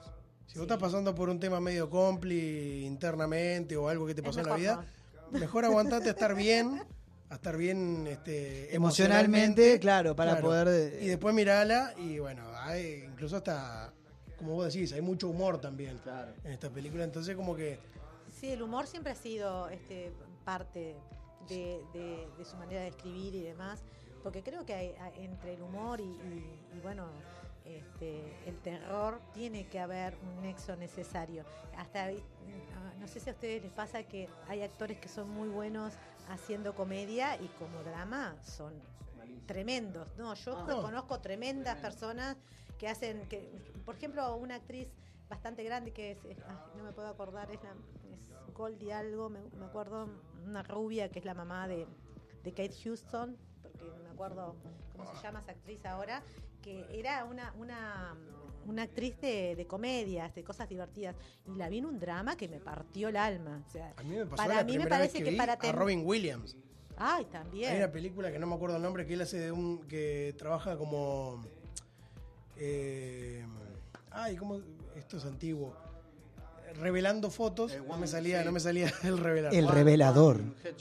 Y, y hace, hace de un villano que eh, da miedo, de verdad, Robin Williams. Y, o sea, lo ves en Patch Adams, lo ves en- Ahí en Claro. el genio de Aladdin, no sé qué. Y de repente es, es un psicópata, Sí. da Claro, miedo. Importante. Toda una capacidad histriónica muy Se grande para con una familia y le saca fotos todo Ay, esa película se es, cuenta es y genial. Sí, es aterradora. Da miedo, da Y miedo. también en ese momento en que se empezaba a, a usar esto de, de- de que era tan fácil sacar una foto, ¿no? Porque no estamos a tantos años de esa facilidad. A veces este, yo recuerdo instancias en que no, no había En esto España le pusieron fotos. reveladores o algo así. eh, Revelaciones. Mensajes bueno, reveladores. a todo gas. Sí. Mensajes reveladores. Bueno, tenemos El un- Viste que, viste que el bromas.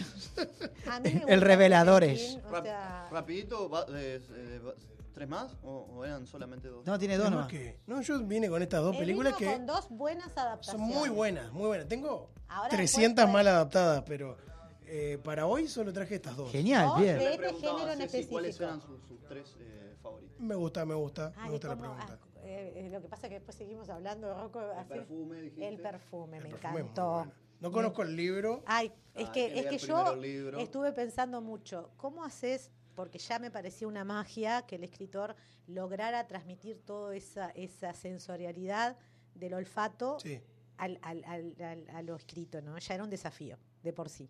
pero ya en una película es mucho más Pero difícil. en una claro. película no me, no me lo podía imaginar. Entonces, claro, cuando vi que la iban a dar, corrí a verla y quedé así gratamente Con un mí- actor, a mí la con un película me encanta. eh, primero, primera vez, es un Sí, novato. después lo he visto en otras películas. ¿Cómo es que se llama ese actor? Pará. No me acuerdo de- del nombre, pero también esto de que nosotros tenemos un amigo que muy amigo nuestro de todos que este que, en muchas oportunidades hablábamos de, la importancia de del olfato, ¿no? Que es una cosa Sí. que nosotros pensamos, ay, qué horrible no ver, qué horrible no caminar, pero que es tremendo eh, carecer de ese sentido, ¿no? Este, porque ese es el sentido que nos hace también identificar el peligro, que nos hace Claro. identificar el amor, que nos hace La conexión con, las, la con los otros. Ah, y hay veces las personas que, que tal vez tengan alguno de estos problemas pueden presentar o- otros problemas en, en las áreas de comunicación, porque lo primero que nosotros sentimos es el olor de las personas, es lo primero que nos atrae o, o lo primero que nos repele cuando decimos muchas veces, ay, esta, algo no me cierra, algo no me gusta, y tiene mucho que ver con el olfato, que es nuestro primer alerta, por favor, eso lo tienen que activar todos, de clarísimo. que cuando algo te- no te huele bien, No huele bien. él, no huele bien, sí, probablemente es que está mal, o Sí, sea, sí, sí, pero, pero muy interesante. O sea que si Ben son- que si- se llama, el que hace de, Bien. Es muy buena la película. de Jean-Baptiste. Renaud. Bueno, muy bien. ¿Algo más para agregar, Pierre? Lean esos dos libros, El juego de Gerald y, Lo voy a leer a este porque ese no lo conozco. Cementerio de mascotas. Muy buenos libros y vean esas películas. Si van a ver la película, la del 89, que es la que está bien adaptada, la que salió en 2000, no sé, 18, No, no, 18, esa- No está no, no sé si es Me- horrible. Pierre pero no está Comendada. adaptada, Menos, claro. tecnologi- menos tecnología, mejores adaptaciones. Sí, bueno, la verdad es que que sí. yo Bueno, le decía a, a, a Rocco, perdón, Con un Carrie pasa más. lo mismo y con, con, Ah, con- bueno, el payaso Bueno, me quedo, me quedo, me, me, me Pero convenció. eh, en la Muy misma bueno. película Barbie, que no se usa tanta este, pantalla verde, que está todo con maquetas y todo, y salió genial. Sí. O sea, y es un recurso que Capusotto usa mucho, Mucho. que es no usar nada, o sea, hacer toda esa, esa maqueta, todo ese trabajo, y queda, queda mucho mejor el efecto. tremendo. Bueno, bueno, vamos bueno, a, ¿no? vamos a gracias. hacer una pausa. Gracias por Pierre. miedo. No, por favor. Volvió Pierre y volvió con Volvió todo. con Volveré todo. algún día con las malas Por interpretaciones. supuesto, Por supuesto. la esperamos ansiosamente. Las esperamos oscuro. ansiosamente. Rocco, Roquito, este, Te ya tenemos al Ah, vos invitado. ibas a- Ya tenemos- vos ibas a hablar de algo, Sí, ¿no? ya tenemos la entrevista, lo que pasa. Viene, Ah, viene Pecho ok, Fierro. ok. ya tenemos Ya está a pendiente y me lo, me lo tomo como algo también. deberes para la semana que viene. Deberes. Deberes para la semana que deberes viene. para la semana Deberes. que viene, que Pierre no va a estar la No, semana que viene. Infra, ¿qué, qué preferirías vos? ¿Infravaloradas o sobrevaloradas? Porque hay de sobrevaloradas. Ah, y después hagan la sobrevalorada juntos. Sobrevaloradas est- estaría bien sobrevaloradas. Eh, yo quería traer algo que yo conocía, el, el, El libro. Claro, eh, tú Claro, la leído- versión original y la, y la adaptación. Y la Porque yo, por ejemplo, puedo hablar de It. A mí me encantó la versión de, de este de Muschietti, la, la última la que nueva. pero no leí el libro todavía de, de It. Entonces no tengo punto de Referencia, comparación. claro. Puedo comparar la It del ochenta y pico también, que era una película vieja, No y, la, y la mucho. película de, Stephen ahora. King, si tengo que quedarme con una sola, yo iba a decir que me quedo siempre con El Resplandor. Eh, y con eh, Cuenta conmigo, que es una novela Sí, sí. que compartimos con Cecilia porque es muy distinta, ¿no? Y ahí narra Ah, justamente una historia que a Stephen King lo marcó de, de niño y que... Bueno, es que Stephen King se ha, se ha caracterizado por ser escritor de, de terror, pero ha escrito eh, De todo. todos los géneros. y lo único que comparto con Tincho, que no lo dijo, pero eh, El Señor de los Anillos.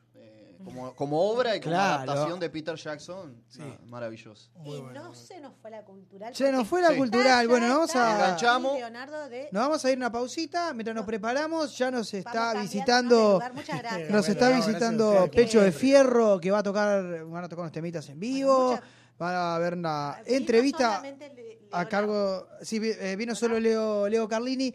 Va a estar eh, con Marisa Rock, Metal Folk y la Mesa Roja Se para la en entrevista, musical. Así Bueno, que muchas gracias Pierre por haber venido, que el sábado te vaya muy bien Por en tu favor. este, performance. Sí, después voy a, voy a- capaz que si se puede, tiro también el chivo de, de lo que voy a hacer el ¿Cómo sábado no? que Al viene. final, al final, ¿cómo no? Este, pero bueno, muchas gracias. por Vamos el arriba. Y, y vayan, Vamos. miren películas, lean libros. ¿Con qué, nos. Sí. ¿con qué nos vamos a la pausa? Eh, está sonando Galopera ahora en este mismo momento mientras ingresa Leo al estudio en un ratito. Ya venimos. Ya venimos.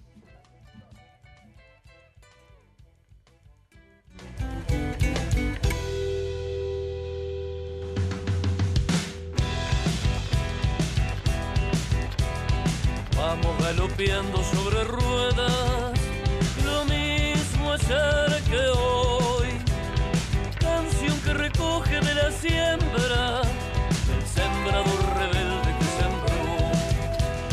Sembrador rebelde que sembró, lo mismo ayer que hoy. De guitarra criolla fue el arado, canción de baguales cabalgamos. De la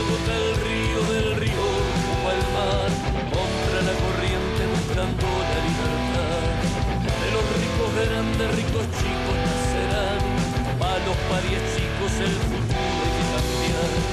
Lucero africano, indio tano, milonga flamenco, tango soy.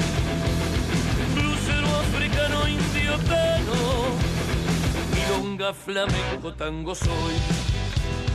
¿Qué le voy a hacer si me parió? Folklore y rock and roll. Distorsión. Canción de acero y tripa juntas hoy.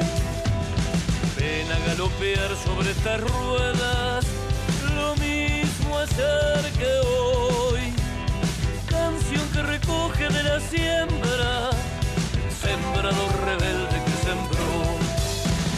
De la gota al río, del río rumbo al mar, contra la corriente buscando la libertad. De los ricos chicos nacerán. Para los parias chicos el futuro hay que cambiar. Lucero africano, indio tano, milonga flamenco tango soy. Lucero africano, indio tano, milonga flamenco tango soy.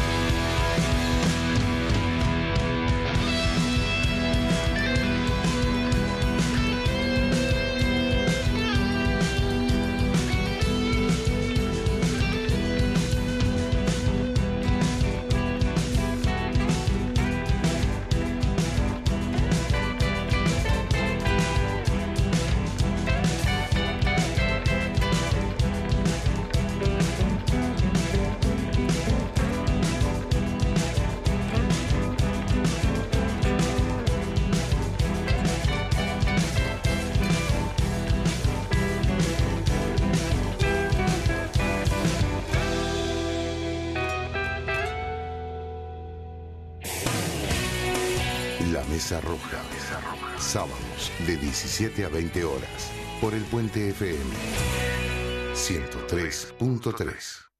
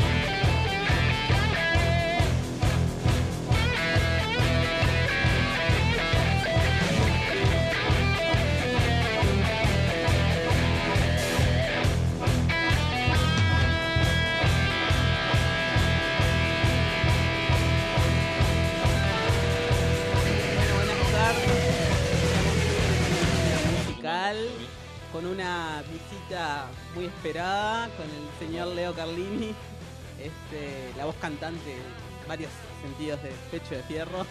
Bienvenido, Leo. Ahí está. Multi, multiempleo en Pecho de Fierro. ¿Cómo estás, Leo? Bien, de bien, acá estamos. Bueno, muchas gracias por por suerte hacer- vivo cerca. Ahí va. Estamos acá en el cerro. Hace frío, pero bueno. Hace años. Este, Sí. Muchas gracias por aceptar Gracias- la invitación. Gracias a ustedes que nos dan una mano para difundir las cosas que hacemos. Bueno, y empezamos con la, con la noticia más fresca. Felicitaciones por la nominación. Ah, sí, sí. Eh, Gracias, reciente, recientemente publicada por la nominación al, Ahí te traje el disco. al mejor. El, ahí disco está. físico para, ir- para acá, para el programa de regalo. Este, la nominación a, a los premios Graffiti por este el disco plantado en el, uni- en el horizonte. Nadie de bolilla ya el CD, pero por lo menos de adorno. No, No pero. tiene. Porfa. Yo, yo tengo donde escuchar CD y escucho CD, así que va, va a dar resultado. Este. Bueno, este, ya ganadores de otro premio graffiti, como No, están- ganadores no, nominados. Hay cinco personas. No, cinco no, discos. pero anteriormente ya, Ah, sí, ya vez ganaron. ganamos. eh, los discos de Pecho de Fierro tenemos 10 discos, mirá. Los que han salido físicos, que han sido como 7. Este disco es un disco doble que recopila, digamos, las canciones más Ahí pedidas, Canciones ponele. como los que temas que más tocamos en estos años, los temas. Igual no no no, no entran de, de tantos años no pueden entrar todos los temas. Claro. Es una selección de los temas que, que la gente siempre nos pide más y este, ta, no podemos dejar de hacerlo, ¿viste? Este, si hay temas que si no hacemos ahí no, no nos piden que le volvamos la entrada. Así que. Y, y esto de los. Fueron varias veces nominados ustedes, pero. eh, Siempre, eso, eso te voy a contar, los discos de Pecho Fierro siempre fueron nominados. Todos Claro. tuvimos la suerte de estar nominados. Bueno, yo que sé, hay gente que no le da bolilla, que dice que no sirve, yo que sé. Nosotros, a nosotros nos sirvió para que nos conozca más gente. Porque cuando salen nominados ahí ya salen varios lugares. Entonces, mira que hay una banda. que- Claro, se que hace más- esta más música, está masivo. esto. La, la cosa es llegar a la gente, lo que siempre este, laburamos y queremos, ¿no? Y este, bueno, esto nos sirve para eso. Y los discos Pecho Fierro en todos estaban nominados. Solo uno ganamos. Rock Criollo, que fue un disco en vivo. Ahí va. Ahí gana- ganamos primer grafiti. Después tuvimos nominado para todos. Y bueno, y hemos estado en los ternas hasta con, con Rada y con gente, hasta con Jaime Ron, ¿no? dijimos. Sí, sí, sí, sí, marchamos. y bueno, pero está, pero este, viste, es como un reconocimiento, digo. Este, no Y- llegamos al dinero que precisamos todavía, pero está, ya llegaremos. Y el proceso de, de la grabación de este disco, bueno, de la grabación, eh, grabación, gira. Eh, Ahí eh, ya fue tocamos todo por como lados en el interior y este, ahora ya lo despe- digo despedimos el tema de Sí. presentarlo, pero no vamos a estar toda la vida presentando el disco. Sí, sí. Lo, de- eh, lo despedimos fue hace un, un mes y pocos días en la trastienda, ¿viste? Sí. Ahí, o más, hace ya como dos meses, en la trastienda que este, hicimos como la despedida. eh, si bien no, no le pusimos despedida, fue la, pero sí fue la Claro, cierre. presentación de Plantar un Horizonte. Este, y, y bueno, y ahora está con esta nominación revive un poco. Pero en realidad lo que nosotros estamos con toda la fuerza ahora para el 16 de septiembre. Claro. Que tocamos en Magnolio Sala. Este, Ahí está, están presentando eh, va. el primer EP el de primer Fierro. EP, que no se asuste la gente, que el EP es corto, son cinco temas nuevos nomás que se van a tener que fumar. Después vamos a hacer, vamos a hacer los temas que hacemos siempre. este, Claro. pero bueno, hay gente que también le gusta escuchar cosas nuevas, ¿no? Entonces van a quedar contentos todos, porque no es una presentación de un disco que tiene que escuchar 12 temas, ¿viste? Acá va a escuchar cinco temas y los cinco son una bomba, así que... Sí, la verdad que personalmente la, la- la versión de, de Al Alba, ¿Te gustó? la verdad, Ah, impresionante. me alegro, me gustó No. Muchísimo, yo soy fanática. Sí, Ah, ah, eh, la escuché, que- a la, la empecé a escuchar y ya dije, pa.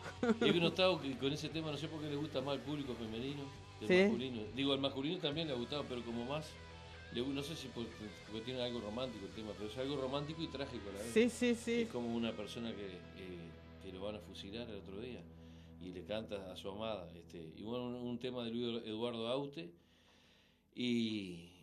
y Y los otros temas son de, de tu autoría, ¿verdad? Ahora no, este, nosotros este trabajo lo hicimos con Gabriel Rima como productor y también en, en- también en, en el, en el EP él participó en la producción y este y él me propuso hacer ese tema. Tengo un tema, Leo, con el dolor del alma te lo voy a decir que, que lo, lo tengo guardado para hacer un día con mi banda, pero me parecía que, que- que- que a vos te quedaría bárbaro. La verdad que fue una buena idea. Me, me dijo eso y yo lo conocía el tema y, ta, y fue, y agarré el caso y fue, y fue como fue muy fácil armarlo con, la, con los muchachos y todo, como salió naturalmente, ¿viste? No, a- aparte la tragedia la transmite, la transmite muy bien el tema. eh, Y el este, y sentimiento bueno, de tragedia. Disco de dar un mensaje, ¿no? Hoy en día. que- Y los otros temas, este, eh, son como medios íntimos también, puede ser. la- Los otros temas, esos son, este, sí son como medios íntimos, son como. Son como. Tienen como una conexión en los temas, son como, son como canciones de amor todas, ¿viste? Mm. Todas son como canciones Va de como amor. por ahí. Y, este, y el tango está el amor pastotero, que es el amor un poco trágico también. Este, y, y la bohemia. Y este, en todas las, todas las canciones tiene ese, ese- eso que las une y lo que me gusta como quedó armado esto, que como, como algo conceptual, así quedó re- redondito, como que son de, Ahí está. de una misma película. Ahí está, sí. ¿Y tienen, tienen idea de hacer algo audiovisual con esto? Tenemos idea, sí, hay una gente de Maldonado que está haciendo un video con, con una de las canciones. Este, el primer video que vamos a hacer va a ser de, de, este, de la cajita, el tema se llama La Cajita. Qué bueno. Es un tema fuerte, este, y bueno, lo van a hacer ahí. Y este, unos amigos ahí de Maldonado. En- che, para hacer algo bueno, viste, llevan, llevan un cierto trabajo. Sí, sí, sí, claro. Nosotros, este, ¿Van a actuar ustedes? Bueno. eh, no, ta- tal vez sí, tal vez no. Yo le dije que si no actuamos mejor. ya decía que Ah, sí. pero estaría bueno. No, pero a mí me gusta ver videos de banda, a veces que no aparecen. Sí, sí, Con claro. un pedacito apareció como hola. no, va a haber una bailarina ahí que va a representar un poco ahí. Ah. Una, una bailarina de tango. Este, es lo único que te puedo adelantar. Bien, bien. Hay una primicia. Gracias. Y bueno, para el evento en sí, eh, ¿tienen algún pensado algún invitado? O sea, Ninguno. Nosotros están ustedes, ustedes. con- Nosotros desarrollar tranquilo lo que hacemos. Si bien somos una banda que muchas veces hemos invitado gente, pero ahora estamos como unos años de. de claro, in- invitar gente conlleva también, a veces son colegas y a veces los comprometés porque también tienen toque. Claro. O tan, justo el día que tienen libre me invitan Leo. Este, no, y, y para, tenés que ensayar y. Y no sé, estamos como más para adentro nosotros, ¿viste? Claro. Vamos a tocar nosotros solos nomás. Se están dedicando a, a Claro, ustedes. nosotros y que suene bien y que eso, este, que eso me- eh, agarre más calidad, viste, el sonido nosotros mismos, solo. Este EP está grabado de, de la misma manera que eh, Platado en el Horizonte, ¿no? De la- De la misma masterización y todo Sí, eso. se, se grabó en O el sea, mismo suena el mismo sonido casi. El mismo sonido, este, Buenísimo. no, no sé si la gente jugará si alguno uno mejor que otro. Este suena muy bien. Sí, sí, sí. Para mí, este suena un poco más, no sé, suena un poco más, este, más, com- compacto todavía. Lo que pasa es que ya es la segunda vez que fuimos al lugar y ya le agarramos la mano a ciertas cosas. Y este, bueno, y en este disco hay un nuevo bajista también. Bien. Aldo, un amigo ahí, Aldo, este, de Barrio Prado, un joven de 63 años, Mr. Vintage. Que está aportando su, su impronta. Lo bautizamos como Mr. Vintage. Ah, sí, vintage, está bien. en una de las canciones está Amor Patotero, viene una parte en tu metralla, yo digo, vamos Vintage. Que quedó ahí en el EP Ah, inmortalizado su, su sobrenombre. Bien. Y, y a nivel personal, este, ah, hablando vos como Leo, ¿qué, qué diferencias o qué similitudes encontrás al, a la primera, eh, al primer tema que grabó Pecho de Fierro y, a- y, a las- y a- y al hoy de Pecho de Fierro? Eh, No, siento que la, que la persona que canta este, es la misma. Este, lo único. Cambio algo- cambia algo la masividad. Y son, y son canciones diferentes, siempre, aunque haya sido al mes de lo que grabaste, o al otro día ya nomás, o, a, o a la hora que grabé ya va a ser distinto si grababa otra canción. Este, y ha sido grabado en distintos lugares. Y también con las grabaciones uno va aprendiendo cosas. En lo primero habían detalles técnicos y, y- y- y humanos, ¿no? De toque. Que a veces capaz que hay gente que no se da cuenta de eso, ¿viste? Hay, Claro. capaz hay gente que le gusta capaz que las cosas más con, con más defectos. Que suena. Hay No gente, sea tan hay gente que me, que me ha dicho, Leo, me gustaba más cuando sonaba la lata. Y uno matándose para sonar bien. Claro. Pero este, este disco es muy orgánico, este disco no, no tiene, no tiene casi edición. Eh, Se grabó en, en- en un estudio, pero este, tocando todo a la vez en vivo. Ah, mirá, a la- Salvo la voz porque yo estoy con la guitarra, la batería y todo que entra, se metería todo para que quede más limpio, pero grabamos con, con una guía de mi voz, este, este, los temas todos en vivo, en diferentes lugares con, auriculares así. Este, y bueno, yo estaba en, la sala más grande que está la batería para agarrar el sonido más ambiente, estaba el baterista y estaba yo y escuchando mi guitarra con auriculares que estaba en otra pieza para que no se metieran los micrófonos de la batería. Claro. Y bueno, y tremendo lugar, el armonicista estaba en otra en otro lugarcito, es es como una pieza grande y después hay un segundo piso y, y, y otros están arriba, pero con, con paredes transpa- transparentes así de vidrio. Claro. Y ahí nos miramos y nos, y nos hablamos por auriculares. Entonces así el disco suena más, más real, más orgánico, no grabar una cosa y después la otra. Que tampoco está mal, porque también lo hicimos alguna vez, ¿no? Pero este, para mí es mejor hacerlo así, más para la música que hacemos nosotros. Para otra música que fuera más, más pop o como que sea que sea más perfectito, todo capaz que ahí es mejor grabar por separado, ¿viste? Claro.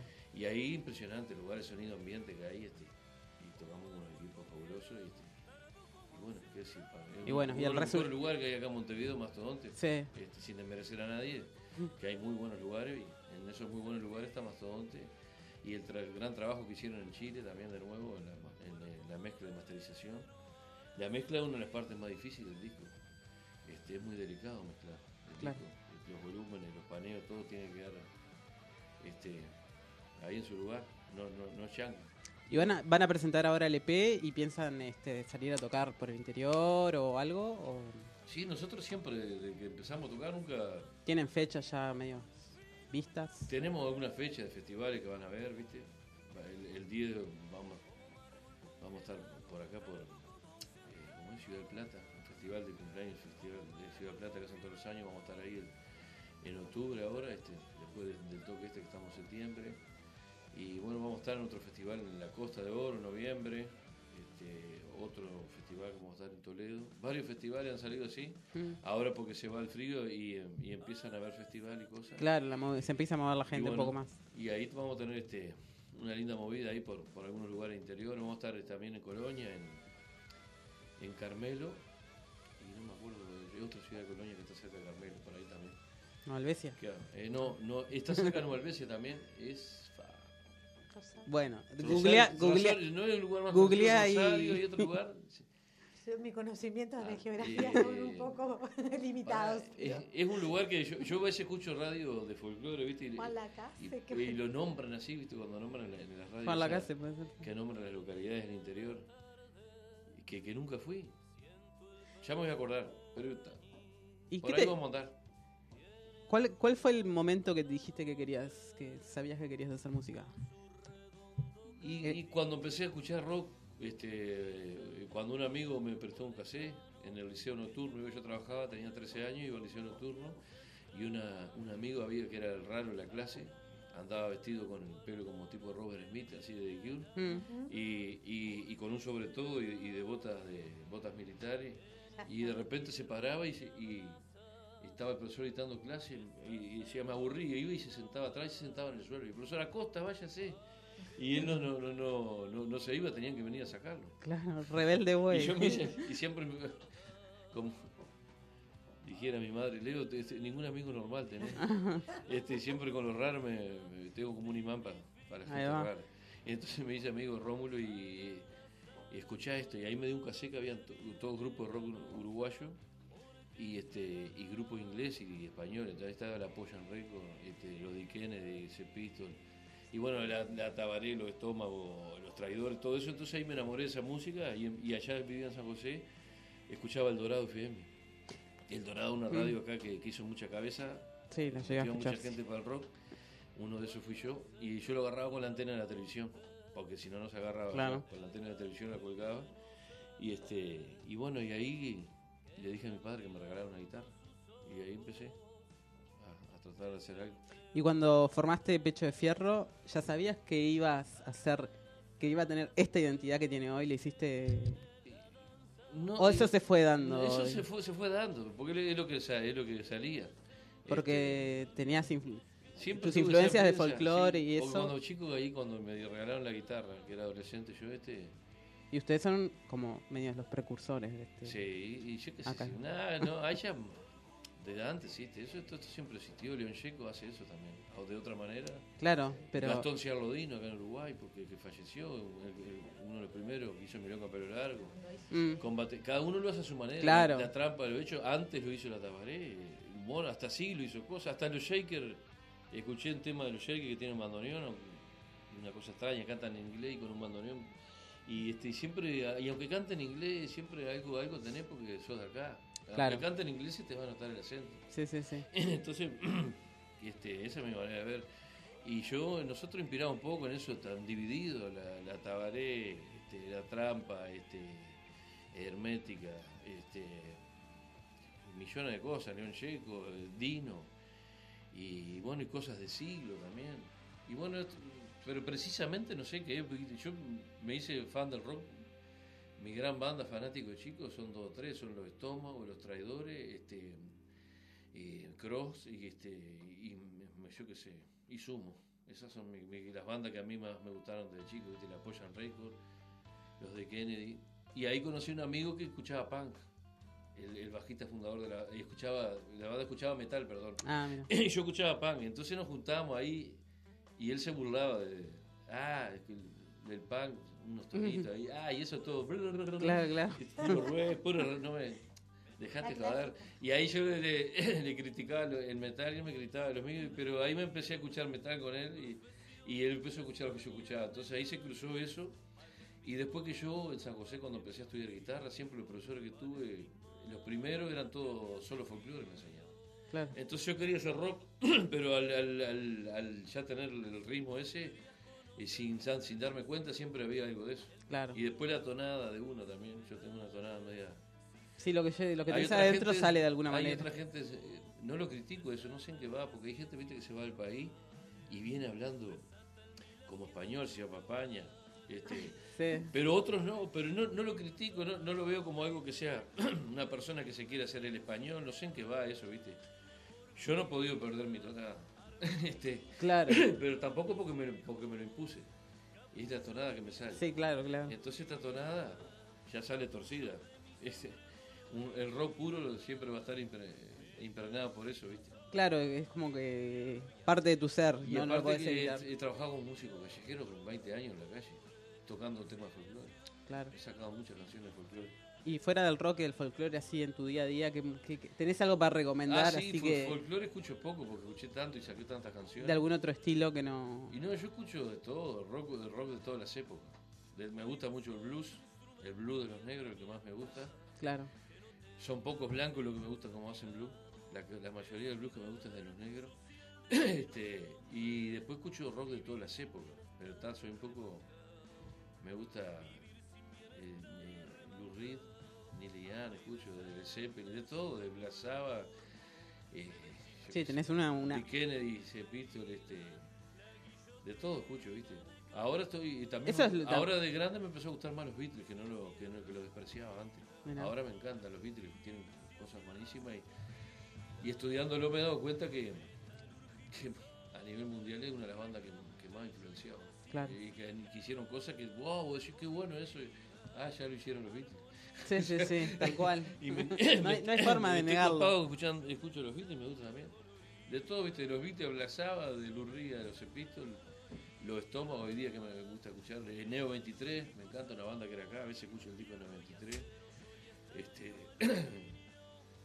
y a veces este me, me- me gusta escuchar un poco de jazz, pero jazz de- no es, eh, me gusta más el jazz como, como el de Louis Armstrong. Me gusta Ah. escucharlo como canta, esos negros con las voces podridas, ¿sí? Sí, sí, sí, sí. eso me encanta.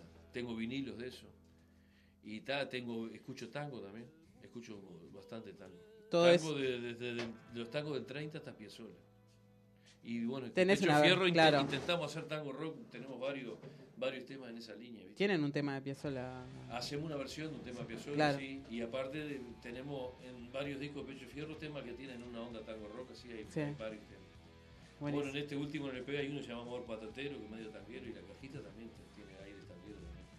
Bueno, Así que, no, viste, no- nos gustaría, cosas. nos gustaría eh, escuchar algo, ya que estás Se hablando. puede, se puede. Algo, algo puede de, no sé si, si del nuevo EP, si nos querés Pero compartir. escuchamos, escuchamos por, por la radio porque la, la esta está desafinada. Tengo que, que Ah, bueno. Este, entonces ponemos ahí Pone- un poné ahí, temita. este, amor y- patotero. Si se puede. Está en el EP, este, Corazón Primitivo. Amor patotero, Pecho Fierro. Poné en YouTube, ¿están conectados ahí? No sé O a Spotify. No, ya tenemos, ya tenemos, eh, va- tenemos ahí toda la Ah, fotografía. ¿Eh? Lo que traje es el plantado en el horizonte nomás, completo. Y bueno, pasada ahí. Bueno, poné. Elegiste uno, el que vos quieras, Leo. ¿No podés ir a, a, ir a YouTube ahí? Sí, pero me lleva un. Ta, ta, ta. Ta, ta. Poné manifiesto entonces, Poné que quieras, vos. estamos Manifiesto. hablando de Piazzolla. Manifiesto, No, entonces. ese, de, Ah. eh, ese no es de Piazzolla. Balada para un loco, perdón. Balada para un loco. Bien. Ese de, como es de, de Víctor Jara. Víctor Jara. De Víctor Jara. Y bueno, por arenales, lo de siempre en la calle y en voz. Cuando de repente de atrás de un árbol me aparezco yo. Amor. Mezcla rara de penúltimo linchera y de primer polizonte en el viaje a Venus. Medio melón en la cabeza, las rayas de la camisa pintadas en la piel, dos medias suelas clavadas en los pies y una banderita de taxi libre levantada en cada mano. Te reís, pero solo vos me ves, porque los maniquíes me guiñan, los semáforos me dan tres luces celestes y la naranja del frutero de la esquina me tiran azahares. Vení casi medio bailando y medio volando. Me saco el melón para saludarte, te regalo una banderita y te digo. Ya sé que estoy piantao, piantao, piantao. No ves que va la luna rodando por Callao. Que un corso de astronautas y niños con un vals me baila alrededor, baila, vení, volá. Ya sé que estoy piantao, piantao, piantao. Yo miro Buenos Aires del nido de un gorrión y a vos te vi tan triste, vení, volá, sentí el loco berretín que tengo para vos. Cuando anochezca tu porteña soledad, por la ribera de tu sábana vendré con un poema y un trombón a desvelarte el corazón. Loco, loco, como una acróbata de mente saltaré sobre el abismo de tu escote hasta sentir que enloquecí tu corazón de libertad ya vas a ver. Salgamos a volar, querida mía. Subite a mi ilusión Super Sport y vamos a correr por las cornisas con una golondrina en el motor. De Vieite nos aplauden. ¡Viva, viva los locos que inventaron el amor! Y un ángel y un soldado y una niña nos dan un palcecito bailador. Nos sale a saludar la gente linda y locos, pero, pero tuyo, qué sé yo. Provoco campanarios con la risa y al fin te miro, canto a media voz.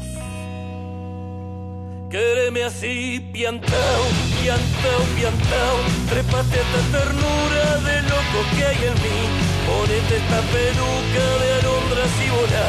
Volá conmigo ya, vení, volá, vení. Quéreme así, piantao, piantao, piantao.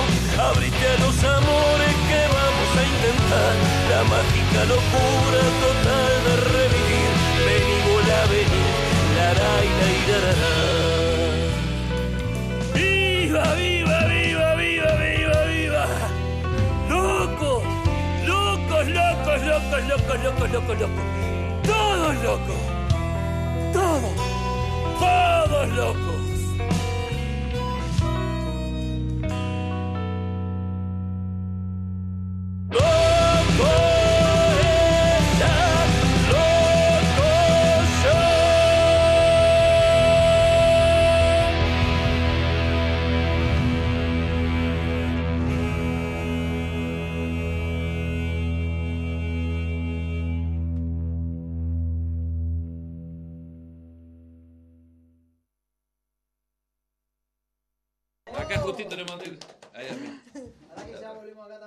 Bueno, vamos a repasar. eh, ahí estamos en Facebook también.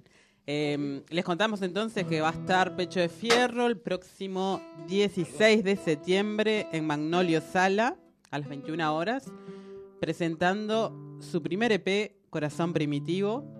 Así que bueno, las entradas las pueden encontrar eh, en la sala mismo, las pueden comprar o, en ti- o por Ticantel también. Por, por este. Ticantera, ahí va, por Ticantera. Ahí va. Y bueno, y este EP consta de cinco temas: Navidad, Estrellas Libres, Al Alba, una versión de, de Luis Eduardo Aute, de la canción, eh, Amor Patotero y La Cajita.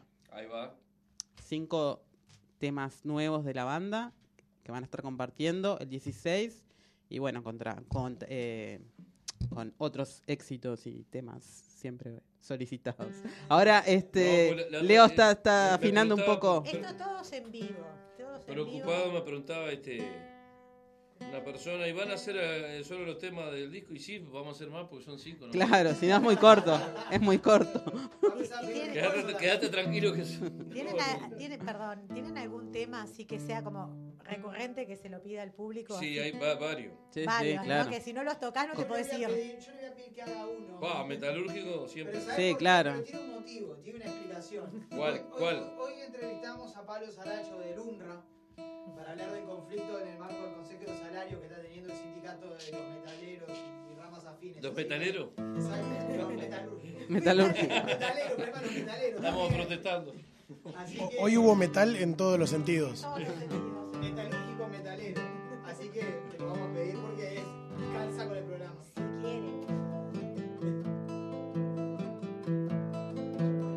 Escucha el corazón del balancín, metalúrgico soy, con su latido. Mi profesión es domeñar metales, valen mis manos más que mi apellido, valen mis manos más que mi apellido.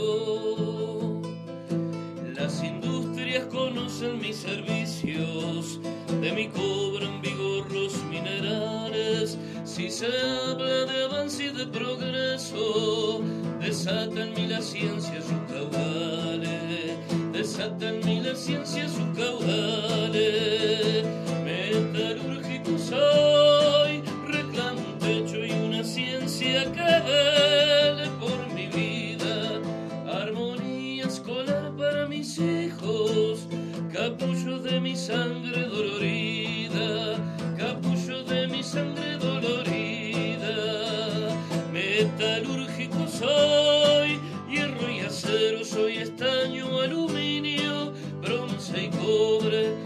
dulce aleación de aromas industriales, para que vuela mejor el mundo pobre, para que vuela mejor el mundo pobre. No hay un solo instrumento ni herramienta que no tenga mi sello fatigado. Es mi deber social destino de hombre vivir sin bienestar y arremangado. Vivir sin bienestar y arremangado, anda y desanda en su camino el torno, se ve chipear la piedra que esmerila, la guillotina decapita un brazo y la justicia cierra su pupila, y la justicia cierra su pupila. Metalúrgico soy, reclamo un techo y una ciencia que vele por mi vida.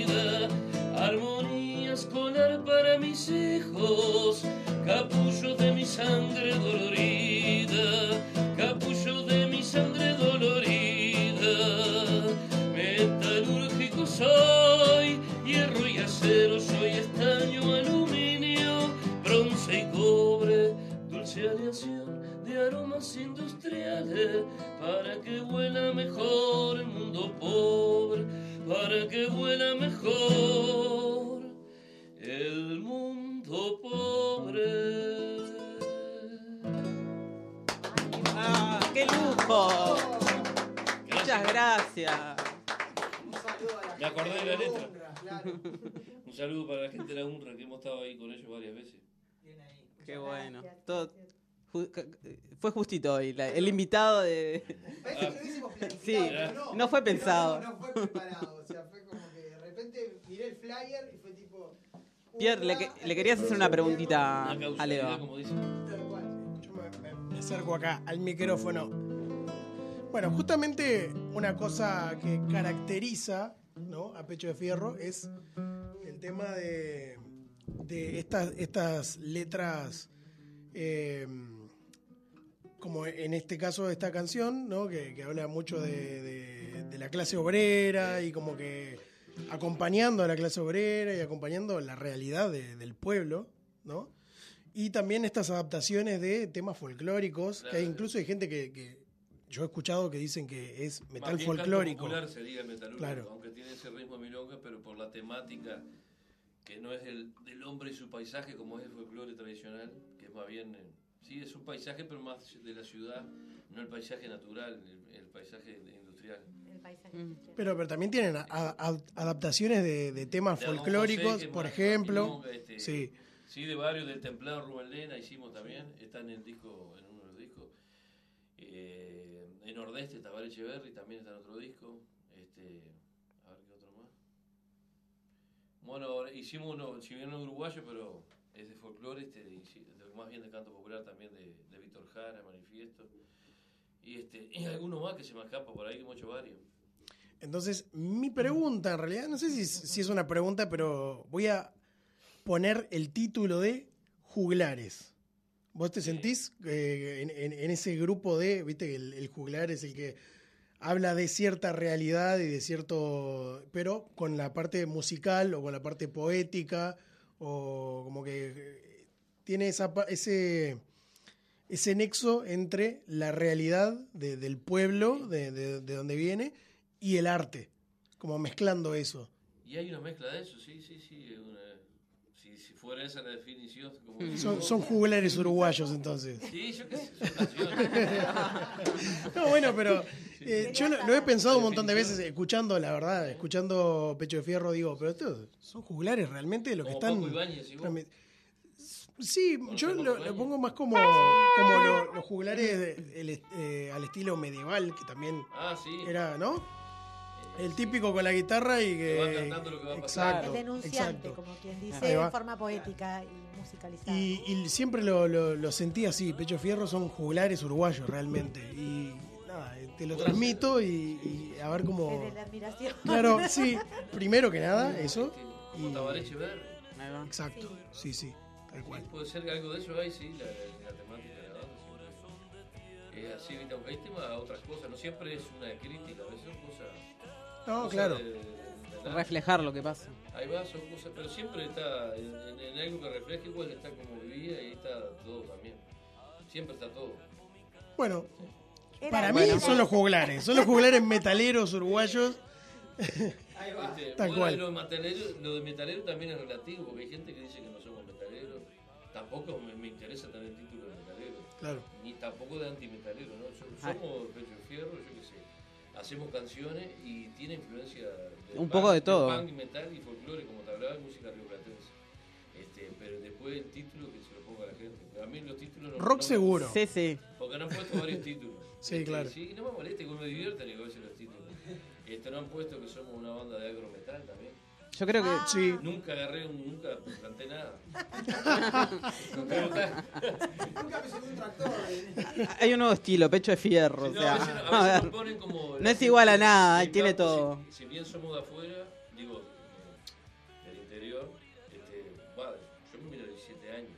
Las canciones de Pecho Fierro, eh, casi todas hablan, salvo Pedro Sin Tierra, este, todas son cosas urbanas. Sí. La tonada sí puede ser más campera, capaz que la, en la tonada. Claro, sí, sí. Este, A lo mejor- Está El estilo. La reivindicación y, y de las demandas sociales, ¿no? Siempre, siempre es algo que, que nos caracteriza y que está siempre, siempre en, su- en sus canciones. Eh, ¿A qué se debe concretamente eso? Y se debe por una influencia del gusto musical, de que uno escucha a Tabaré Echeverri, o el Mareño, Cita Rosa, Claro, ah, o los Epístolos, o la apoya, o la apoyan récord, Yo creo o que- los Estómagos. Por ejemplo, Este, son todos grupos que tienen su cuota de, de protesta en la música. Hay como un Este, sincretismo. Pero no, no, no, no, eh, te juro, nunca he oído este, una cosa, vamos a hacer esto, no sé. por- este, este, Es lo que los inspira. Sale, sale, sale. Claro. Cita Rosa decía, la milonga es hija del candombe, así como el tango es hijo de la milonga. Pero viste, Cita Rosa tiene Entonces, muchas canciones de amor también. Cita Rosa. por supuesto, Claro. por eso digo que yo creo que también. cada género es un poco la suma de, de otros. Los uruguayos más, me parece, por tener una influencia de, de rock nacional, de rock argentino, de rock español, o sea, bueno, Al- del, del- de los punk, o sea, El- álbum- mucha al- influencia al para me- sincretizar. Al alba me gustó hacerlo para marcar una marcar donde está Pecho de Fierro, porque ahora es un momento que el fascismo está en ascenso Mm. y, y está en ascenso en el rock también. Ent- Entonces nosotros con- al cantar esa canción eh, marcamos nuestra postura. Este, está siempre Qué está bueno. eso que Y dicen dentro ustedes. del metal, Qué bueno. bueno. lo hablamos el otro día, ¿no? Que, Sí. dentro, que dentro del metal hay quizá mucho Hay mucho, hay mucho ascenso del fascismo, lamentablemente. En general, Este, Y bueno, pero está. Acá está. También hay- hay- Nosotros- Can- Cantando bandera. Ahí por lo menos Un poco- desmarcarse. un poco- claro, un poco eso también, ¿viste? Y este, en estos tiempos que se viene a nivel mundial en muchos lados, este, esta ola peligrosa. Y bueno, a Bueno, nuestra manera ponemos nuestro granito de arena. Un gran granito de arena porque en la música es algo ¿Nos que querés, llega ¿Nos querés compartir eh, un temita de, de este nuevo EP, por Ah, favor? eh, por la radio, si vos o acá. No. No, si es nuevo, pero mejor que lo pase por la radio. ¿Lo tenés ya? si no, ¿Lo tenés ya? Porque es nuevo. Esto- ah, con esto tiene gracia si uno que ya conoce. Que lo. Bien, bien, bien, bien. ahora te pedimos dos Sí, ahora. Ya, ya, ya tuvimos suficiente. yo ya me di por, por completo Bueno, el día de hoy. entonces, este, Usted me piden una hora que quieren, yo lo hago. de, de los anteriores pero no de este disco dijiste ¿no? que en este disco bueno yo te iba a pedir al alba obvio porque soy fanática de Ah, Alten sí. por eso pero Ah, le invocamos entonces. este, sí ese disco mano a mano es, con, con Silvia Rodríguez es un, un espectáculo yo me acuerdo me gané un premio en una en una cosa Fui- que era como Acá vinieron a Uruguay, ¿lo fuiste a ver? no no lo fui a Ah, el, el disco. Yo el disco, yo me acuerdo que eh, sí, no, porque fui a una reunión de esas que tenían unas cosas que te, ga- te ganabas algo si participabas, ¿no? Y era un voucher para, para comprar algo en, en el Palacio de la Música hace mucho tiempo. Y me acuerdo que yo lo tenía en cassette y lo, ya lo tenía como medio gastado. Y cuando terminó así, cuando me dieron, y yo gané, que no gano nunca nada, salí corriendo y, y me compré el mano a mano Ah. este, en vivo, que pa, es un discazo ese. me encanta. Y ahí fue que escuché la primera vez este, la canción. ¿Eso fue grabado en Argentina, puede ser? Sí, es en Sí. Argentina, sí. Sí, sí, sí, cuando volvió la democracia. Sí, sí. Este, un tremendo. Está disco. bueno, está bueno porque con, el, con el- con el- el acompañamiento de la gente y todo eso. Ay, sí. la. Sí, es que de, de un- unos momentos dados, viste, que te como que te mueve, así te mueve todo, porque ves todas las que en ese tiempo eran encendedores, no, no eran luces de celular. te había que quemarte el dedo también, aguantando la banda, sí. ¿Y vos estás pasando un tema por la radio está- o está- estás No, no, no. con nosotros? No, no. Está saliendo lo que hablamos Está- está nosotros. pasando un tema ahora. Estamos, Ah. estamos fuera de, sea, estamos en vivo en Facebook. ¿Qué, igual. para, para saber qué tema está pasando, para saber qué hago.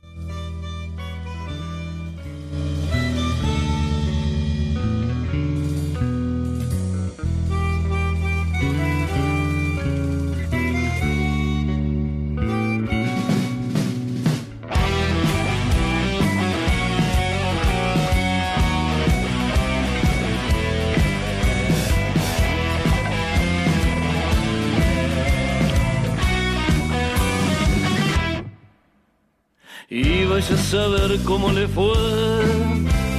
Hace una semana se marchó, anda recostándose en la noche así nomás. Pude ver en sus entrañas, uno ya no puede despertar. Voces del silencio nada más, va sangrando el hueco de la herida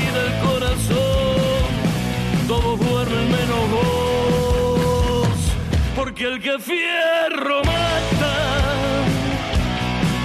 a fierro muere, perro que con lobo mata,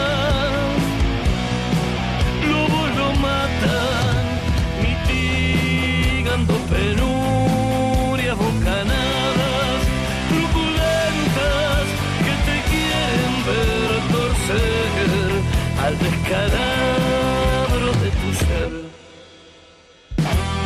Se va la segunda. Vamos, Vintage.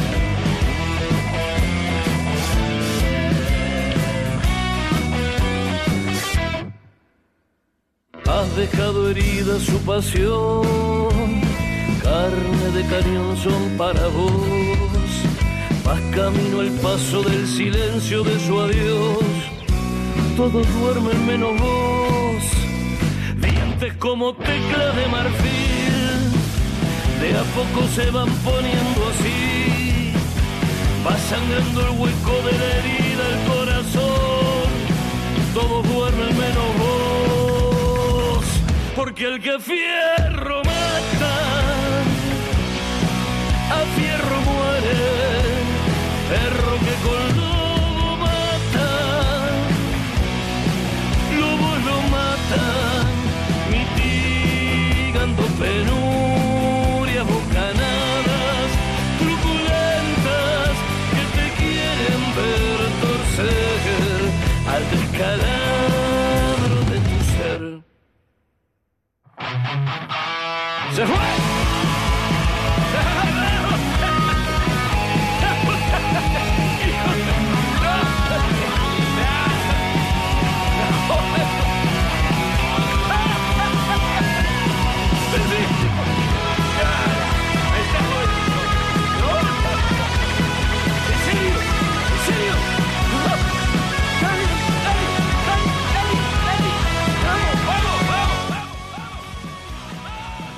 Bueno, estábamos escuchando Amor Patotero del, del EP que, que van a presentar ahora el 16, Pecho de Fierro, en la Sala Magnolio. Uno de los cinco temas de este nuevo EP. Y bueno, no sé, ¿querés este, invitar? El juglar electrónico. ah, no, el juglar, ¿cómo era? Ah, industrial. ¿Querés invitar a la gente Bueno, para...? invitar a la gente que estamos el 16 de, de, de, ¿cómo es? de septiembre ahí en, en Manolio Sala.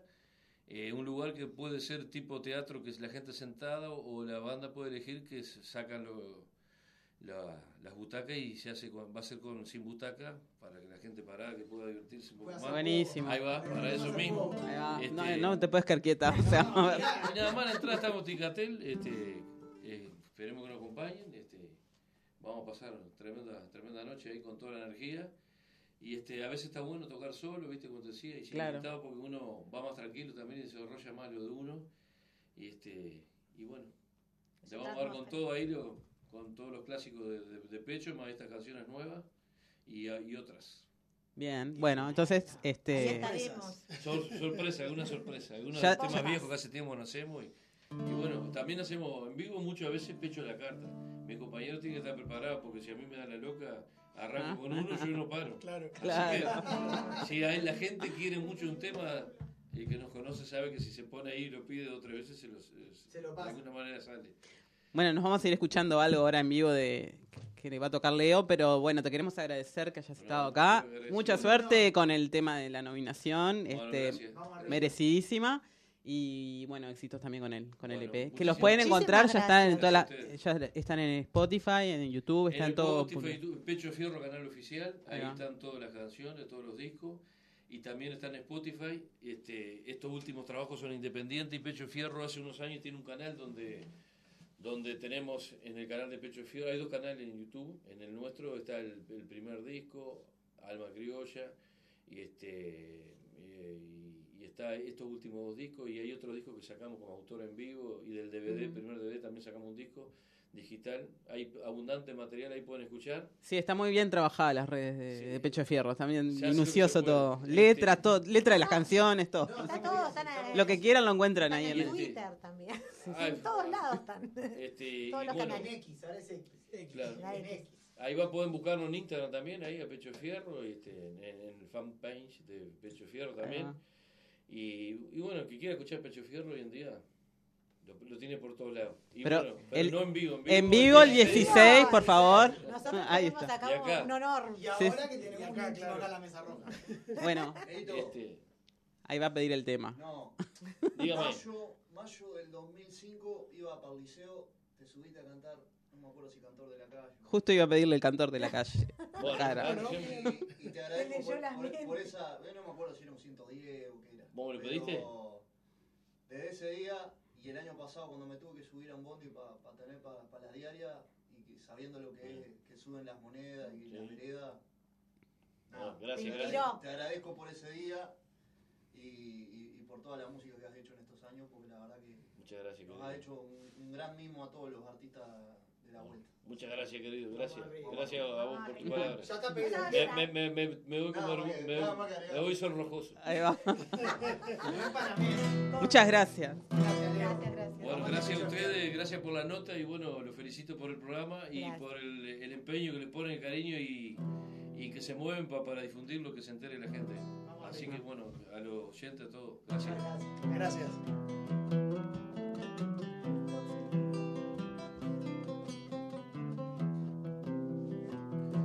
Aquellas horas eternas. Cuando éramos Odebar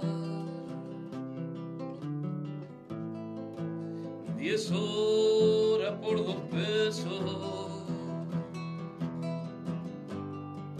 agonizaban mis huesos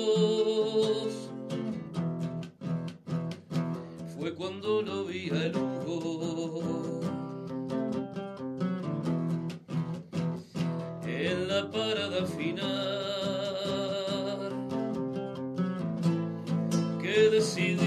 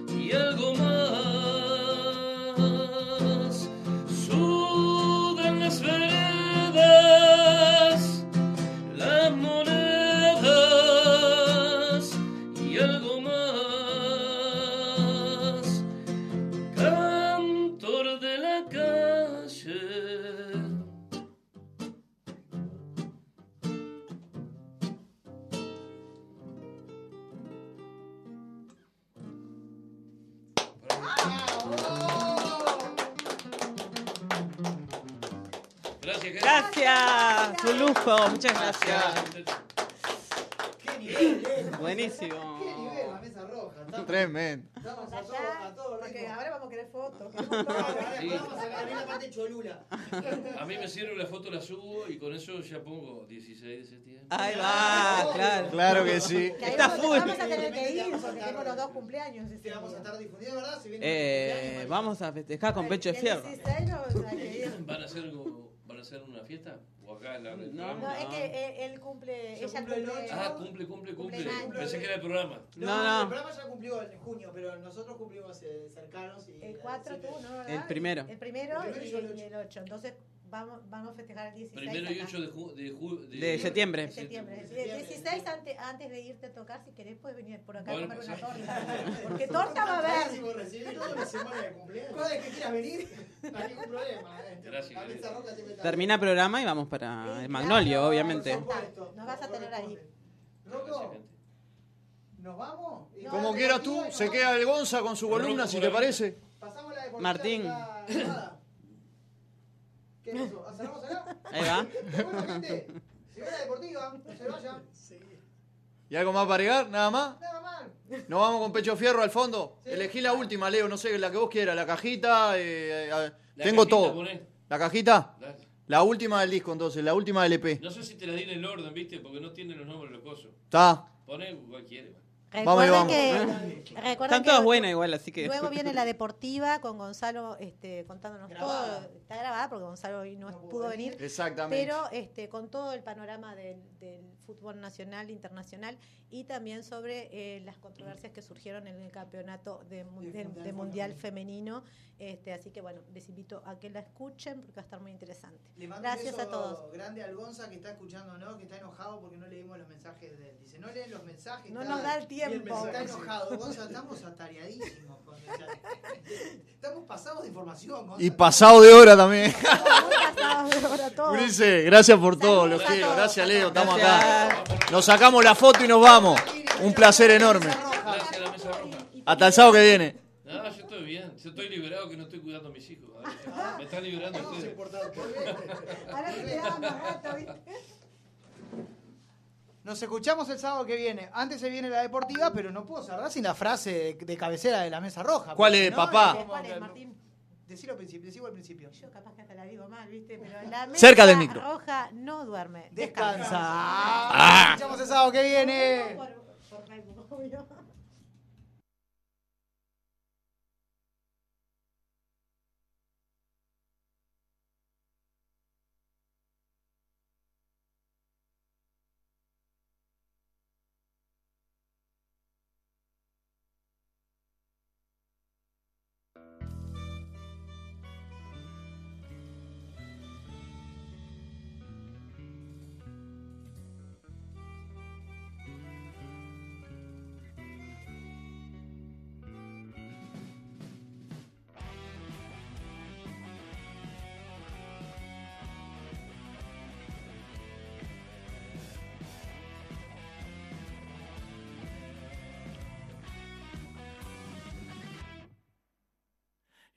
obvio. Y vais a saber cómo le fue.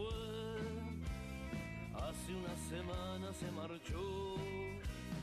Anda recostándose en la noche así nomás.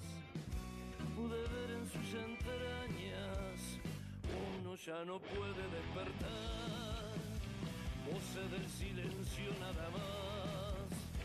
Va sangrando el hueco de la herida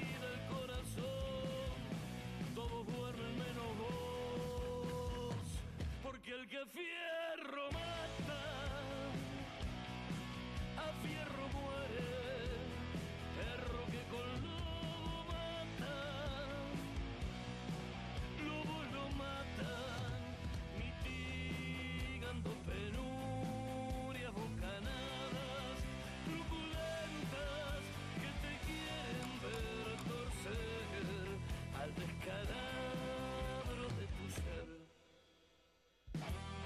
Se va la segunda.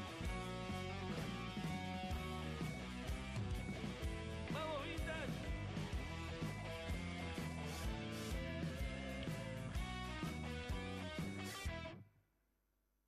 Has dejado herida su pasión, carne de cañón son para vos. Vas camino al paso del silencio de su adiós. Todos duermen menos vos,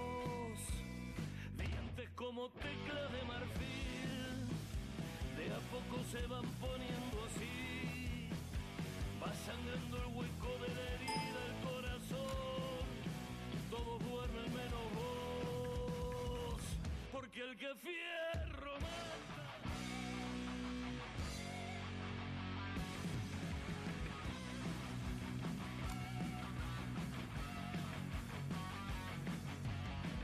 Suena, suena la cajita, cieguita va llenando su bollón. Suena, suena la cajita, va solita por la luz del sol. Sueña, sueña la cieguita, va solita, pan y corazón.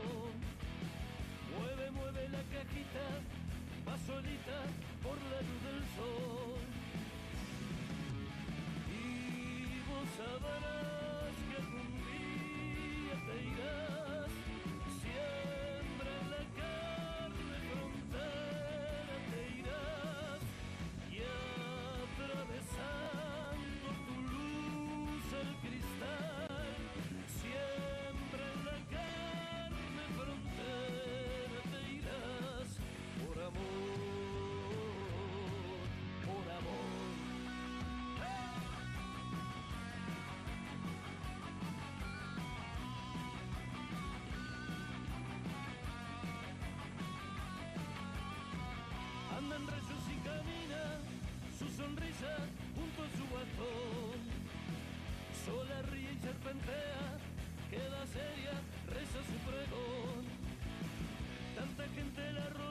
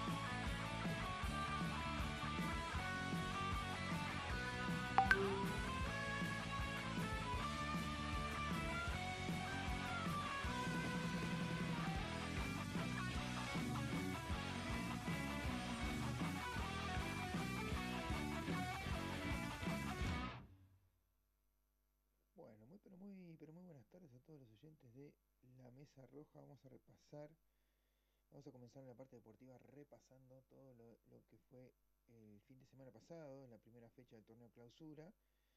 Eh, Deportivo Maldonado empató 0-0 con Plaza Colonia. Eh, Cerro de local en el Estadio Centenario recibió a Peñarol y empató 1-1. River Plate eh, empató 0-0 con Cerro Largo. Fénix 1, Defensor Sporting 1. Eh, Wanderers 0 de local, cayó con la luz 1 0. Boston River 1, Racing 0. Liverpool y Nacional 0 0. Y Danubio y Montevideo City Torque. Eh, Danubio 0, Montevideo City Torque 1. La tabla de posiciones quedó de la siguiente manera: con 4 puntos Defensor Sporting, 4 Montevideo City Torque, La Luz tiene 3, Boston River 3, eh, Fénix 2, Cerro 1, Peñarol 1, River Plate 1, Deportivo Maldonado 1. Nacional 1, Plaza Colonia 1, Cerro Largo 1 y Liverpool 1. Danubio, Racing y Wander tienen 0 puntos. Eh, está actualizada la tabla obviamente porque ayer se disputaron dos partidos. Defensor Sporting le ganó 3 a 0 a Wanderers y eh, Montevideo City Torque empató 1 a 1 con Fénix. El resto de la jornada eh, se, hace, se juega de la siguiente manera. Hoy a las 15.30 estaría jugando Liverpool. Bueno, muy pero muy pero muy buenas tardes a todos los oyentes de La Mesa Roja. Vamos a repasar, vamos a comenzar en la parte deportiva repasando todo lo, que fue el fin de semana pasado, en la primera fecha del torneo clausura. Eh, Deportivo Maldonado empató 0-0 con Plaza Colonia. Eh, Cerro de local en el Estadio Centenario recibió a Peñarol y empató 1-1. River Plate eh, empató 0-0 con Cerro Largo. Fénix 1, Defensor Sporting 1. Wanderers 0 de local, cayó con la luz 1-0. Boston River 1, Racing 0. Liverpool y Nacional 0-0. Y Danubio y Montevideo City Torque. Eh, Danubio 0, Montevideo City Torque 1. La tabla de posiciones quedó de la siguiente manera, con 4 puntos Defensor Sporting, 4 Montevideo City Torque, La Luz tiene 3, Boston River 3, eh, Fénix 2, Cerro 1, Peñarol 1, River Plate 1, Deportivo Maldonado 1, Nacional 1, Plaza Colonia 1, Cerro Largo 1 y Liverpool 1.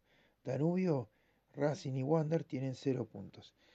Eh, está actualizada la tabla, obviamente, porque ayer se disputaron dos partidos. Defensor Sporting le ganó 3 a 0 a Wanderers y eh, Montevideo City Torque empató 1 a 1 con Fénix. El resto de la jornada eh, se, juega de la siguiente manera. Hoy a las 15.30 estaría jugando Liverpool frente a Danubio.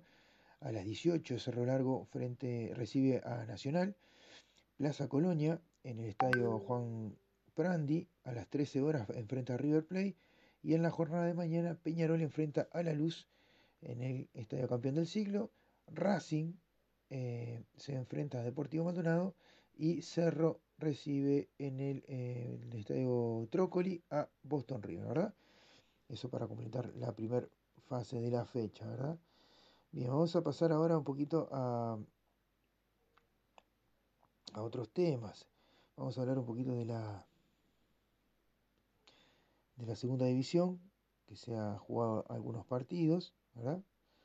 Este, y vamos a contarles eh, la definición de la fase regular, ¿verdad? Que se jugó la fecha 13. Eh, definición no, se está jugando la fase regular, fecha 13, ¿verdad? Eh, Rentistas 1 frente a Sudamérica, empataron 1 a 1. Progreso cayó 2 a 1 contra Uruguay Montevideo. Miramar Misiones le ganó 1 a 0 a Albion. Cerrito empató 1, con, 1 a 1 con Rampla. Bella Vista cayó 2 a 1 con Juventud. 5 a 2 ganó Tacuarembó frente a Oriental de la Paz. Una, pena para el Closmo, ¿verdad? Eh, y eh, el Potencia empató 1 a 1 con Atenas. Las posiciones hasta este momento son las siguientes. Eh, 32 puntos tiene Uruguay Montevideo, 28 Miramar Misiones, 23 tiene Progreso, 21 Juventud. Albion tiene 20, Oriental 19, Cerrito 19, Tacuarembó 18, 15 tiene Atenas de San Carlos, Rampla tiene 14, Rentista tiene 13, Sudamérica tiene 11, Bellavistas 10 y último cerrando la tabla está Potencia con 8 puntos, ¿verdad? Esta es la fase regular de la segunda división. Vamos a hablar un poquito también de fútbol femenino. Vamos a pasar, vamos a, eh, vamos a pasar, bueno, se juega la final del campeonato del fútbol femenino, donde van a enfrentarse el día de mañana este, el equipo de Nacional y de Torque. Nacional eh, hará de local en este partido frente a Torque, Montevideo City Torque, eh, juegan en el Parque Palermo. Comienza a las 10 de la mañana y este, ya están definidas las tribunas eh, para que la gente vaya. Eh, los hinchas de Nacional van a la tribuna oficial y los hinchas de Montevideo City Torque a la tribuna visitante. Así se llama, ¿verdad? Una se llama tribuna oficial y la otra tribuna visitante. Este, así que bueno, a partir de las 10 horas mañana, este, final del torneo intermedio y la gente va a poder ir para ver este, esta final. Bueno, vamos a repasar un poquito de fútbol, de todo lo que viene pasando en la semana. Bueno, se, eh, se filtraron las listas de reservados por el entrenador Marcelo Bielsa. Esta lista la dio este, el periodista Jocas. Eh, bueno, Roget, Israel y Mele serán los arqueros. Los defensas eh, Bruno Méndez, Bueno, Coates, Lembos, Lemos, perdón, Viña, Olivera, eh, Piquerés, Olaza y el Pumita Rodríguez. Y se filtró también que Santa Ana también estaría reservado, de muy buena, este, tuvo muy buena performance en, en, Defensa y Justicia y bueno, convirtió dos goles en la por Copa Sudamericana Peñarol, ¿verdad? Bueno, los volantes, Matías Vecino, Nández, Valverde, Ugarte, Martínez, Carballo, Canovio, Maxi Araujo, Salazar, De la Cruz y de Arrascaeta. Los delanteros, eso, dijeron delanteros, pero en realidad son jugadores ofensivos como Torres, Pelistri. Después sí, delanteros sí, eh, centro delantero, Brian Rodríguez, Quique Olivera y Darwin Núñez. También se dice que otro de los que está reservado es Maxi Gómez. Veremos a la hora de que lleguen los, este, los, jugadores. Bueno, lo decíamos, este, Diego Joca fue el que dio esta lista, ¿verdad?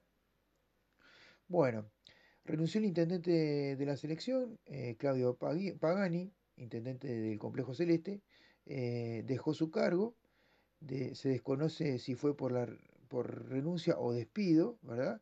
Luego de más de 10 años no tenía mejor idea ida y vuelta con Marcelo Bielsa. Este, otra salida fuerte tras la de Matías Faral en prensa y Gonzalo Massa en tesorería. Bueno, aparentemente, eh, como Bielsa es muy derecho, la gente tiende a renunciar. Cuando ve que hay gente, de repente, no se sabe bien los motivos en realidad, pero aparentemente es porque eh, no tuvo un buen feeling con Bielsa y bueno, no le gustaron ciertas cosas a, este intendente que estaba haciendo Bielsa, este, porque aparentemente Bielsa fue y dijo que determinadas personas ya no podían estar en el complejo celeste, bueno, es el entrenador. Digo, en parte hay que respetar esa, esa historia, esa, esa, esa situación, ¿no? Que si es el entrenador de la selección y pide que determinadas personas no estén en el complejo, hay que respetarlo porque es el entrenador de la selección uruguaya. Bueno,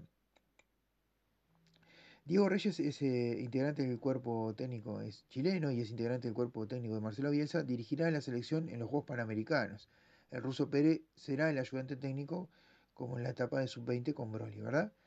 Bueno, eh, hay una molestia en Uruguay que aparentemente eh, Marcelo Bielsa y su cuerpo técnico se molestaron porque el chino La Salvia, con el chino Salvia, que es este, un representante, por contar que Pelistri, Quique Olivera, Brian Rodríguez y Facundo Torres fueron reservados para la eliminatoria. Su grupo de, también lo hizo oficial en las redes, ¿verdad? O sea, compartió en redes sociales quienes habían sido reservados de su grupo de futbolistas, eh, los futbolistas que maneja, ¿verdad? Bueno, triunfo celeste. La selección uruguaya sub-15 debutó en un amistoso internacional frente a Brasil en, el Parque Roberto y fue triunfo por 2 a 1 con goles de Lautaro Codi- Codiña y Brian Barbosa. Esta selección que la dirige eh, Edgardo López Báez, ¿verdad? Así que bueno, buen, bien para los gurises. Eh, bueno, ahí tenemos cumpleaños esta semana, ¿verdad? El viernes 25 de agosto se hicieron, este, se celebraron cuatro cumpleaños, sí señor. Deportivo Maldonado cumplió 95 años, Mar de Fondo, también, este, no, Deportivo Maldonado, institución futbolística, Mar de Fondo también de fútbol, cumplió 79 años, 25 de agosto, que es de básquetbol, 85 años, y el Porvenir de Melo, que también es de fútbol, cumplió 72 años, ¿verdad? Todos, este, feliz cumpleaños para todos ellos, ¿verdad? Bueno, Copa de la AUF. Ya se empezaron a jugar los primeros partidos de la Copa de la AUF, ¿verdad? Eh, cuatro clasificados llegaron, eh, están, ¿verdad? El lunes eh, se jugó eh, Durazno 1, Cooper 2, ¿verdad? Quedó clasificado Cooper. También se enfrentaron Villa Española y Platense que empataron 0 a 0, pero por penales Villa Española se, impuso 4 a 2. En el complejo Rentistas Basáñez eh, le ganó 1 a 0 Deportivo Italiano. Eh, bueno, esta es una derrota que es la que más me duele a mí porque en el Parque Palermo se enfrentaron Bella Italia y Colón y ganó el conjunto de Colón 1 a 0 y bueno, Bella Italia, mi institución, mi barrio, quedó afuera, ¿verdad? El día martes, eh, Canadian empató 1 a, con- 1 a 1 con Central Español en el Parque Palermo, pero por penales Central Español se impuso 4 a 3. En el, Visto, en el Vispo Mari, en eh, Salto le ganó 1 a 0 a Paysandú, eh, así que clasificó Salto. El día miércoles se enfrentaron Lito 3, Paso de la Arena 1. Eh, después el día jueves, Terremoto le ganó 2 a 0 a Alto Perú. Huracán de Buceo empató 1 a 1 con Villa Teresa. Clasificó por penales 7 a 6. En el Parque Arancap se enfrentaron Salus y Parque del Plata. Ganó Salus 1 a 0. En el complejo Rentistas, eh, y los Halcones se enfrentaron y Deucher le ganó 4 a 1 a eh, conjunto de los Halcones. Bien, vamos a contextualizar. Después de las clasificaciones, Cooper se enfrentará en la próxima fase a Intuyangó de Punta del Este o a Libertad de San Carlos. Tienen que enfrentarse para, para ver quién, quién clasifica de los dos, ¿verdad? Villa Española enfrentará o en la próxima fase o a Juventud Unida de Libertad o a Nacional de Nueva Albesia, ¿verdad? Basáñez se enfrentará en la próxima fase a Río, Río de Negro, Río Negro de San José o eh, Campana de Libertad, ¿verdad? Colón se enfrentará en la próxima fase a Bella Vista de Paysandú o a Litoral de Paysandú. Central Español se enfrentará en la próxima fase a Quilmes de Florida o a Progreso de Estación de Atlántida. Salto se enfrentará a Juventud o de, de Colonia o a Wanderers de Santa Lucía. Lito se enfrentará a Olímpico de Minas, Barrio Olímpico de Minas o Huracán de 33. Eh, Terremoto se enfrentará a Wanderers Juvenil de Tacuarembó o a Wanderers de Durazno. Huracán Buceo se enfrentará a Ferrocarril de Santos o Laureles de Fraivento. Eh, Salus se enfrentará a Juanico de Canelones o a, Boquita de, Sarandí. Y Deucher se enfrentará a Barracas de Dolores o Huracán de Paysandú. Bueno, eso es lo que tiene que ver con la Copa Uruguay, ¿verdad? Vamos a hablar un poquito del metro, porque, bueno, eh, hubo unos partidos. Sayago le ganó 97-80 a Atenas. La Rañaga 75, Capitol 65. Eh, Tabaré 83, Olimpia 75. Urunday 99, Huelcan 69, ¿verdad? Eh, por el reclasificatorio Estocolmo 78, Unión Atlética 60 y Colón 87, Olivol 71, Miramar 68, Lagomar 58, Verde y Rojo 60 y 25 de agosto 92, ¿verdad? Bien, Copa de la OFI, 18 de julio campeón. Días atrás se consagró eh, Universitario, de San, de San, Universitario de Salto en la Divisional A y ayer se definió la Serie B, la, la B, ¿verdad? 18 de julio de Fraiventos consiguió un empate agónico ante Melo de Wander de, en el Ubilla y se coronó campeón. La ida la había ganado eh, los, de los Fraiventinos por 3 a 1. Los azulgranas eh, habían sido campeones en la, de la Copa de Clubes de, del Interior en el 82, 83 y hacía 40 años que no lograban dar una nueva vuelta olímpica, así que bueno, bien, bienvenida la, la nueva consagración después de 40 años, ¿verdad? Bueno, eh, es válido recordar que el club es presidido por Ricardo Torreira, padre de Lucas Torreira, ¿verdad? además ayer fue eh, titular su hermano Claudio Torreira, ¿verdad? La familia está feliz, obviamente. Bueno, algunos pases que te podemos contar acá. Eh, Rodrigo Sarabia jugará en gimnasia a, préstamo con el jugador de Peñarol. Eh, ex jugador de Peñarol o actual jugador de Peñarol, pero que irá a préstamo por, eh, a cargo de 135 mil dólares. Las opciones de compra son de 900 mil eh, en diciembre y 1.200.000 en junio del año que viene para, por otro lado, Randall, Valentín, Iván Rodríguez y Domachenko se quedarán en el Mirazón, ¿verdad? bueno, Facundo González fue presentado en la Sampdoria, donde jugará eh, esta temporada cedido a préstamo. El zaguero campeón del mundo de la sub-20 lo contrató la Juventus, obviamente, dijimos hace días atrás, pero jugará eh, a préstamo para hacer sus primeras armas en la Sampdoria eh, hasta junio del 2026, ¿verdad? bueno, Defensor Sporting también este, vendió a Sebastián Boselli, se fue a Buenos Aires y para firmar con River de la Argentina la transferencia se hace cargo por el 70% de su ficha, con 3.700.000 dólares. Eh, faltan detalles oficiales. El tuerto mantiene el 30% del pase de una futura venta. Bien, y con esto eh, se hizo un informe, ¿verdad? Seis de los 21 campeones del Mundial fueron negociados. Ponte Danubio de Danubio pasó a Botafogo, Facundo González del Valencia a la Juventus, Boselli de Defensor Sporting a River, Nacho Sosa de Fénix a Peñarol, eh, Cepillo González de Danubio a Peñarol y Abaldo de Defensor Sporting a Gimnasia, ¿verdad? Seis campeones del mundo que cambiaron de camiseta. Bueno, vamos a hablar un poco de las noticias olímpicas. Eh, en el día de ayer la selección, estas noticias de hace unos días, ¿verdad? Pero la selección senior femenina partió rumbo a Santo Domingo en busca de nuevos desafíos. Eh, la clasificación a los Juegos Panamericanos de Santiago 2023. Eh, les deseamos la mayor de, mayor de los éxitos a Uruguay. Se va a enfrentar en el día de hoy a Estados Unidos y mañana se enfrenta a República Dominicana, ¿verdad? Así que bueno, el mayor de los éxitos para las chicas de, eh, que dejamos, ¿verdad? Que, se fueron este, para, clasifica, para la clasificación. Las, chicas de senior de handball, ¿verdad? Bueno, Uruguay vicecampeón del mundo en básquetbol 3x3, sub-15, la selección celeste de básquet 3x3 se, tituló su campeón del mundo en los Juegos Escolares Mundiales sub-15 que se están llevando a cabo en Brasil.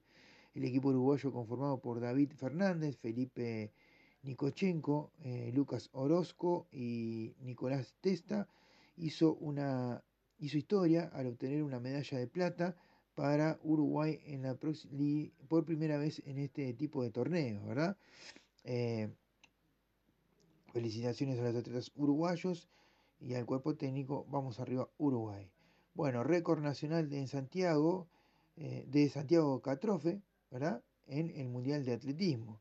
El corredor celeste se rompió el récord nacional eh, en los 10.000 metros. Catrofe logró un tiempo de 28, 28,49 en los 10 kilómetros del Campeonato Mundial de Atletismo y se está llevando a, que se está llevando a cabo en Budapest. De esta manera, además de lograr el decimosegundo, decimosepto lugar en el Mundial, se queda con la mejor marca realizada por un uruguayo en dicha distancia, ¿verdad?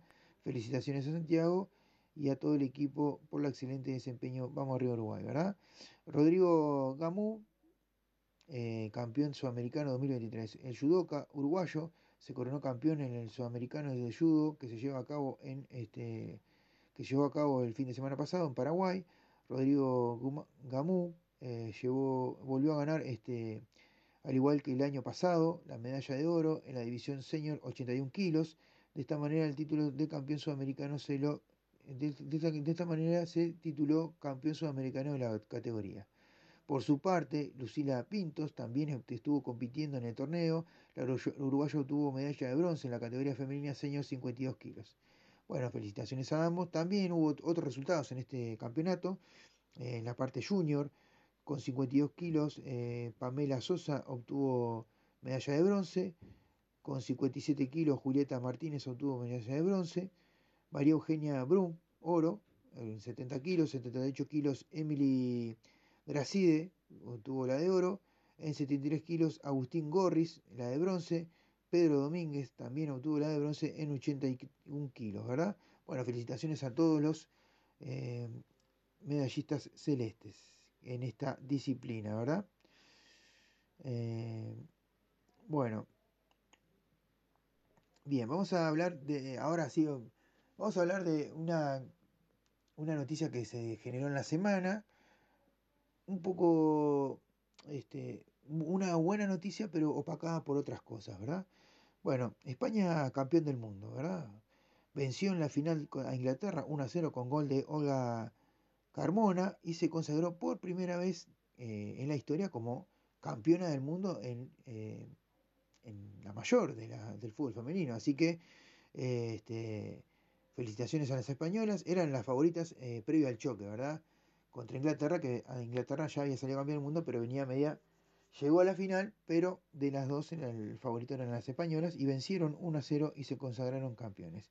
Bueno, eh, Olga Carmona, que había tenido un día medio complicado porque este, creo que fue el, día anterior, ¿verdad? Se enteró que, este, perdón, horas previas a, acá está, estoy leyendo, horas previas a entrar al terreno de juego se enteró que había fallecido su padre. De aún así quiso entrar y convirtió el gol del triunfo. Así que eh, una gran este, jornada para Olga Carmona, ¿verdad? Cuando hay un proceso, los resultados a la larga se consiguen, porque esta selección de campeona del mundo fue campeona en sub-17, campeona en sub-20 y campeona en mayores. Bueno, eh, Ana se llama Ala Salma Paraluelo, ¿verdad? Se ha convertido hoy, eh, se ha convertido la otra vez en campeona del mundo, el fin de semana pasado, eh, y tiene una historia muy particular, porque ella salió ganó las tres medallas, ¿verdad? Ganó la Mundial Sub-17, el Sub-20 y la mayor. Después, otra cosa para destacar, tres de esas, tres de las campeonas del mundo se, este, salieron por primera vez campeonas en Sub-17 acá en Uruguay, ¿verdad? En el Mundial que se disputó en el 2018, eh, salieron campeonas del mundo en su 17 Eva Navarro, Catalina Cole y Salma Paraliuelo, ¿verdad? Que hablábamos de ella. Bueno, los premios. eh, Salma Paralbello, justamente, estábamos hablando de ella, ganó el premio FIFA a la mejor jugadora joven, ¿verdad? Después, guante de oro se lo dieron a la arquera del torneo, como arquera del torneo, a Mary P. Epars, Mary, Mary Epars, de eh, Inglaterra, ¿verdad? Balón de oro a la, mejor, a la mejor jugadora del torneo va para Aitana Bonmati, ¿verdad? De España, ¿verdad? Aitana Bonmati de España fue la mejor jugadora del torneo. Y la bota de oro a la goleadora eh, va para eh, Hinata Miyazo- Miyazawa. Que obtuvo 7 goles para hacer la bota de oro, ¿verdad? Bueno, ahora vamos a la parte más fea, a, a lo del escándalo que pasó con Rubiales, ¿verdad? En la premiación de la selección española, el del fútbol femenino, tras consagrarse campeona del mundo, se dio un hecho totalmente desafortunado. La jugadora Jenny Hermoso recibió del presidente de la Real Federación Española de Fútbol, Luis Rubiales, un beso en la boca que no fue consentido por la deportista. O sea que el tipo le agarra la cara, ¿verdad? Y le da un beso sin el consentimiento de la jugadora, ¿verdad? Eh, a esta situación se generó un revuelo mundial por las obvias razones. Este, pero no solo eso, vamos a agregar algo, porque eh, este, el presidente de la Federación Española había tenido actitudes medias extrañas, ¿verdad? En el, durante el partido, en un momento se lo ve en una filmación agarrándose los genitales, ¿verdad? Y mostrándolo, se ve que algún rival o algo de eso, ¿verdad?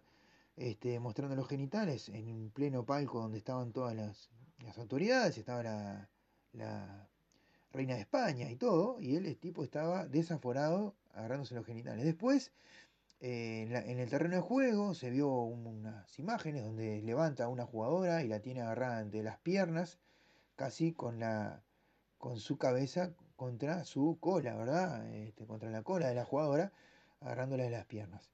Y eh, bueno, este, a todo esto también cuando se terminó, eh, fue, bajó a juntarse con las jugadoras, eh, tiró en forma irónica y graciosa, este, que bueno, que, que se que iba a casar con, con la jugadora Jenny Hermoso, ¿verdad?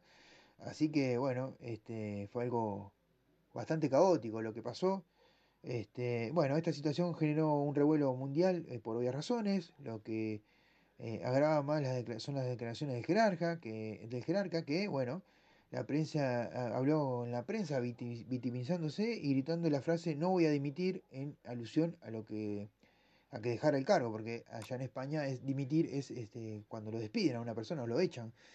Este, se le pide que renuncie en realidad, eh, ahí va, cuando renuncia una persona le piden que renuncie y el tipo no está dispuesto a, dimitir, ¿verdad?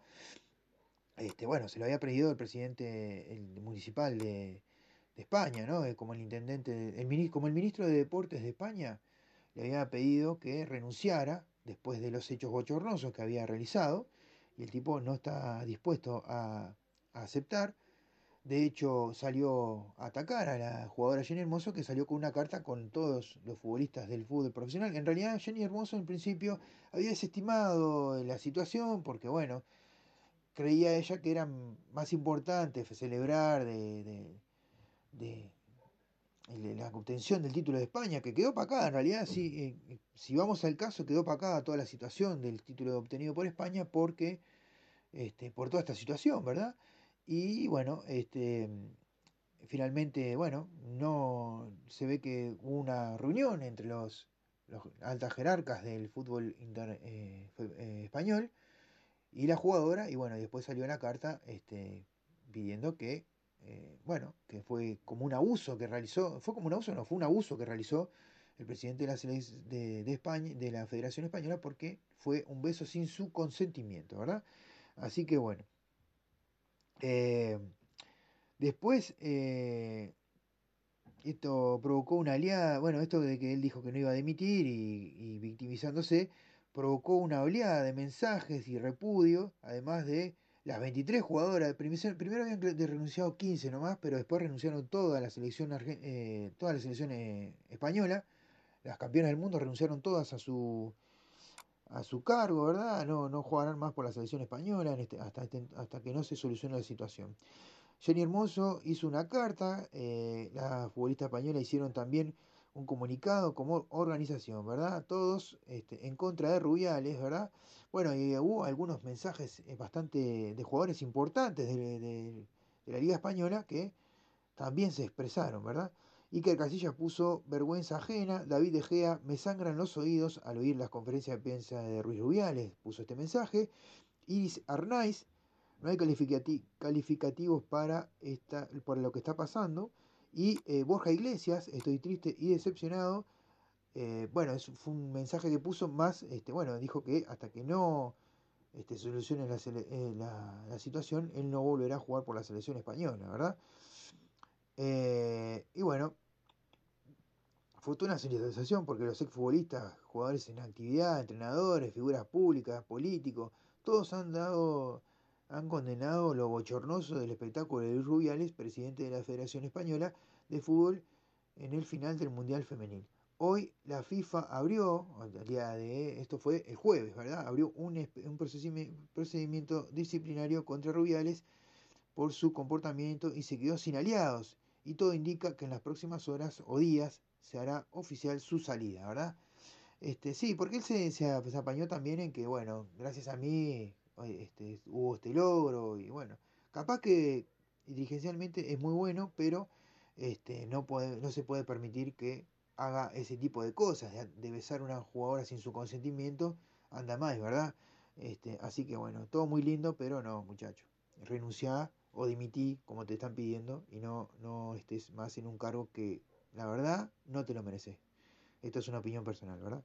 Bueno, vamos a un poquito con eh, eh, también en Argentina. eh, esto sucedió la selección argentina de, de los murciélagos, ¿verdad? Que son en la selección de ciegos, ¿verdad? De la Argentina, salieron campeones del mundo, ¿verdad? Conquistaron su tercer este, estrella tras la derrota por penales. eh, conquistaron su tercera estrella tras derrotar por penales a China en la final, ¿verdad? Su tercer presea.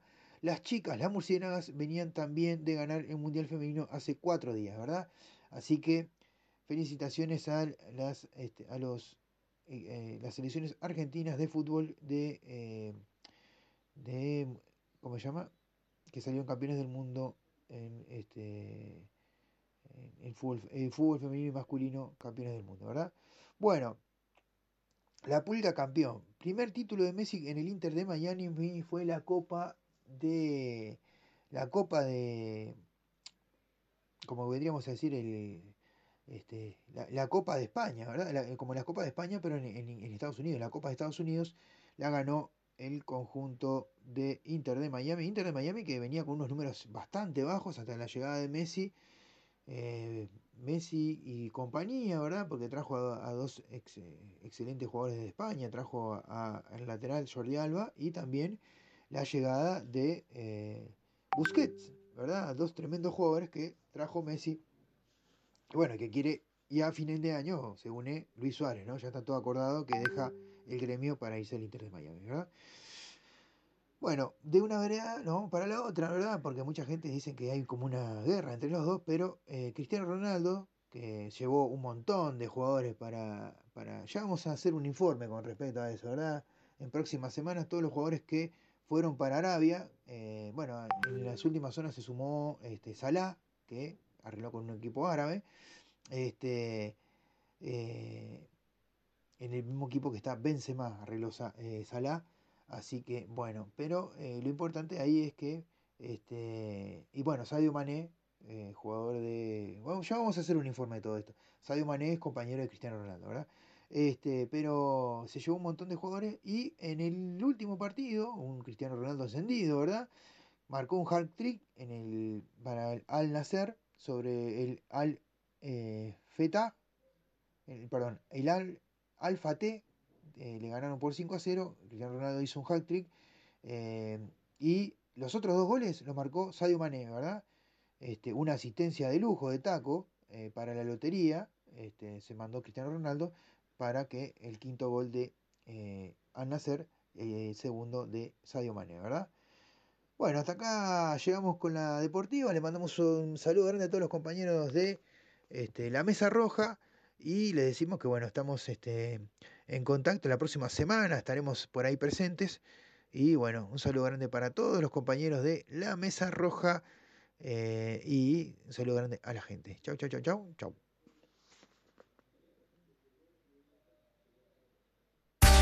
¿Pensás en mejorar la imagen de tu proyecto o darle un giro a tu trabajo? Maquiato 420-bajo. Comunicate con Maquiato 420-bajo, el diseñador gráfico de la Mesa Roja.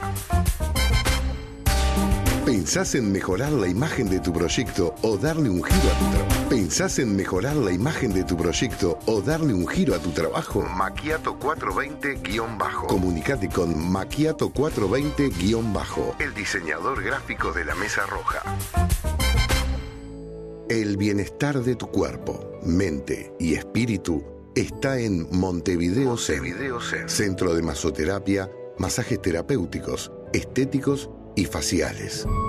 Reiki y reacondicionamiento físico. Comunicate con arroba Montevideo Zen.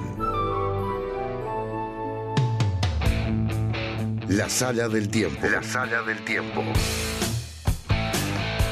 Sala de ensayos con excelente equipación y el mejor espacio. Sumate con tu banda a un proyecto que cuida tu bolsillo para que puedas cumplir tus sueños. Buscalos en Instagram, arroba la sala del tiempo, arroba la sala del tiempo y dale gas. Salón Mi Ilusión. Kiosco, loterías y quinielas, recargas, alfajores, refrescos y la mejor atención. General Flores 3008, esquina Chubut, a pasitos de Boulevard Artigas.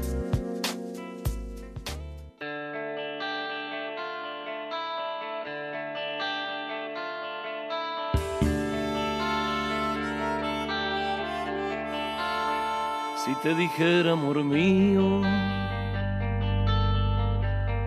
que temo a la madrugada, no sé qué estrellas son estas que hieren como amenazas, ni sé qué sangra la luna al filo de su guadaña. Presiento que tras la noche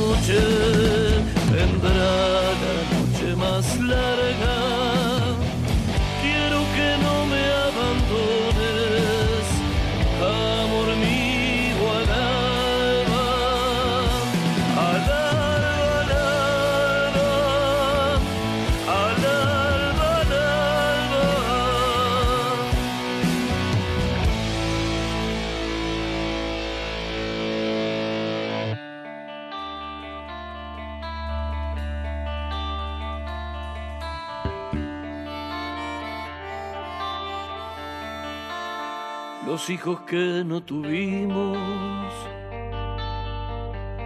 se esconden en las cloacas, comen las últimas flores. Parece que adivinaran que el día que se avecina viene con hambre atrasada. Presiento que tras la noche vendrá la noche más larga.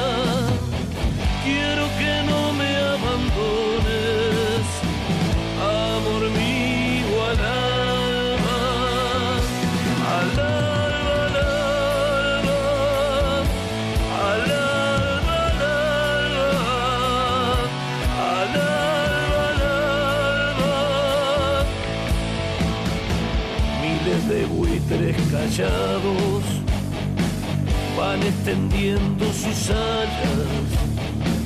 No te destroza, amor mío, esta silenciosa danza, maldito baile de muertos, pólvora de la mañana. Presiento que tras la noche tendrá la noche más larga.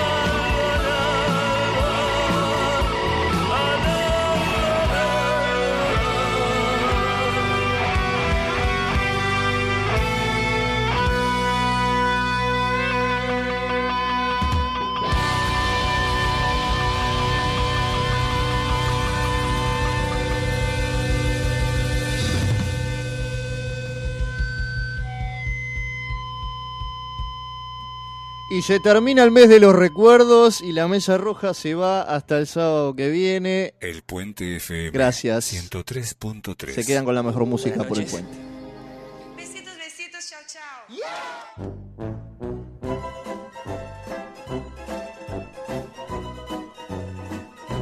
Manzanares Sociedad Anónima, una institución que ha crecido junto a los uruguayos con más de 90 sucursales a lo largo del país.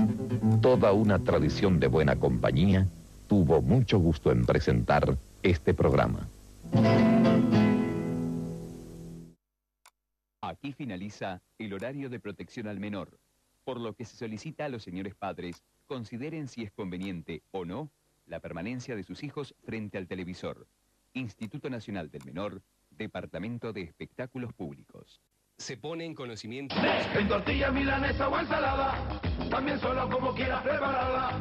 Qué locura, solo quiero devorarla. Dame toda la leonesa. Dale a tu cuerpo alegría con leonesa. Dale a tu cuerpo alegría con snack. Dale a tu cuerpo alegría con leonesa. Ah, leonesa. ¿Pensás en mejorar la imagen de tu proyecto o darle un giro a tu trabajo? Maquiato 420-bajo. Comunicate con Maquiato 420-bajo, el diseñador gráfico de la Mesa Roja. El bienestar de tu cuerpo, mente y espíritu está en Montevideo Zen, Centro de Masoterapia, masajes terapéuticos, estéticos y faciales. Reiki y reacondicionamiento físico. Comunicate con arroba Montevideo Zen.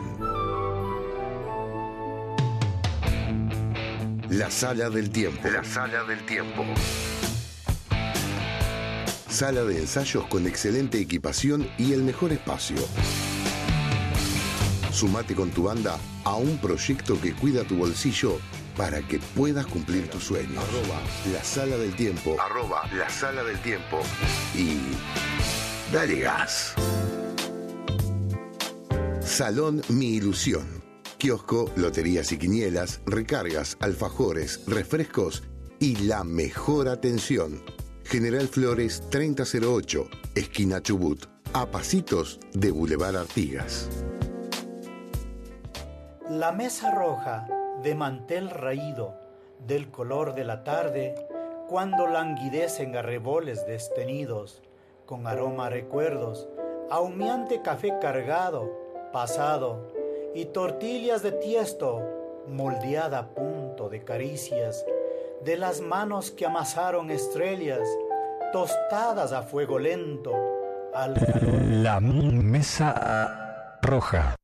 Buenas noches. Besitos, besitos, chao, chao.